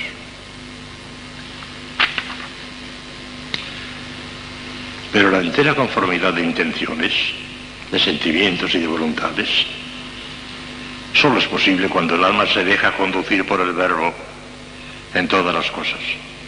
Verbo ser reigere, dejarse regir por el verbo. Mucho más que la sirvienta que tiene fija en la mirada de su señora, como decimos en el Salmo. Para conocer y cumplir sus órdenes, la verdadera esposa de Cristo se siente constreñida interiormente a dirigir una mirada de amor a su esposo para conocer los deseos de su voluntad. De este mismo modo, contempla también sin asomos de fatiga, sin asomos de fatiga, la persona sagrada de Jesús en sus diversos estados y en sus misterios. Y ahora nos hace una descripción de los misterios de Jesús muy bonita. Lo van a escuchar. Lo hace muy bien don. Estaba obsesionado con los misterios de Jesús. Jesucristo y vida del alma. Jesucristo y sus misterios. Jesucristo ideal del monje. Son sus obras. Aunque en esta contemplación, dice don Colombia, prefiere detenerse principalmente en el monte de la mirra, en el Calvario, Jeremías, en el Calvario, ahí tiene a Cristo crucificado. Prefiere principalmente detenerse en el monte de la mirra, al pie de la cruz, porque con su sangre le ha conquistado el esposo Sin embargo, goza de recorrer todos los estados de la vida del Verbo encarnado. Lo contempla encerrado en el seno inefable del Padre. Yo he encontrado un alma que para ella todo es el Verbo en el seno del Padre, que no se lo saquen de allí. El Verbo en el seno del Padre. No, no, no. Fuera de allí no. En el seno del Padre. Una contemplación altísima. Le gusta contemplarlo encerrado en el seno inefable del Padre y en el seno inmaculado de la Virgen de Nazaret, donde se encarnó. Que es la Virgen María, que es sagrario viviente la Virgen María, la primera comulgante. Es sagrario. En la gruta de Belén, en el taller de Nazaret, le sigue hasta el desierto y le acompaña por los caminos de Judea. Entra con él en el templo y en las sinagogas. Le acompaña a Betania, al cenáculo, al jardín de los olivos, al pretorio y le sigue hasta el Gólgota. Permanece con él en el Calvario, compartiendo los dolores y las humillaciones de su esposo ensangrentado. Con la Magdalena, la mañana de la resurrección reconoce en él al Maestro bueno, Raboni, adorado. Recibe su bendición divina el día de la ascensión y por Pentecostés los dones del Espíritu Santo. Siempre y en todas partes es el mismo verbo, Señor y Maestro, amigo y esposo, a quien ella busca para penetrar en el secreto de sus obras, descubrir los sentimientos de su alma, medir con los ojos iluminados del corazón la altura, la anchura, la longitud y la profundidad del misterio de su dulce amado. Explora amorosamente todas sus acciones para hacer de ellas el único ejemplar de las suyas. Medita sus palabras para que le sean fuente de sabiduría, manantial de luz y principio de vida. Juzga, en fin, todas las cosas según la luz del Evangelio. Lo que Cristo quiere, lo quiere ella también. Lo que Él aborrece, el pecado, míralo con horror. Dice amén a todo cuanto Él revela. Y fía a todo cuando manda o permite. Que el sí, el gracias, el fía sea mi disposición habitual, constante. Ahí está todo. La esposa ama con ardor, dice San Bernardo. Por lo mismo, empero que es tan amada, precisamente cuando se entrega por completo al amor, me parece que aún ama demasiado poco. Y razón tiene, en verdad. Porque ¿qué puede hacer de grande para corresponder a un amor tan inmenso y precioso? Un pequeño átomo de polvo aun cuando reuniese en sí todas sus fuerzas para amar en recompensa a la suprema majestad que le ha infundido el amor y se dedica enteramente a la obra de su salvación. No podemos hacer nada, aunque nos devolvamos todo lo que tenemos. ¿Qué? Un céntimo comparado con una millonada que nos ha dado. Consagrada eternamente al verbo, el alma desposada está bajo el dominio absoluto del esposo, que la atrae hacia sí, que atrae todo cuanto hay en ella el verbo posee todo lo de ella, lo dirige todo en ella, reina sobre ella como maestro adorado, como soberano, cuyo poder nadie discute, como amante cuyo amor todo lo subyuga. Reina sobre todos los deseos del alma. Y reina solo, porque ella no busca más que a él y darle gusto a él. Hago siempre todo aquello que es de su agrado. Eso está en... Está en Sagrada Escritura por entonces puede el alma apropiarse realmente a las palabras del apóstol y decir, vivo yo, mas no yo, es Cristo quien vive en mí. Cristo su vida y la muerte se le presenta como una ganancia, porque llegará la hora en que el alma se verá unida para siempre con aquel que es toda su vida. Precioso. ¿eh? ¿Será posible, hijas mías, que no nos demos por fin cuenta de esto y que nos lancemos de verdad? Y si me muero, que me entierren. En fin, todavía otra cuarta cosa. Ya es la hora pasa, pero no me importa porque no perdemos el tiempo. Cuarta cosa, porque he querido recoger cuatro cosas que son fundamentalistas. Claro. La primera la clausura, la segunda la Eucaristía, la tercera la oración en su doble aspecto, litúrgica y privada, y ahora por fin las observancias monásticas, hijas mías. Las observancias monásticas. Voy simplemente a leer el esquema porque largamente ya no podría. Y empiezo a estar un poco fatigado están recogidas en la regla y las constituciones. Es lo fundamental. Lo de los tres votos se lo expliqué largamente en la tercera de estas conferencias de Marbión. En la tercera les hablé de los tres votos larguísimamente. Aquí ya no lo repito, ya está allí. Vuelvan a oír si quieren. El resto de las observancias están en las reglas y las constituciones. Repito, aunque se enfade alguna monja, que las cositas de los superiores son cositas. Son detallitos. El gran sacrificio, la gran inmolación, la gran entrega está en la regla y en las constituciones. También las cositas. Pobrecitas si no hacen las cositas, los primeros también. Pero son cositas y de ahí no pasan. Las cosazas grandes son las de la regla y las constituciones. Ahí, ahí, ahí, ahí es donde está la inmolación, ahí, ahí es donde está el holocausto, el holocausto, ahí, ahí es donde está la regla de las constituciones. Observadas hasta el mínimo detalle. Yo te uno, yo sé, aseguro, dice nuestro Señor en el Sermón de la Montaña, que ni una sola tilde de la ley dejará de cumplirse, ni una tilde. Yo te uno, en latín, ni una tilde, hasta el último detalle. Hasta el último céntimo. Tendremos que dar cuenta. Dios que al mínima, Dios está. Ahí está el verdadero martirio alfilerazos. Ahí. Y ayer me preguntaba en un papelito si el martirio equivale a la unión transformativa. Claro, con solo el martirio, si se puede demostrar, canonizado, sin más, por el acto heroico de caridad que lleva consigo, con un solo alto basta.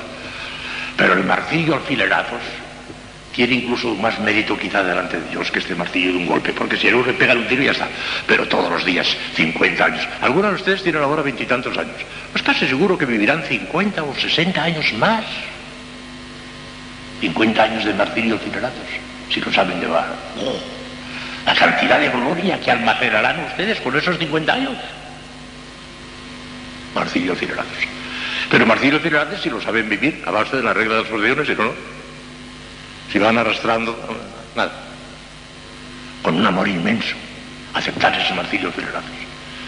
Esa mujer que me resulta antipática, aquella pregunta que me han hecho, esta otra que me ha despreciado la otra, y eso con gusto y alegría. Oh. ¿La santidad? ¿Es eso, la santidad? La fórmula está clarísima, hijas mías.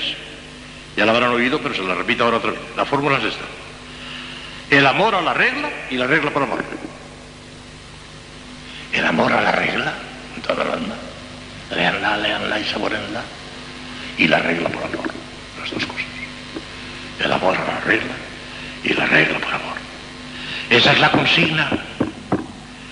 Y dentro de la regla, el amor a la regla, singular importancia del silencio y del recogimiento. Silencio y recogimiento. Sin ellos imposible la contemplación. San Ignacio de Loyola decía que si tuviese que reformar una orden relajada, lo primero que impondría a rajatablas el silencio, o quédense ustedes con Dios. Pero yo no tengo nada que ver con ustedes. Si no aceptan el silencio, fuera. No se encargaría de reformar una orden relajada, sino el silencio imposible. Lo primero que impondría el silencio. Ya está.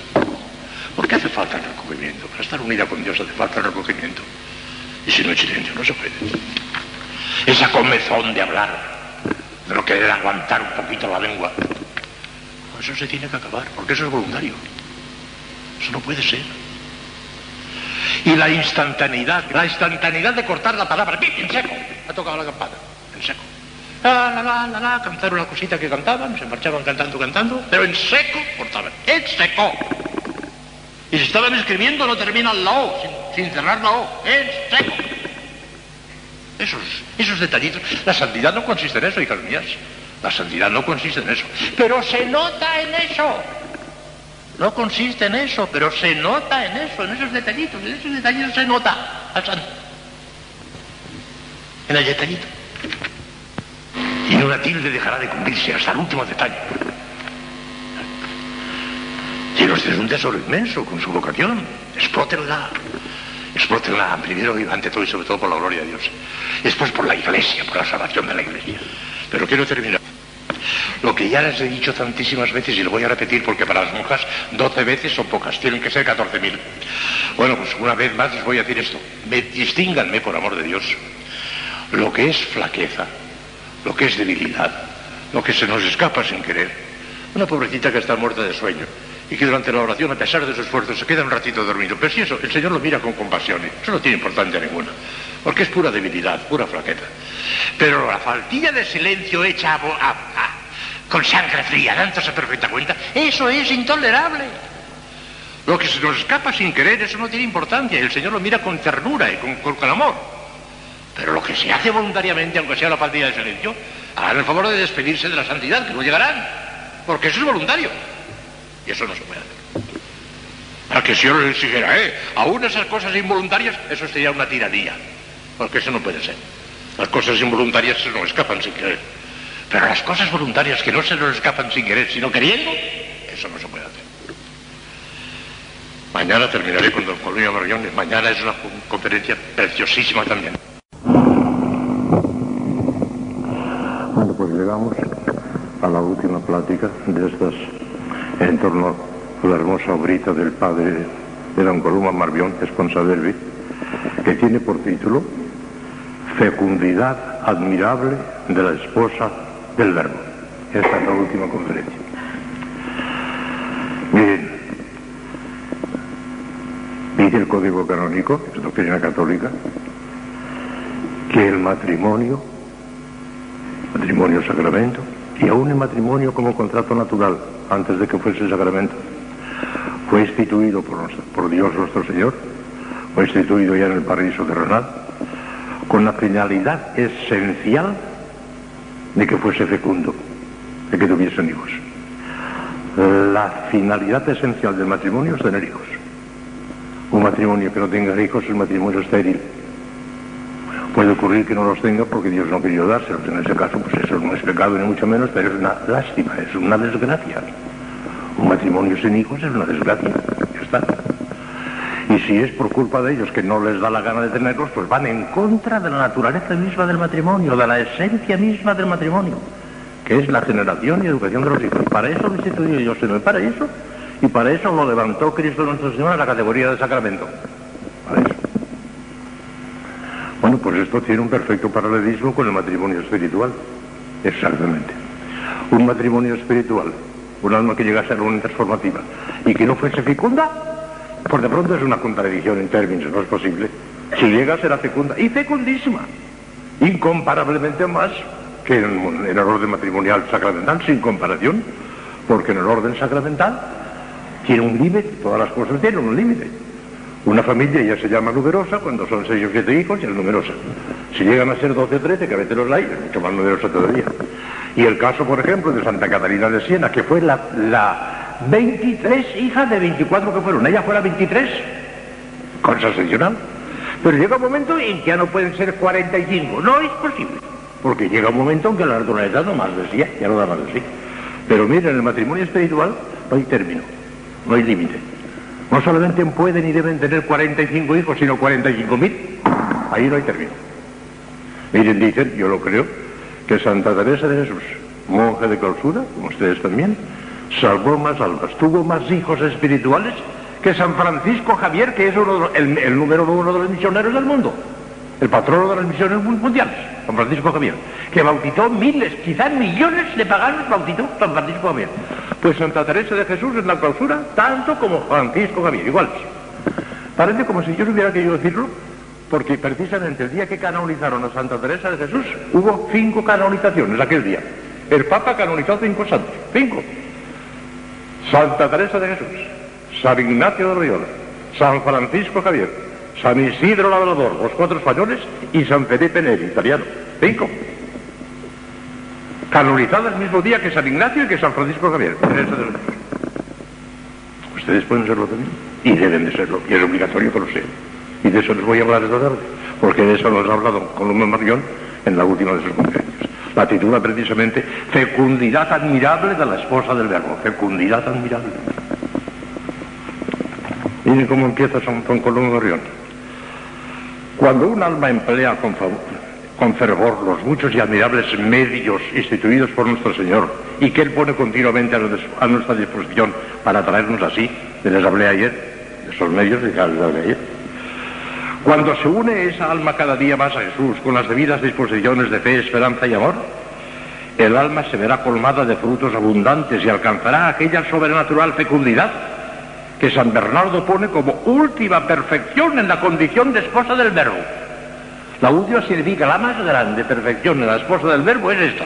Y dice estas palabras de una audacia tremenda. No tiene pelos en la lengua San Bernardo, no se asusta. Dice unas palabras terribles, con una audacia terrible. Escuchen lo que dicen. Tiene que concebir del verbo lo que para el verbo debe dar a luz. Así lo dice. Tiene que concebir del verbo lo que para el verbo tiene que dar a luz. San Bernardo. Así lo dice. ¿Qué quieren significar estas palabras? Pregunta Margón. Concebir del verbo es no emprender acción alguna, sino por la gracia del verbo y bajo el impulso de su amor. Y dar a luz para el verbo vale tanto como producir frutos para su gloria. Tal es pues la obra de la verdadera esposa. No pueden renunciar a esto. Desprendida de las criaturas y de sí misma, viviendo constantemente unida al verbo, dejándose conducir en todo por él, no hay nada en ella, ni pensamiento alguno, ni deseos, ni voluntad, ni acción, ni movimiento que no derive de él, que no dependa de su gracia, que no sea efecto de su amor. Este es el origen de la fecundidad de la esposa, porque quien permanece en mí y yo en él, ha dicho Cristo, ese dará mucho fruto.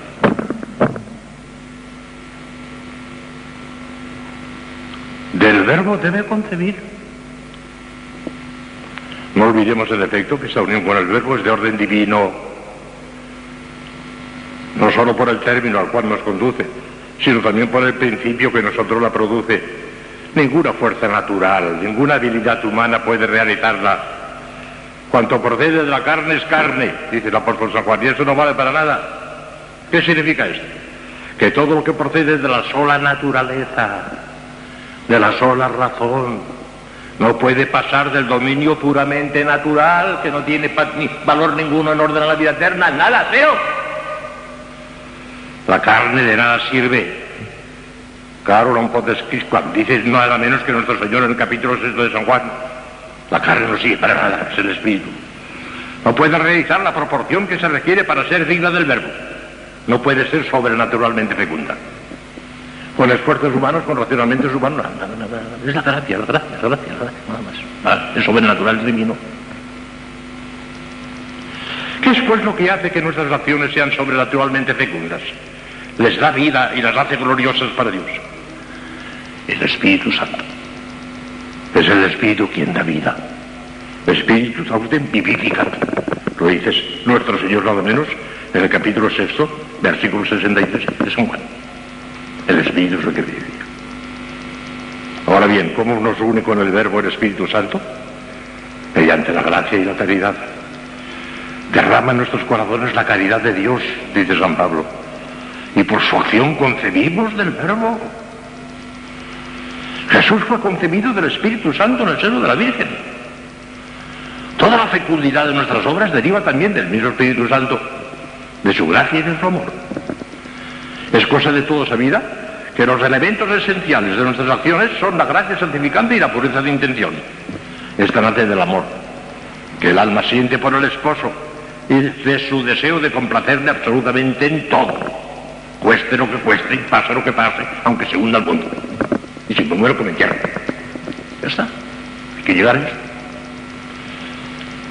Adviértese además que esta fecundidad es admirable mucho más que la resultante de las uniones naturales que tú acabas. También las naturales, sí. Tienen como ustedes un grandísimo respeto al matrimonio. ¿eh? Tienen que respetar, es un gran sacramento. Instituido por Cristo como sacramento. Y hay que venerar el sacramento. Dicen, eh, eh, como dicen, que es histórico lo que voy a decirles, que cuando hicieron obispo a San Pío X, que después le hicieron papa, pero primero le hicieron obispo, cuando hicieron obispo se presentó en su casa contento y le enseñó a su madre, mira mamá, mira mamá, el anillo que me han puesto como obispo. Y su madre, ese anillo no lo llevarías tú si yo no llevara este otro de casada. ¿Entendieron? Ahora que hay que respetarlo todo, son vocaciones distintas pero santísimas. Y una mujer casada puede, una, puede ser una santa. Y de, hecho, en el, santoral hay no sé cuántas mujeres casadas, claro. ver que no, hay que respetarlo todo. La vocación de ustedes es incomparablemente más alta. Sí, no, sin duda alguna. Pero la otra es muy respetable también. Y si no hubiera casado, pues no, habría monjas. ¿Se tomó? No había monjas tampoco. Eso es verdad. El anillo de San Pío de Dios, no se olviden de eso. Cada obra sobrenatural de la Virgen unida a Jesús, como se ha dicho, así como todo acto de virtud realizado por ella, enriquece sus tesoros de gracias y reservas de gloria, aumenta sus méritos y pone broche de oro a su belleza sobrenatural. Un alma así va de virtud en virtud. Y son incesantes sus ascensiones espirituales que la vecinan cada día más y más a la consumación de las bodas eternas. Claro, claro. Concebir del verbo, lo acabamos de explicar. Todo es sobrenatural. La carne no aprovecha para nada. Es el Espíritu Santo el que las hace fecundas. El Espíritu es donde está, vivifica. Pero además, y aquí ahora viene una cosa importantísima, esa fecundidad tiene que irradiar sobre toda la iglesia, sobre toda la iglesia. Hablaremos de esto. Es posible que las impresiones lo que voy a decir un poquito más adelante. Tiene que irradiar sobre toda la iglesia. Bueno, que usted se preocupase únicamente de, voy a ver si yo con mi santificación puedo conseguir que mi padre, que mi madre, que mi hermano, que mi abuelo, sí, sí, todo eso también lo puedan hacer y me parece muy bien y es preciso que lo hagan y, está mandado por el cuarto mandamiento. Pero si se limitasen a eso nada más, ay, qué, qué, qué tacañería, qué, qué, no tienen idea de lo que es. Están para la iglesia. En la iglesia también forma parte de su familia y en primerísimo lugar porque si lo quiere Dios. Pero la iglesia entera, tienen que abarcar a la iglesia entera, tienen que ser almas de iglesia, de iglesia, de iglesia. Entera. El que es un corazón inmenso que les quepa la iglesia entera. Por eso están. Ya hablaremos de eso ya ahora.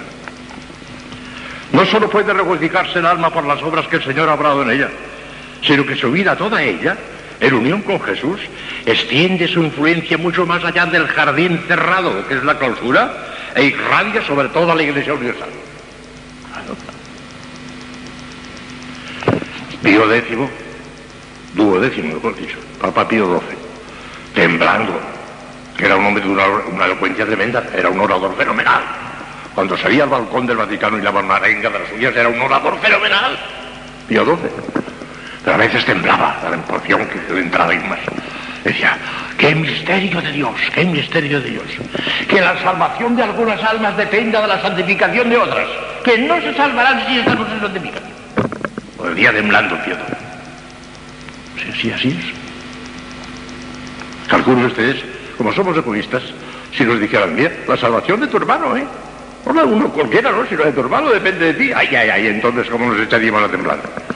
Si tuviéramos espíritu de iglesia, lo mismo da que sea uno que otro, que de esta raza que de la otra, lo mismo da, somos todos hermanos, todos somos hijos de Dios. Siéntanse, iglesia, siéntanse, iglesia. Nuestro Señor dio a entender esta verdad a Santa Catalina de Sena, de, Sie- de Sena, dice Siena. Oh, palabras entre comillas, están sacadas del diálogo, del diálogo de Santa Catalina. Oh, cómo es dulce esa permanencia del alma en el verbo. Dulce sobre toda dulzura, esta perfecta unión del alma conmigo, conmigo, habla Cristo. La misma voluntad deja de ser ya intermediaria en esta unión entre mí y el alma, toda vez que ella se ha hecho una sola cosa conmigo. Y cual si hubiese sentado un principio del cual se desprendiese inmediatamente la conclusión, añade el punto. Por todas partes se difunde como un perfume, de un extremo a otro del mundo, el fruto de sus humildes y no interrumpidas plegarias. El incienso de su deseo sube hasta mí cual súplica incesante por la salvación de las almas. Es una voz sin palabras humanas que siempre está clamando ante mi divina majestad. Oh, qué grande es el Cristo y el poder del alma, que es todo del verbo. Es todopoderosa para el corazón de su divino esposo, pues conoce las afecciones de su corazón sagrado. Toda la vida de ella no es más que un constante recurso a las gracias y bendiciones del Señor en favor de todo su pueblo, de toda la Iglesia Universal. Vean lo que ocurría en el Antiguo Testamento. Ya en el Antiguo Testamento, que era la ley del temor, hay una diferencia enorme entre el Antiguo y el Nuevo Testamento. El Nuevo es la ley del amor, el Antiguo era el temor. Era Yahvé, que tronaba en el Sinaí. Bueno, pues en el Antiguo Testamento tenemos unos casos impresionantes. Ahí tienen a Abraham, que se presenta delante del Señor cuando el Señor anuncia, ya estoy cansado, voy a destruir Sodoma y Gomorra. Esto ya no se puede tolerar. Señor, y vas a destruir a todos. Si acaso hay un grupito a lo mejor que no, que no, que no han delinquido, Si hubiera al menos 50 justos, Señor, ¿destruirías a Sodoma y Gomorra? En atención a los 50 justos no la destruiría. Ay, ¿y si no fuera más que 40? En atención a las 40 no la destruiría. Pues voy a pedirte otra cosa todavía. ¿Y si no fuera más que 30? Pues por los 30 la voy a perdonar. Perdóname si todavía por cuarta vez te pido. ¿Y si no fuesen más que 20? Por los 20 no la castigaré. Por última vez ya, no me castigues, Señor, no me castigues, pero por última vez te voy a hacer una petición. ¿Y si no fuesen más que 10? Pues por los 10 no la condenaré. Pero resulta que eran 8. O llegaron a 10. Y las destruí. El poder de Abraham. Con solo 10 que hubiera habido, hubiera salvado todo. No hubo más que 8. Él, su mujer, los hijos suyos y sus mujeres. Se acabó, se acabó, ya está. No que puede una, una sola alma. hablar. Y Moisés, cuando estaban con aquella batalla en que de- dependía de la suerte de Israel de aquella batalla. Y Moisés de rodillas con los brazos en cruz. Y mientras tenía los brazos en cruz, ganaba la batalla el, el ejército israelita. Y cuando cansado, porque ya no podía más, bajaban entonces perdían. Y entonces cuando vieron que cuando levantaban los brazos en cruz, entonces sí que ganaban, unos hombres le sostenían los brazos, le sostenían los brazos para que no los bajaran. Es todo un símbolo, ¿eh? Le sostenían los brazos para que no los bajaran. Y mientras estaba en oración, aunque fuese sostenido por otros, pero en oración, con los brazos extendidos, ganaron la batalla. En el Antiguo Testamento, fue un hombre, un santo, Moisés, con los brazos levantados. Ustedes son las Moisés de ahora, tienen que estar con los brazos levantados. Y ganar la batalla. La gente del mundo ni se entera de esto. No. ¿Qué hacen esas mujeres ahí gangueando latines todo el día? ¡Hala a los hospitales, a cuidar a los enfermos! No saben lo que dicen. No tienen ni idea. El orden sobrenatural no lo entienden. No entienden más que lo material. Y sí, sí, admiran a la hermanita de la caridad que está en el hospital, pero la monja de clausura que hace ahí dentro. No entienden ni sentido. Dice San Pablo que el hombre animal no comprende las cosas del espíritu porque es un animal y no comprende lo del espíritu. Ya está. Pero así es, ya está. Pues si estas cosas ocurrían en el Antiguo Testamento, con Abraham y con Moisés, si esto sucedía bajo la ley del temor, ¿qué no sucederá en la ley del amor? En la que por el misterio de la encarnación existe la más perfecta solidaridad entre todos los miembros del cuerpo místico de Cristo y con toda la Iglesia universal y, fuera de la Iglesia. Ustedes tienen que sa- salvar también a los que están fuera de la Iglesia también, para que entren. En el reino de Dios tienen que entrar todos los que están y los que no están. Toda alma que vive con pureza su vida de unión, su vida de unión, ejerce en el mundo sobrenatural una influencia tremenda. Aún en el caso de que no fuese llamada por vocación especial a las obras exteriores y hubiese de morar solamente en el monte, en la clausura, siendo siempre la fuente sellada del esposo. Por ventura no nos testimonian esta verdad la fecundidad admirable de vidas como las de Santa Gertrudis, Santa Matilde, Santa Catalina de Siena, Santa Teresa de Jesús. Vean ustedes lo que va a pasar con cada una de ellas. Porque sus voluntades estaban completamente unidas a las de Cristo. Por eso el divino esposo se complacía en llenar los deseos de ella. No ignoramos con cuánta condescendencia se complacía en cumplir los deseos de Santa Gertrudis, a quien había concedido un poder casi soberano. Comillas, habla Cristo. Yo reúno en tu alma, le decía a Santa Gertrudis Cristo nuestro Señor, reúno en tu alma como en un tesoro las riquezas de mi gracia, para que cada uno haya en ti todo cuanto quiera buscar en ella. Tú serás como una esposa que conoce todos los secretos de su esposo y que habiendo convivido con él largo tiempo, sabe adivinar cuáles son sus deseos, incluso los más recónditos. Palabras de Cristo a Santa Gertrudis. Y a Santa Matilde le dijo, y aquí que me pongo completamente a la disposición de tu alma, para que mandes y ordenes en mí según fuere de tu agrado. Siempre me hallarás a tus órdenes. El Señor a Santa Matilde. Santa Catalina de Siena tenía una influencia bárbara. Lo sacaba todo lo que quería ella. Un día vino no puede ser un me a pedir, no, ha abusado demasiado ya, ha abusado, señor, pero yo te lo pido, él ha abusado, pero sí, eh, no, no, no, no, no, no, no, no me vuelvas a pedir por ahí, no me lo que sí, que sí, que se lo pide Catalina. Dejó de dar un buen dato, se asustó nuestro señor y le concedió lo que quería. Que te lo pide Catalina, te falta audacia, ¿eh? Pues lo consiguió. Y Santa Teresa, un día dijo nuestro Señor, porque tú haces siempre mi voluntad, yo haré siempre tu voluntad. Pídeme lo que quieras, lo tendrás siempre. A Santa Teresa. El poder enorme que tienen los santos. Y, y eran las más consagradas estas que acabo de citar. Gertrudis, Matilde, San de Siena, ¿eh? Santa Teresa de Jesús. Todas monjas de clausura, menos, menos nuestra sobrina Santa Catalina. Pero, pero las demás eran monjas de clausura. Sí, la terciaria Santa Catalina, queridísima, yo, nuestra, pero, pero, pero sobrina, porque era terciaria. Bueno, pues eh, he aquí descubierto uno de los más profundos aspectos del dogma de la comunión de los santos. Ahí está la explicación. ¿Por qué esta solidaridad entre todos? ¿Por qué esta influencia sobre toda la Iglesia Universal? Por el dogma de la comunión de los santos. Ya saben que hay esa circulación, no solamente entre los tres estadios de la Iglesia, purgante, lit- militante y- y triunfante, sino dentro de cada estadio. Hay una solidaridad perfecta, perfectísima entre todos nosotros. Es el hilo de la caridad, el hilo de la gracia de Dios, se va extendiendo por todas partes.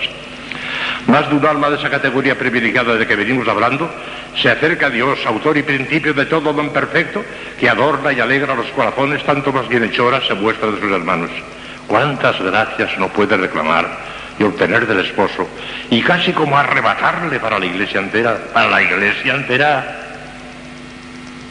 Cuán poderosa y eficazmente coopera a la conversión de los pecadores, a la perseverancia de los justos, a la salvación de los agonizantes y a la entrada en la gloria de las almas que sufren en el purgatorio. Qué fecundidad tan admirable la suya.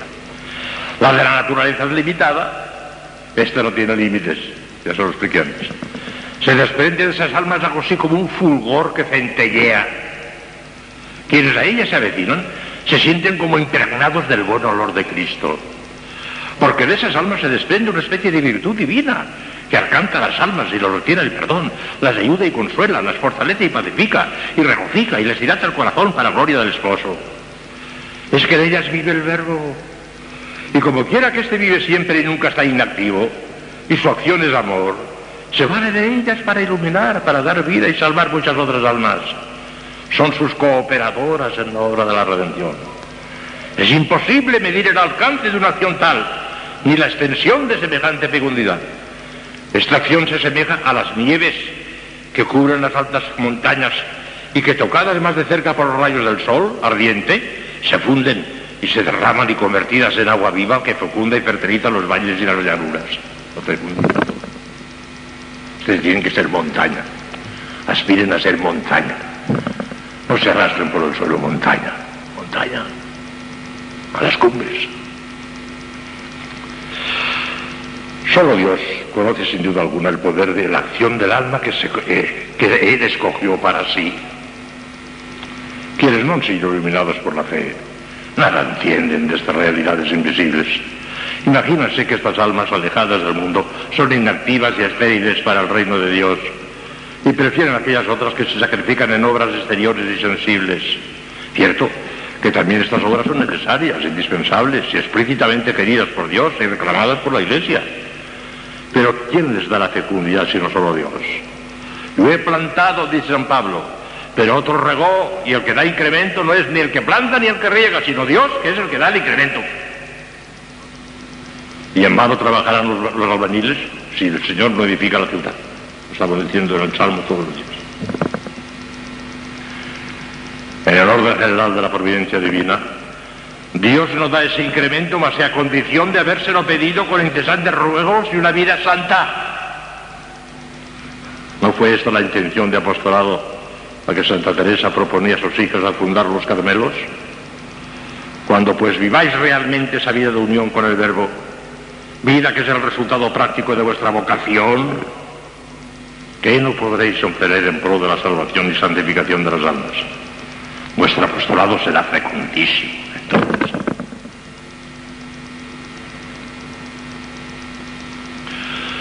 Y ahora voy a decir una cosa que les ha de emocionar y que es preciso. Yo quiero ver un poquitín, el, no, no, me despiste.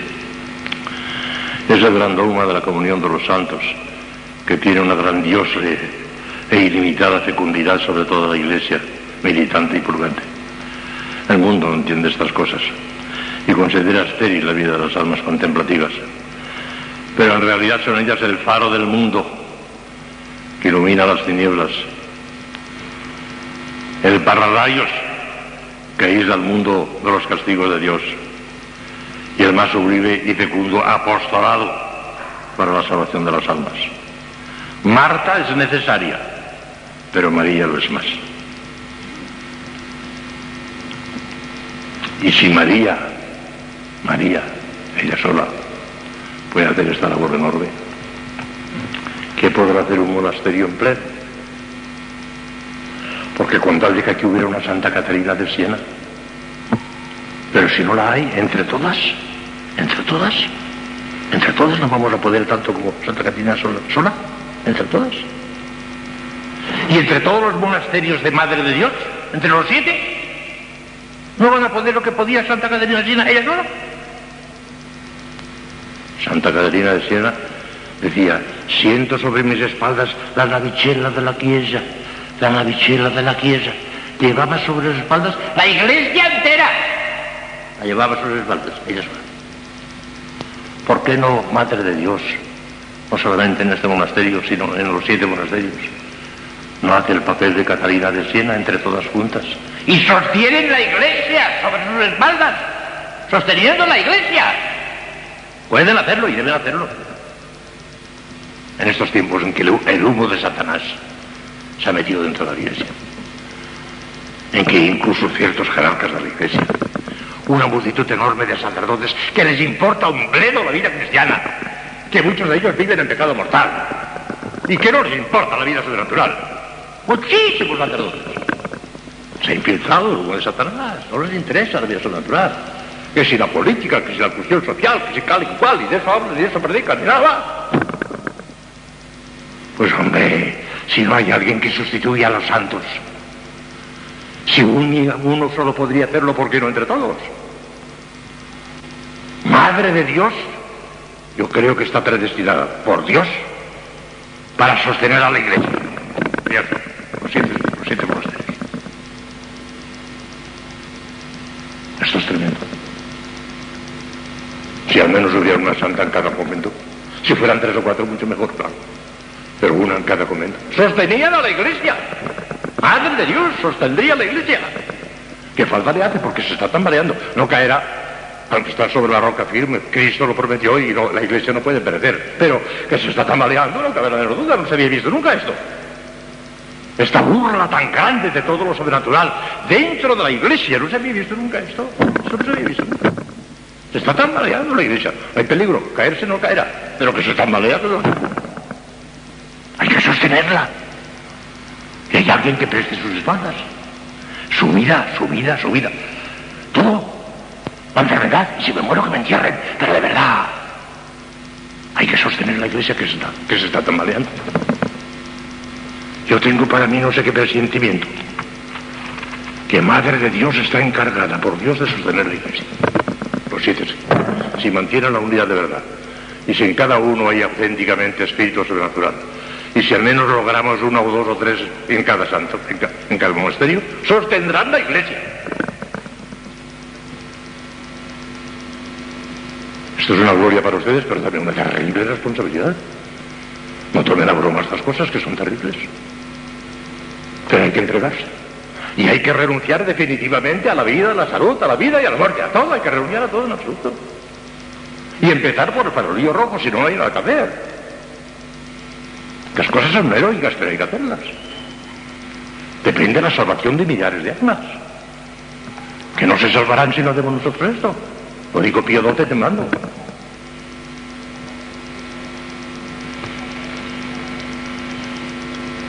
esa idea que ahora recoge también Marrión.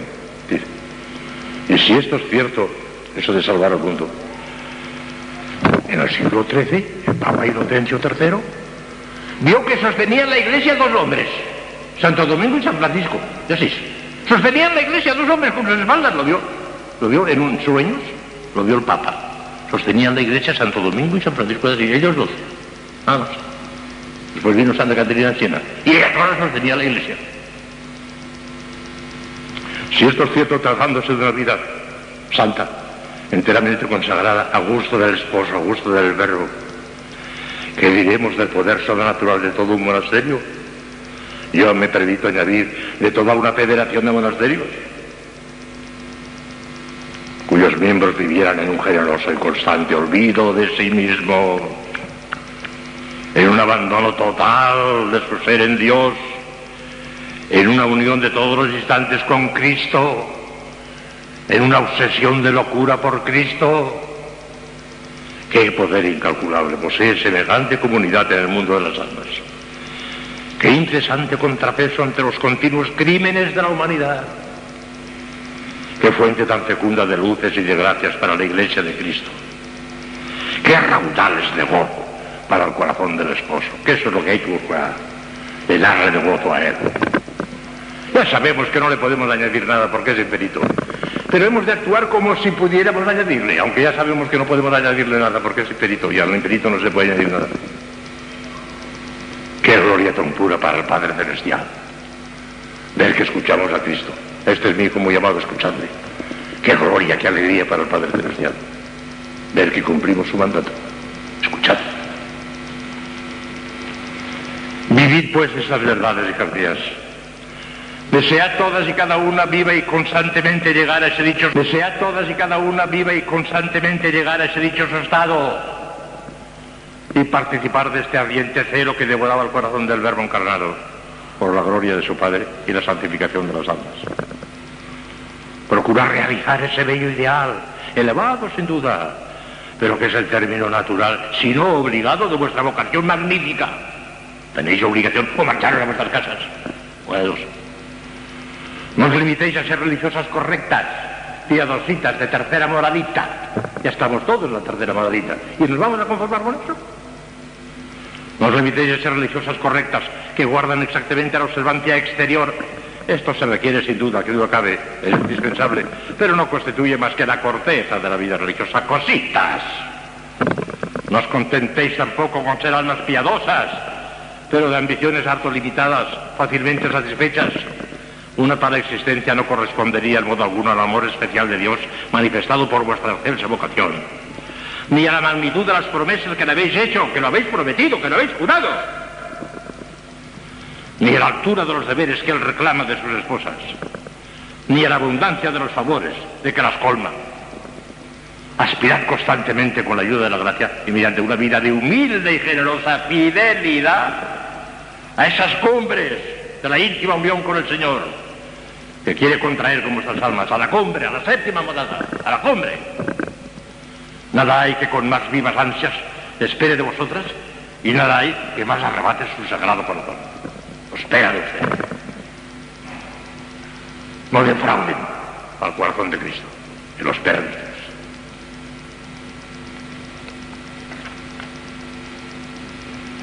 Vivid pues vuestra excelsa vocación esposas del verbo, casi nada. No os contentéis con ser monjas mediocres, aspirad a las cumbres más altas, pero con profundísima humildad, en plan de farolillo rojo. Lo espera Cristo de vosotros. Por eso os escogió, os escogió entre miles. Lo necesita el mundo, que se muere de frío cuando vosotras podríais calentarle. Tenéis que salvar al mundo. Y será vuestra gloria cuando llegue la hora del esposo y llame a vuestra puerta. Escuchen este farolito. Ved en qué términos manifestaba nuestro Señor a Santa Matilde precisamente. ¿Cómo recibe Él a las vírgenes en el cielo? Comillas, habla Cristo, señores. Habla Cristo. En oyéndose la voz de que llega una virgen, conmuévense de gran gozo todas las dignidades del cielo. Yo mismo, yo, Cristo, me levanto al instante y salgo a saludarla. Ven, amiga mía, esposa mía, ven, ven a recibir la corona. Y mi voz resulta entonces tan potente que repercute en todos los ámbitos del cielo.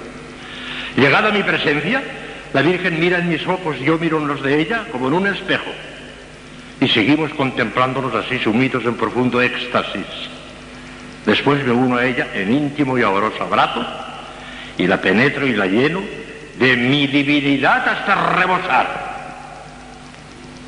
Palabras de Cristo Santa Matilde, cuando llega una de estas almas al cielo. Si sois esforzadas en vivir esa vida de unión, realizaréis el fin de vuestra vocación sublime.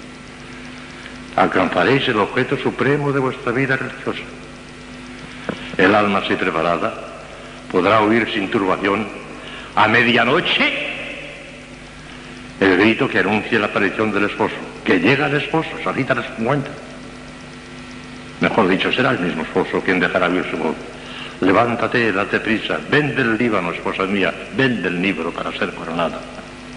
Ya pasó el invierno con sus escarchas y ha llegado el tiempo de los cantos, cánticos de la eternidad.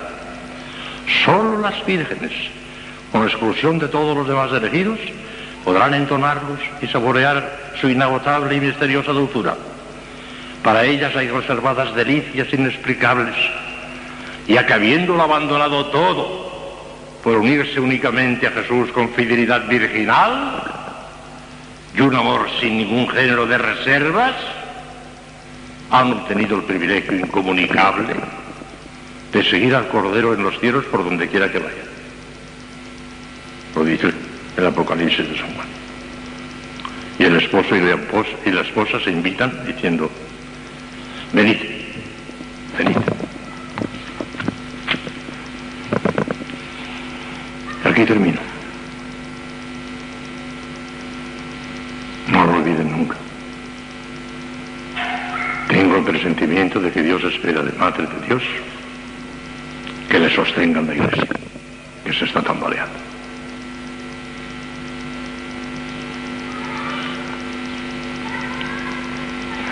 Anxos divi gràcies omnipotents Deus, per l'univers benedictis tuis que vivis el reino de secula seculorum. Mañana empezaré a hablarles de Dios. Ahora don Gregorio se sentará en el confesionario.